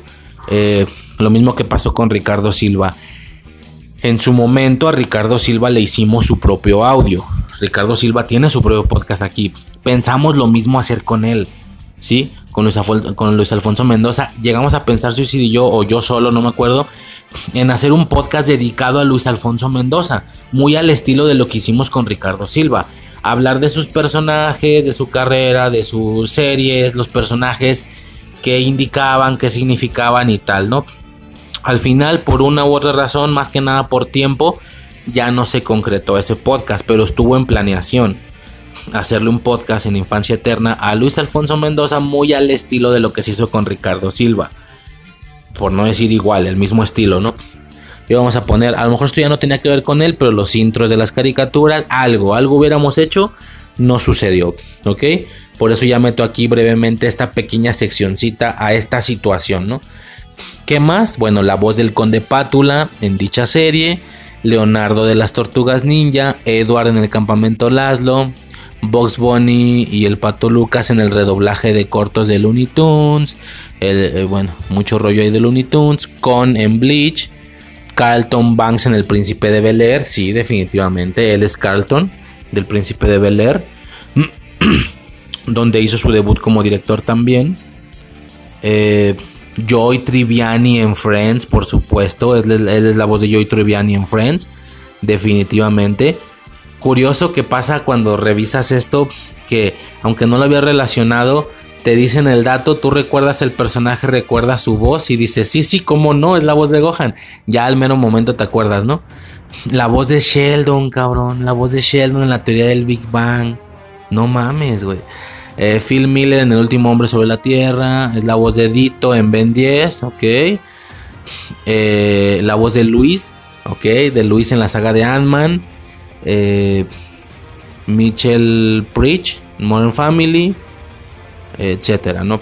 Poco más habrá por ahí. Bueno, más bien poco no. Habrá muchas, muchas cosas. Pero eso fue como que lo. La crema, ¿no? La crema. Ok. No quiero andar mucho en esto, pero pues ya estamos aquí. Vamos a hacer la revisión que Wikipedia dice sobre el final de este personaje, ¿va? El 29 de febrero del 2020, Luis Alfonso Mendoza junto a su esposa, ok, para darle los datos bien porque no estaba muy enterado. Nos enteraremos aquí juntos, ustedes y yo. Eh, junto a su esposa Lourdes Adame y su cuñado Mario Roberto Adame fueron bajados. No quiero decir otra palabra, soy muy culo con eso. No, no porque tenga miedo al internet, ah, pero pues bueno, nada, ¿no? Fueron este, asesinados, ¿no? Dice aquí tal cual. En la Ciudad de México, en el número 604 de la calle Balboa. El motivo del crimen se habría tratado de una disputa por el inmueble en el que estaba ubicado Artspot. El lugar fue rentado en 1995 por su esposa Lourdes Adame. Sin embargo, los problemas llegaron cuando la dueña, ah, pues mira, sí una versión oficial y yo diciendo que no, güey, desinformando en infancia eterna como siempre. Valemos verga. Eh, sin embargo, los problemas llegaron cuando la dueña del lugar murió. Supuestamente Mario Chen Martínez habría heredado la casa, pero por falta de un documento testamentado que lo acreditara, el traspaso no pudo llevarse a cabo y Luis Alfonso interpuso un juicio de propiedad por el inmueble, situación que llevó a Chen a la desesperación.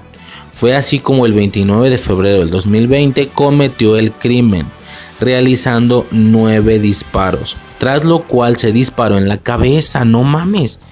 Chen fue trasladado al hospital Joko donde falleció cuatro horas después, el 29 de febrero del 2020. Fuertísimo, cabrón. Fuertísimo en ese sentido. Ah, mira, aquí ya me despliega más el cotorreo Gohan. Eh, no, pero ya son cosas menos importantes. Ah, mira, Cube, Cube de Dulahan en los Guerreros del Zodíaco. El lienzo perdido. Slam Dunk. Ajá, Dead Note. Ajá. Bueno, X, socas, socas, soy imbécil. Cosas menos importantillas, menos destacables. Lo fuerte fue lo que ya mencioné, ¿ok? Bueno, eh, tú, tú, tú, con de. Sí, no, ya no es Daniel Aruso, obviamente, en Karate Kid, tanto live action como serie animada. Bien al dato. Eh, la cuchara plateada en el laboratorio de Dexter. Bueno, ya hay muchas cosillas ahí. Ah, Pablo Mármol en los Picapiedra. Ah, en los pequeños Picapiedra. Ok, Mapi en los rescatadores. Bueno, X, ¿no? Ya no los aburro más. Eh, el caso, bueno, eso es lo que ocurre. ¿Qué ronda la película? Curiosamente, en esta película Gohan es el protagonista, ¿sí? Si, si viniera a ser un personaje X, como lo fue un Krillin, por ejemplo, que se me hace muy destacable como Lalo Garza es el director, es de los que está más ahí al pie del cañón. O sea, el vato está ahí full, full, full power con esa situación. Técnicamente él es el jefe de la banda, él es el jefe del mismo Castañeda y tal. Pues no el jefe, pues, pero es, eso es el director de doblaje, ¿no? Es el que direcciona, es el que está estudiado. Y qué curioso que su personaje es poco, poco, poco destacable en Dragon Ball. Sería más romántico que fuera alguien muy importante, ¿no? Como Goku o la chingada. Bueno, también se me hace muy curioso eso. Si Gohan viniera aquí a la nueva película a prácticamente no aparecer o aparecer muy poco como Krillin y tener personajes poco tener eh, apariciones poco relevantes como ya estaba siendo costumbre con Gohan desde el inicio de Dragon Ball Super, a ver, o sea, Llega, llega la batalla de los dioses, Gohan vale verga. Llega la resurrección de Freezer, Gohan vale verga. Llega todo Dragon Ball Super. Gohan vale verga. Si sale, si se le dobló. Pero el güey vale verga, güey. No genera nada importante, no tiene ningún momento importante. Si acaso hubo un, momentillo ahí con. ¿Con quién fue? Uno, uno de los tres perros, güey. Era Bergamo, Lavander y el otro güey no creo cómo se llamaba.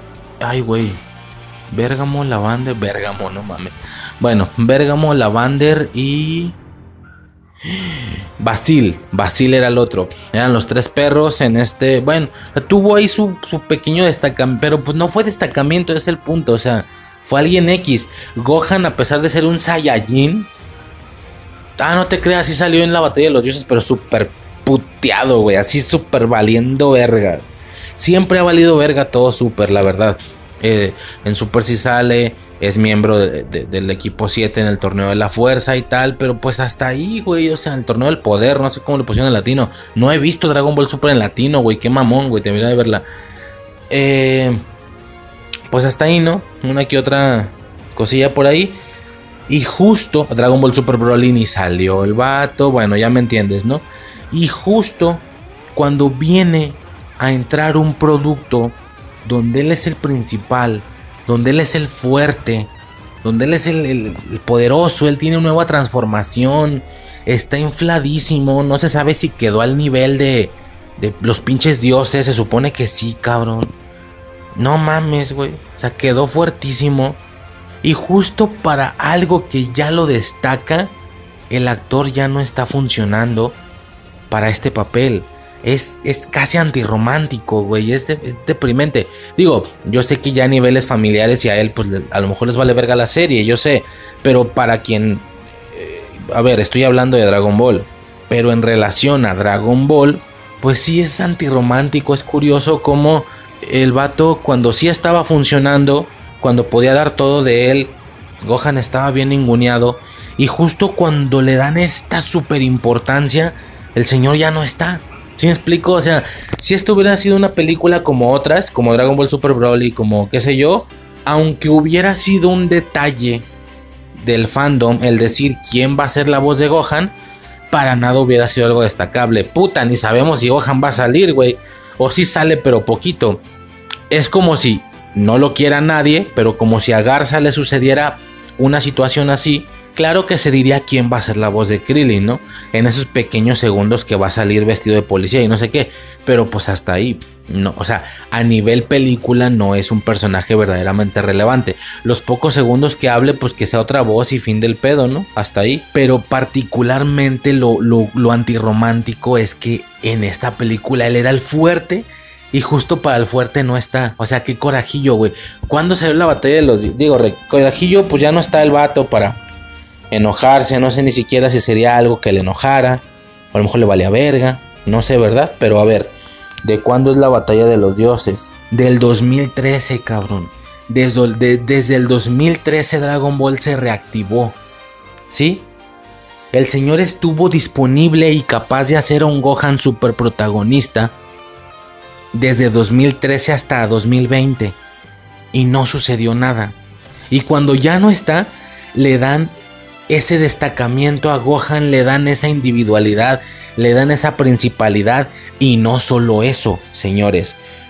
Esta transformación al final nos deja entendido que Gohan ya va a estar en las primeras en la primera línea de batalla para futuras situaciones, ¿no? Que es un poco lo que quiero hablar al final del podcast, el futuro de Dragon Ball, ¿no? Spoileo un poquito rapidísimo, pues obviamente ya está el Dream Team formado hay fanarts, hay imágenes de lo que se va a considerar como el nuevo Dream Team del equipo 7, suponiendo que se repita el torneo de la fuerza. No tiene por qué suceder específicamente así. Esto no es Cobra Kai, ¿verdad? que sabemos que viene un torneo cada cierto tiempo y que todo lo que está pasando solamente es el desarrollo para el siguiente torneo. O esto no es Marvel, que sabes que cada pieza que pone es porque en su momento las va a juntar, no pone una pieza para dejarla suelta con Toei, con Toriyama, por la situación que ya expliqué, les vale un poquito más verga. Esto no es Marvel, no significa que por hacer una nueva transformación significa que está planeado para algo en el futuro, pero si es un hecho que pareciera que eso es lo que están haciendo, que están generando las piezas. ¿Sí me explico? O sea, Dragon Ball actualmente se está sintiendo como lo que están haciendo en Marvel que desde que empezó la fase 4 te estás percatando cómo están dejando a los morros, a personas jóvenes. De hecho, desde Endgame lo hicieron con el güey este de el mocoso que está en el funeral de Stark. Ves productos y casi, casi cada producto te deja un niño o alguien joven, pues. Que si Kate Bishop, que si no sé qué. ¿Sabes? Y es como, güey, Young Avengers. Está claro para dónde va este pedo. Ok. Si pareciera. No, no quiero hablar más de. No se, asustaron, nada. Pensaban que iba a empezar a hablar media hora de Marvel aquí. No, ya se acabó. Es lo mismo con Dragon Ball. Eh, ya parece que está, o sea, sí pareciera que están formando las piezas, ¿sí? O sea, Goku ahí está firmezote con su ultra instinto. Vegeta, mm, no digo más, no spoileo, pero hay algo ahí diferente, ¿sí? Y no estoy hablando del, del Super Saiyan Blue Evolution que vimos en el torneo de la fuerza, que es como este azul más fuerte. No estoy hablando de otra cosa, ¿sí? Creo que esto ya es un spoiler lamentablemente, pero lo dejo así. Freezer, señores, Freezer y justo desde este punto temporal que estoy hablando, hace apenas una semana o no sé hace cuánto, se vio algo en el manga, no voy a decir más, pero hay algo nuevo, así lo dejo, y no es Golden Freezer obviamente, ¿sí? Gohan tiene esto, Piccolo tiene el Orange Piccolo, Broly ahí está al pie del cañón, o sea, ya hay un Dream Team formado, quedó Gama 1, güey, Gama 2 no, pero quedó Gama 1, o sea, ya, ya se puede generar o ya se puede formar el nuevo equipo 7 de los 10 integrantes, donde obviamente vamos a sacar a toda la basurona, ¿no? de que Yamcha, Tenchinkan y Roshi, no sé qué. No, no es cierto, lo digo con mucho respeto. Estuvo chido y todo, tuvieron sus momentos, pero pues se siente que estuvo rellenado. No es como que, o sea, sabemos que lo fuerte, fuerte, fuerte del equipo 7, pues era Goku, era Vegeta. Vaya puta, ni Gohan era de los chidos, güey sí pareciera que están haciendo sus piezas que luego van a ensamblar. Pero repito, esto no es Marvel, entonces ya no sé si es así o si nada más es pura coincidencia. Pero claro que están generando, vamos a llamarlo así, aspectos nuevos para cada güey. Sí, para cada güey. Eh, o sea, no, no sé, no sé. Ya ahorita al final hablamos de eso, porque se va a venir full spoilers, aclaro. Bueno, ya, hasta ahí paramos. Entonces, no solo se trata de que Gohan es el protagonista y que tiene un súper destacamiento en esta película. Pareciera que queda listo para estar en primera línea de batalla junto con Goku y Vegeta. Así, que van a ser tres güeyes, no cuatro. No se diga ahora con Broly, que también justo la película nos muestra que ya no son dos, sino que ya son tres. Ya no es Goku y Vegeta, ya es Goku, Vegeta y Broly los que están entrenando con Whis y Bills Supongo que le van a generar también algún estado nuevo, alguna doctrina nueva a Broly. Algún color diferente de pelo para que coincida con este rollo de que todo, así como en Dragon Ball Z, Saga Cell, Saga Majin Buu, que todos sean amarillos, acá todos son putos diferentes, cada quien tiene su cotorreo, ¿no? No sé si le generen alguna situación ahí diferente a Broly. Mm, en aspectos de canon no lo veo necesario. El güey está infladísimo. Ahorita hablamos de eso al final, Me estoy, me estoy perdiendo con eso. Esto es el futuro de Dragon Ball. Viene al final. Eh, el caso es. El caso es, o lo que quiere explicar. Parece no solo que viene a destacar en esta película, sino que Gohan viene a quedarse súper activo, ¿sí? Para eh, participaciones de suma importancia y de primera línea de batalla dignas de estar al lado y al mismo nivel de los dioses junto con Goku y Vegeta. Y justo en este punto es donde pasa que este señor, que su personaje fue ninguneado desde, bueno, 2003 empezó, más todos los años que no se hizo, que no se hacía nada, y justo en este punto ya no está. Eso era como que lo súper antirromántico de esta situación. Era de, güey, es neta que justo aquí ya no está. Justo donde su personaje es el importante. Y ya viendo la película, ve cómo terminó el pinche Gohan, güey. Súper infladísimo. No mames.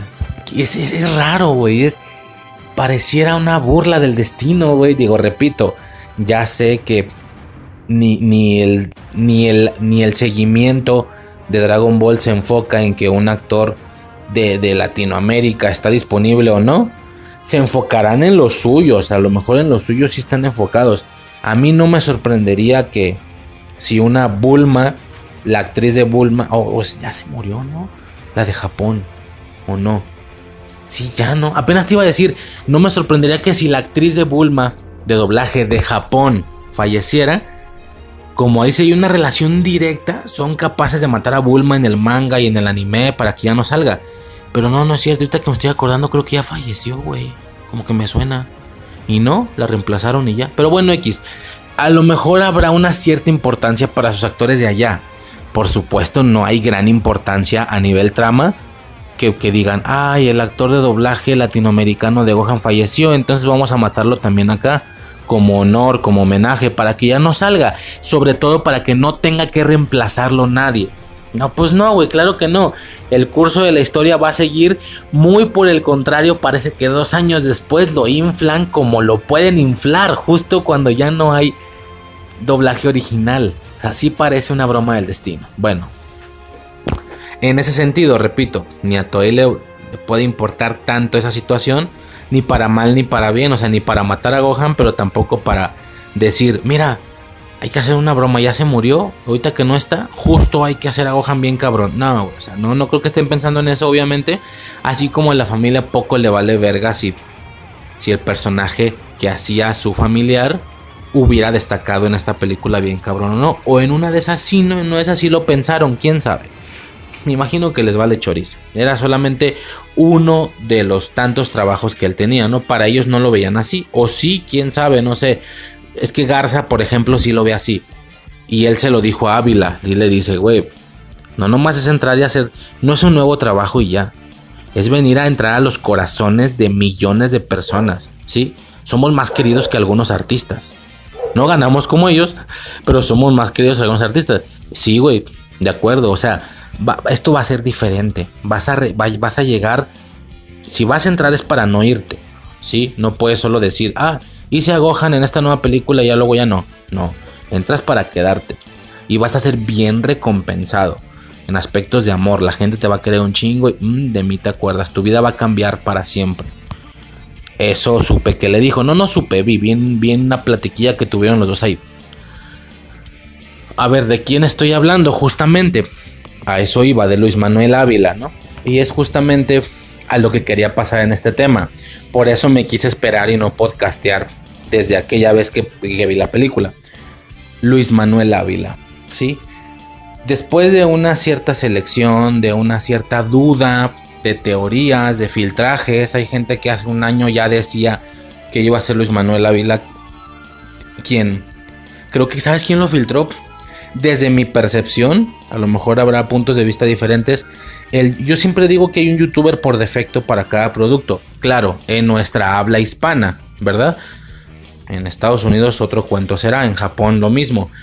En nuestra habla hispana, aunque, hay, aunque puede haber muchos youtubers dedicados a un producto, estoy tal vez siendo muy atrevido.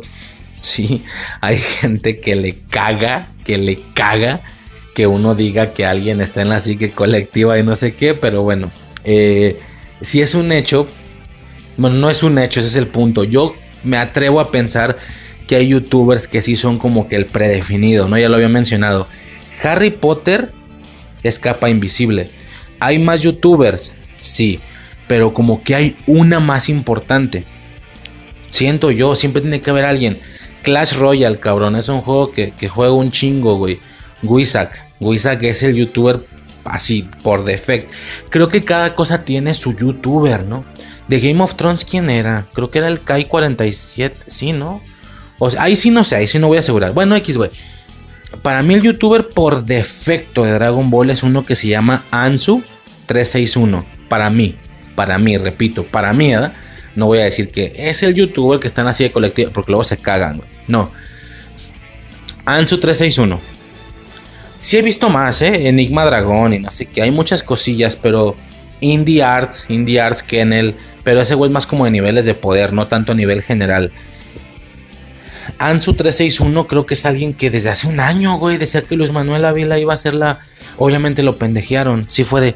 Neta, güey, Junior, Junior de la familia Peluche. Neta, va a ser la voz de... No digas mamá. Pues ahí está, ¿no? El vato está encuajado. No, no es cierto, no lo está presumiendo ni nada, creo. Eh, Entonces, pues nada, ¿no?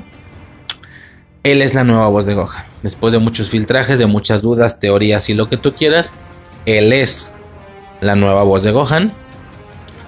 De acuerdo. La opinión está dividida o lo estaba antes de que saliera la película. Creo que ahorita, creo, creo, yo pienso, yo, yo, nada más yo creo que ya se cargó un poquito más a quererlo. Ya se cargó un poquito más hacia el lado de que estuvo bien, que estuvo cabrón. Pero antes sí fue un, así un, este, ¿cómo se dice? Sí fue, sí estuvo muy dividida la, la opinión. Pues por obvias razones, ¿no? Lo entiendo, güey. ¿Quién es Luis Manuel, Luis Manuel Ávila? Para quien no sepa, es el actor que le da vida a Junior de la familia Peluche. ¿Sí? Me estaba acordando, güey. Hay un eventillo, güey. Había un video en YouTube, güey. Que, que entran estos güeyes. O sea, entra Garza, entra Ávila. Estos eventillos frikis, ¿no? Y entran, güey.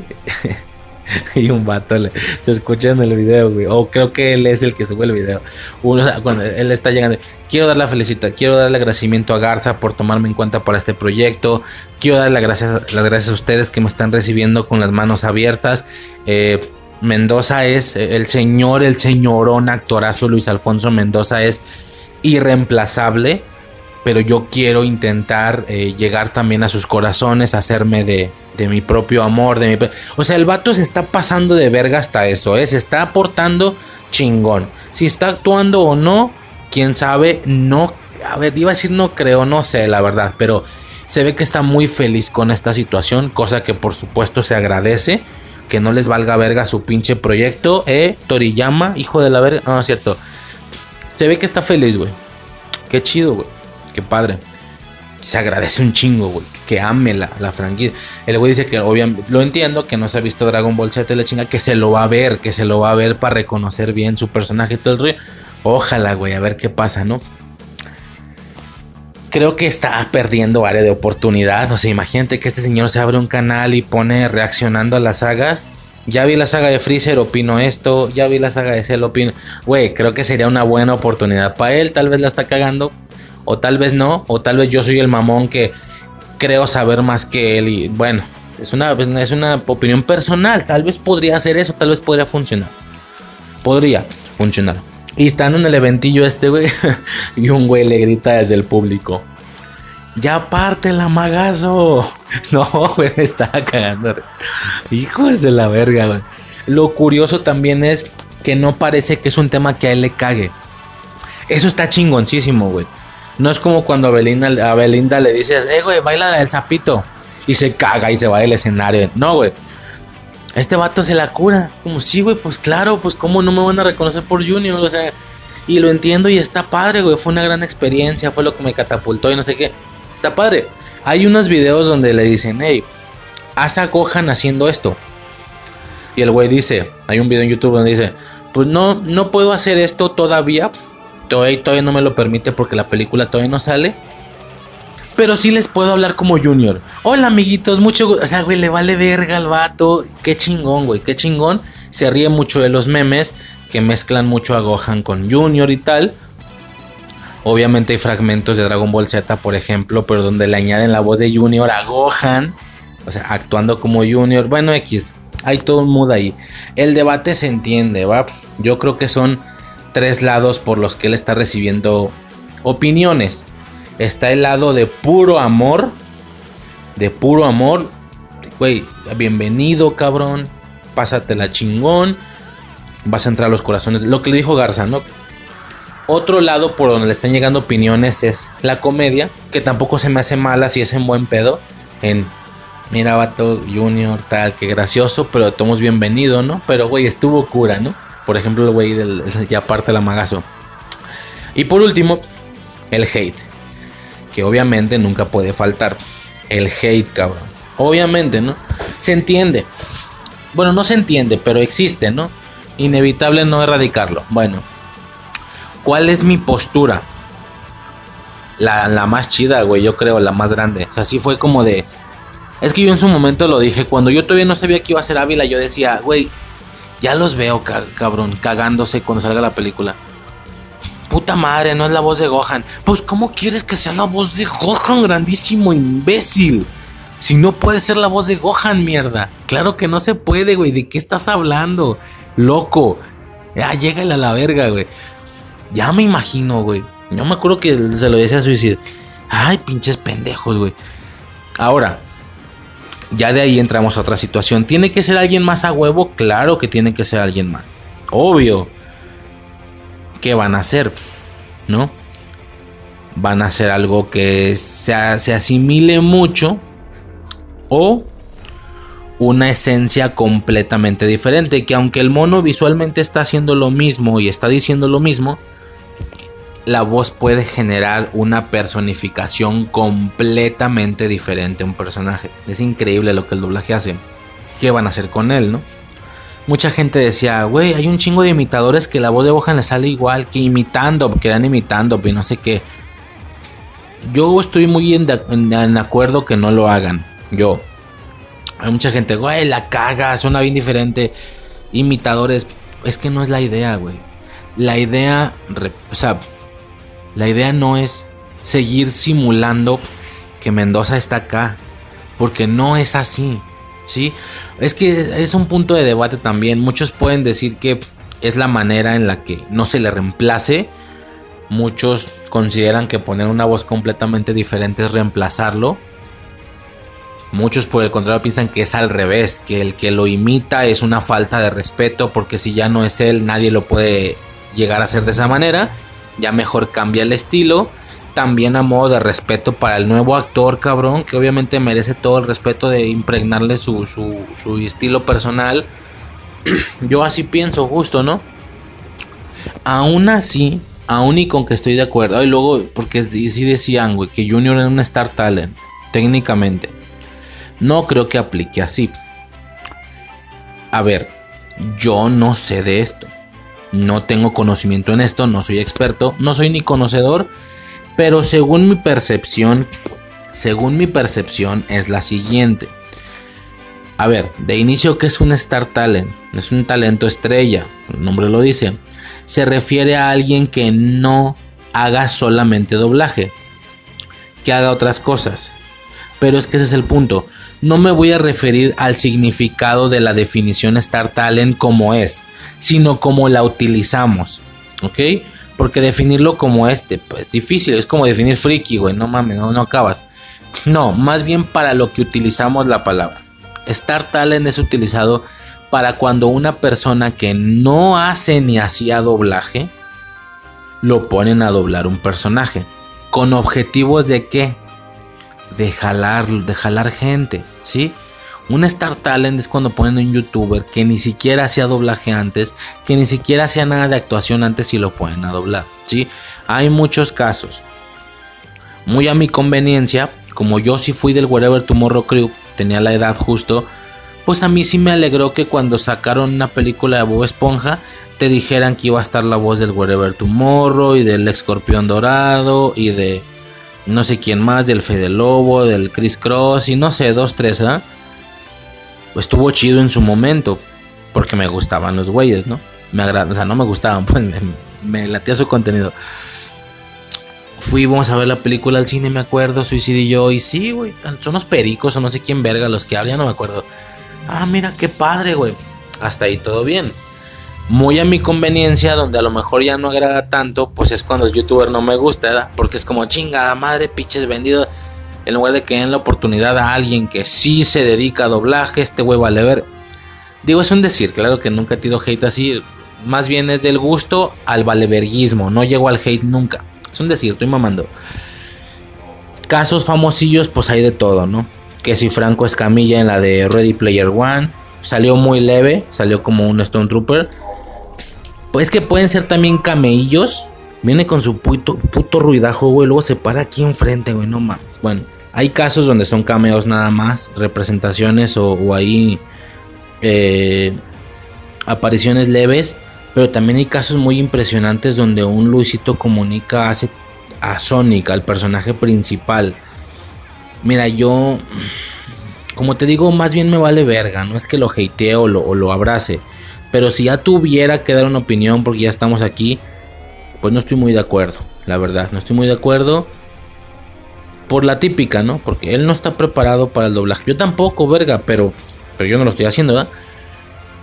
Y claro, siempre está su argumento de, ah, claro, pero si me preparé, si fui a unos cursos, no veo por qué a mí se me tenga que negar la, la oportunidad. Si sí le estoy echando ganas, si me estoy preparando, ok, sí es entendible. De hecho, ni siquiera estoy cagando al youtuber. Porque hay gente que le dice, tienes que decir que no, tienes que rechazar la oportunidad. Ah, está la verga, güey. Si yo fuera youtuber y me ofrecen doblaje, yo también lo hacía, güey. Obvio. No hablo tanto de él, sino de la decisión de la empresa. Si es como raro, pero también se entiende, pues es para jalar gente, güey. Obviamente es para jalar gente. Para decir, mira, bueno, gente en el país del cual el youtuber es, ¿no? Eh, mira, Sonic y la voz de Luisito comunica. Ah, vamos a verla, nomás por puro pinche morbo. Es para jalar gente, güey. En ese sentido hasta se entiende, ¿no? Ok. Decían que Luis Manuel, ok, ya eso quedó claro. Me vale verga la verdad, independientemente de lo que pienses de si te gusta o no te gusta. Yo estoy fuera del tema, la verdad. Pero se decía que Luis Manuel Ávila era un Star Talent por el tema de Junior. Según yo, ahí no aplica. Ahí no se siente así. ¿Por qué? Porque él sí es un actor. Ok, el tema de Junior es un personaje muy este, mediático y lo que tú quieras, pero es de hecho un papel de actuación él sí es un actor. Él sí se dedica al medio. Que tenga un, que uno de sus personajes sea icónicamente famoso, no lo hace un Star Talent. ¿sí? Es como si dijeran que Cosío no puede hacer doblaje porque ella es un Star Talent. Ah, chinga, un Star Talent de dónde o por qué? Por el cochiloco. Nah, no mames, güey. Eso ya solo es que uno de todos los personajes que ha hecho en su carrera actoral, porque el doblaje también justo este tema de. va relacionado con la. No va relacionado, esa actuación también. Pegó, pegó y es icónico, pero hasta ahí. Eso no significa que sea Star Talent, güey. No es un youtuber. Un youtuber sí no se dedica a la actuación, ¿no? Este, y decían que un Star Talent. No, además no es su primer trabajo de doblaje. Ya había hecho más doblaje, según yo. Creo que ahí no aplica la definición. Ese es mi punto de vista. Creo que no aplica el tema del Star Talent. Hasta ahí, ¿no? Eh, lo abrazo la verdad es que sí, porque no hay otra manera de hacerlo de todos modos. No puedes traer la voz de Gohan. Súmale que sí estoy en desacuerdo con que se traigan un imitador. Creo que no es la idea ni debe de ir por ahí. Hay que traer una esencia nueva. Muy por el contrario de lo que yo pensaba, que yo estaba dispuesto incluso a abrazar una identidad completamente diferente. No, curiosamente el señor suena curiosamente similar en algunas ocasiones, vaya, alguien que no sepa del tema, ni del fallecimiento de Mendoza, ni de la... Alguien que no se enfoque en esas cosas, en una de esas ni cuenta se dio, así te la pongo. En una de esas ni cuenta se dio, que es otro doblaje, porque suena similar, pero no similar siendo Ávila intentando ser similar a Mendoza, no. Él por naturaleza, su timbre, su tono de voz es de alguna manera similar. A ver, no tanto, a lo mejor estoy exagerando, si son muy diferentes, pero como que tiene un aire a Mendoza, o al menos a la voz de Gohan, como que tiene un airecillo por ahí, ¿sí? Claro que en eso se enfocaron a hacer la selección. Como dije, yo abrazaba incluso que agarraran a alguien completamente diferente. Pero no, creo que el requisito del cliente, en este caso de Toei, si era un timbre similar similar para que el cambio no fuera tan agresivo con su propia esencia y lo que tú quieras. Y había una que otra opción, según yo ya tiraron los nombres. Me vale verga, güey. La final no fue, se quedaron con Ávila. Yo sí lo abrazo. Yo lo abrazaba desde el tráiler, güey. Me acuerdo que cuando salió el tráiler, se había partes que sonaban culeras. Señor Pícoro. Acá, lo... Ah, así, nada. Vato. Y todo el mundo se cagaba. No mames, vale verga. Ok, Entiendo que no sepan cómo se hace un trailer. A ver, yo tampoco, güey. No, no tengo ni puta idea. Soy un pendejo. Pero tengo entendido que no es como que graben toda la película y luego tomas esos fragmentos del tráiler y los metes ahí. No, se dobla el tráiler también desde cero. Es más, primero doblan el tráiler. A lo mejor doblan el tráiler, hacen publicidad y ya luego empiezan a doblar la película. Esto esto ocasiona dos cosas. Primera, que lo que escuchas en el tráiler no es lo que verdaderamente vas a escuchar en la película en esa parte de la película. En la película del tráiler. O sea, vaya, si tú escuchas un grito en una parte donde Gohan golpea a tal güey, en la película, en esa misma parte donde Gohan golpea a tal güey, no es ese fragmento de audio lo que vas a escuchar, va a ser otra cosa porque lo regrabaron. Esa es la primera. La segunda, cuando lo regrabaron lo hicieron con unas ganas mayores. El tráiler es más a la chingue su madre. Ya cayó el, ya cayó el tráiler, grábalo. Ahí medio como sea, güey. Chingue su madre. Ya la película es otro caso, ¿sí? La película es otro caso. Ahí ya, oye, ahora sí ya vamos a ponernos serios. No es como el tráiler. Ya vas a, a grabar. Hay un video que me gusta mucho en YouTube donde a ver, ya lo spoileo. El grito que Gohan tira cuando se transforma en este nuevo estado blanco, plateado, no sé qué sea. Ese grito, ese grito en específico, tú puedes ver cómo lo estaban grabando. Hay un video donde dice dirigiendo a Luis Manuel Ávila. Y el video se encuentra en el, en el canal de, de, de Garza. Que es Lalo Gara o algo así. Porque también es Gara de Naruto o Eduardo Gara, un pedo así, no me acuerdo. Ahí está en el, en el canal. Y repite el grito 7, 8 veces, no sé cuántas, güey, de que. O sea, un pedo así. No, no, no, te me desin... Y el güey le dice, no, no, no, te me desinflaste, te me desinflaste. Vas de nuevo. Fíjate, yo creo que todo esto que estoy mencionando lo voy a poner ahí. Tal vez este podcast va a tener muchos acompañamientos de YouTube para acompañar el tema. Voy a poner, aquí sí voy a poner un putazazo de videos, güey, yo creo.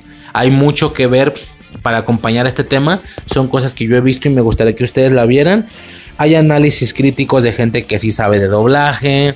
Tanto antes de que saliera la película como después. Hay un video que me encantó donde explica más o menos lo que yo decía del, tema del doblaje y tal. Eh, ese, la entrevista, la platiquita que tiene Ávila con, con, con Garza donde se ve que él está muy feliz por este proyecto y tal, que chingón. Hay muchas cosillas, a lo mejor este podcast iba a tener muchos, muchas añadiduras de, YouTube, ¿no? Para que lo, que lo puedan acompañar si quieren, si quieren, ¿ok? Bueno, este... ¿Qué otra cosa, güey? Bueno, X, el caso es que sí, que hicieron esto de, de un timbre muy, muy similar. No, no sé, dio de voces, güey. No sé si se diga timbre, tono, me vale verga. Pero sí es como una voz relativamente similar, ¿no? De alguna manera es extraño, pero sí. Por ese lado, yo, yo podría pensar que el, cambio no se siente tan agresivo. Está bien, está, está bien, está padre, güey. Eh, y ya, ¿no? Creo que ya sería todo lo, lo, que comentar antes de la trama de la película como tal o antes de ya revisar directamente la película, ¿va? Eso por ese lado es toda la situación principal. Tal vez hasta aquí se hubiera quedado un podcast normalito de esta película, pero yo sí me quiero enfocar en la trama, ¿no? Y en varias, varios detallitos. Eh, por ejemplo, a ver, vamos empezando por orden, ¿va? Entonces, pues nada, ¿no? A ver, ¿cómo está el pedo? ¿Cómo está el pedo?